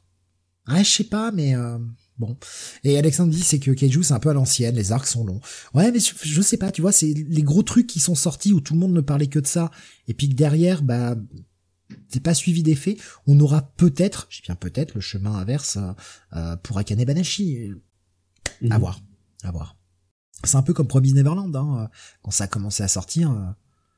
Euh, c'était pas le, truc sur lequel tout le monde s'est jeté, et puis à l'arrivée de l'anime, tout ça, et euh, ça, a commencé à en faire parler, quoi. Pareil pour Demon Slayer, en fait. Les premiers tomes sont un peu sortis, euh, on va dire, pas, pas dans l'indifférence générale, mais en tout cas, euh, c'était un peu niche, et puis ça a explosé après, donc. Et maintenant, Panini, on est à sa huitième réédition, je pense, en six mois, à peu près. Quelque chose comme ça, ouais. Avec, Avec la leur- nouvelle édition. leur volume euh, gigantesque, pilier, euh, Ouais, ils ont voulu faire une, une édition, euh, l'attaque des titans, là. mhm. Elle est gigantesque, hein. Je, je l'ai regardé, j'ai fait putain. Ouais, c'est quelque chose, ouais. Alors là, t'as pas de problème de lunettes, hein, pour lire ça, hein, bordel. oui, c'est très bien. Tous les, toutes les séries devraient être avoir cette talent. Et Bomas me dit, c'est comme My Hero Academia, toujours beaucoup de ventes et de fans, mais on n'en parle plus. Pourtant, c'est l'ultime arc. Oui. J'ai l'impression, très bien aussi. j'ai l'impression, pour ma part, euh, en étant beaucoup plus novice et moins versé dans tout ça, de d'entendre plus parler de My Hero Academia que d'entendre parler de Keiju 8, par exemple. Mais euh, Hmm. peut-être aussi parce que c'est là depuis plus longtemps. Euh, bon, Oui. Je sais pas. Bah, on arrive euh, bientôt sur les 10 ans. hein. Oui, c'est ça. Sur nous dit, c'est un phénomène français. J'ai l'impression tout le monde crie au génie sur le, le tome 1 et puis et ça suit pas après. Oui, on passe. Bah, c'est c'est le phénomène habituel du. On se jette sur les tomes 1 parce que c'est le nouveau truc qui brille, euh, et puis on passe au suivant ensuite le mois suivant. On aura l'occasion de reparler de tout ça, bien sûr, l'année prochaine, en 2024, euh, pour bah, les attentes 2024, le Top et puis bien sûr les reviews de ce qui sort. Euh, on vous remercie de nous avoir suivis pour ce pour cette ultime Manga City de 2023.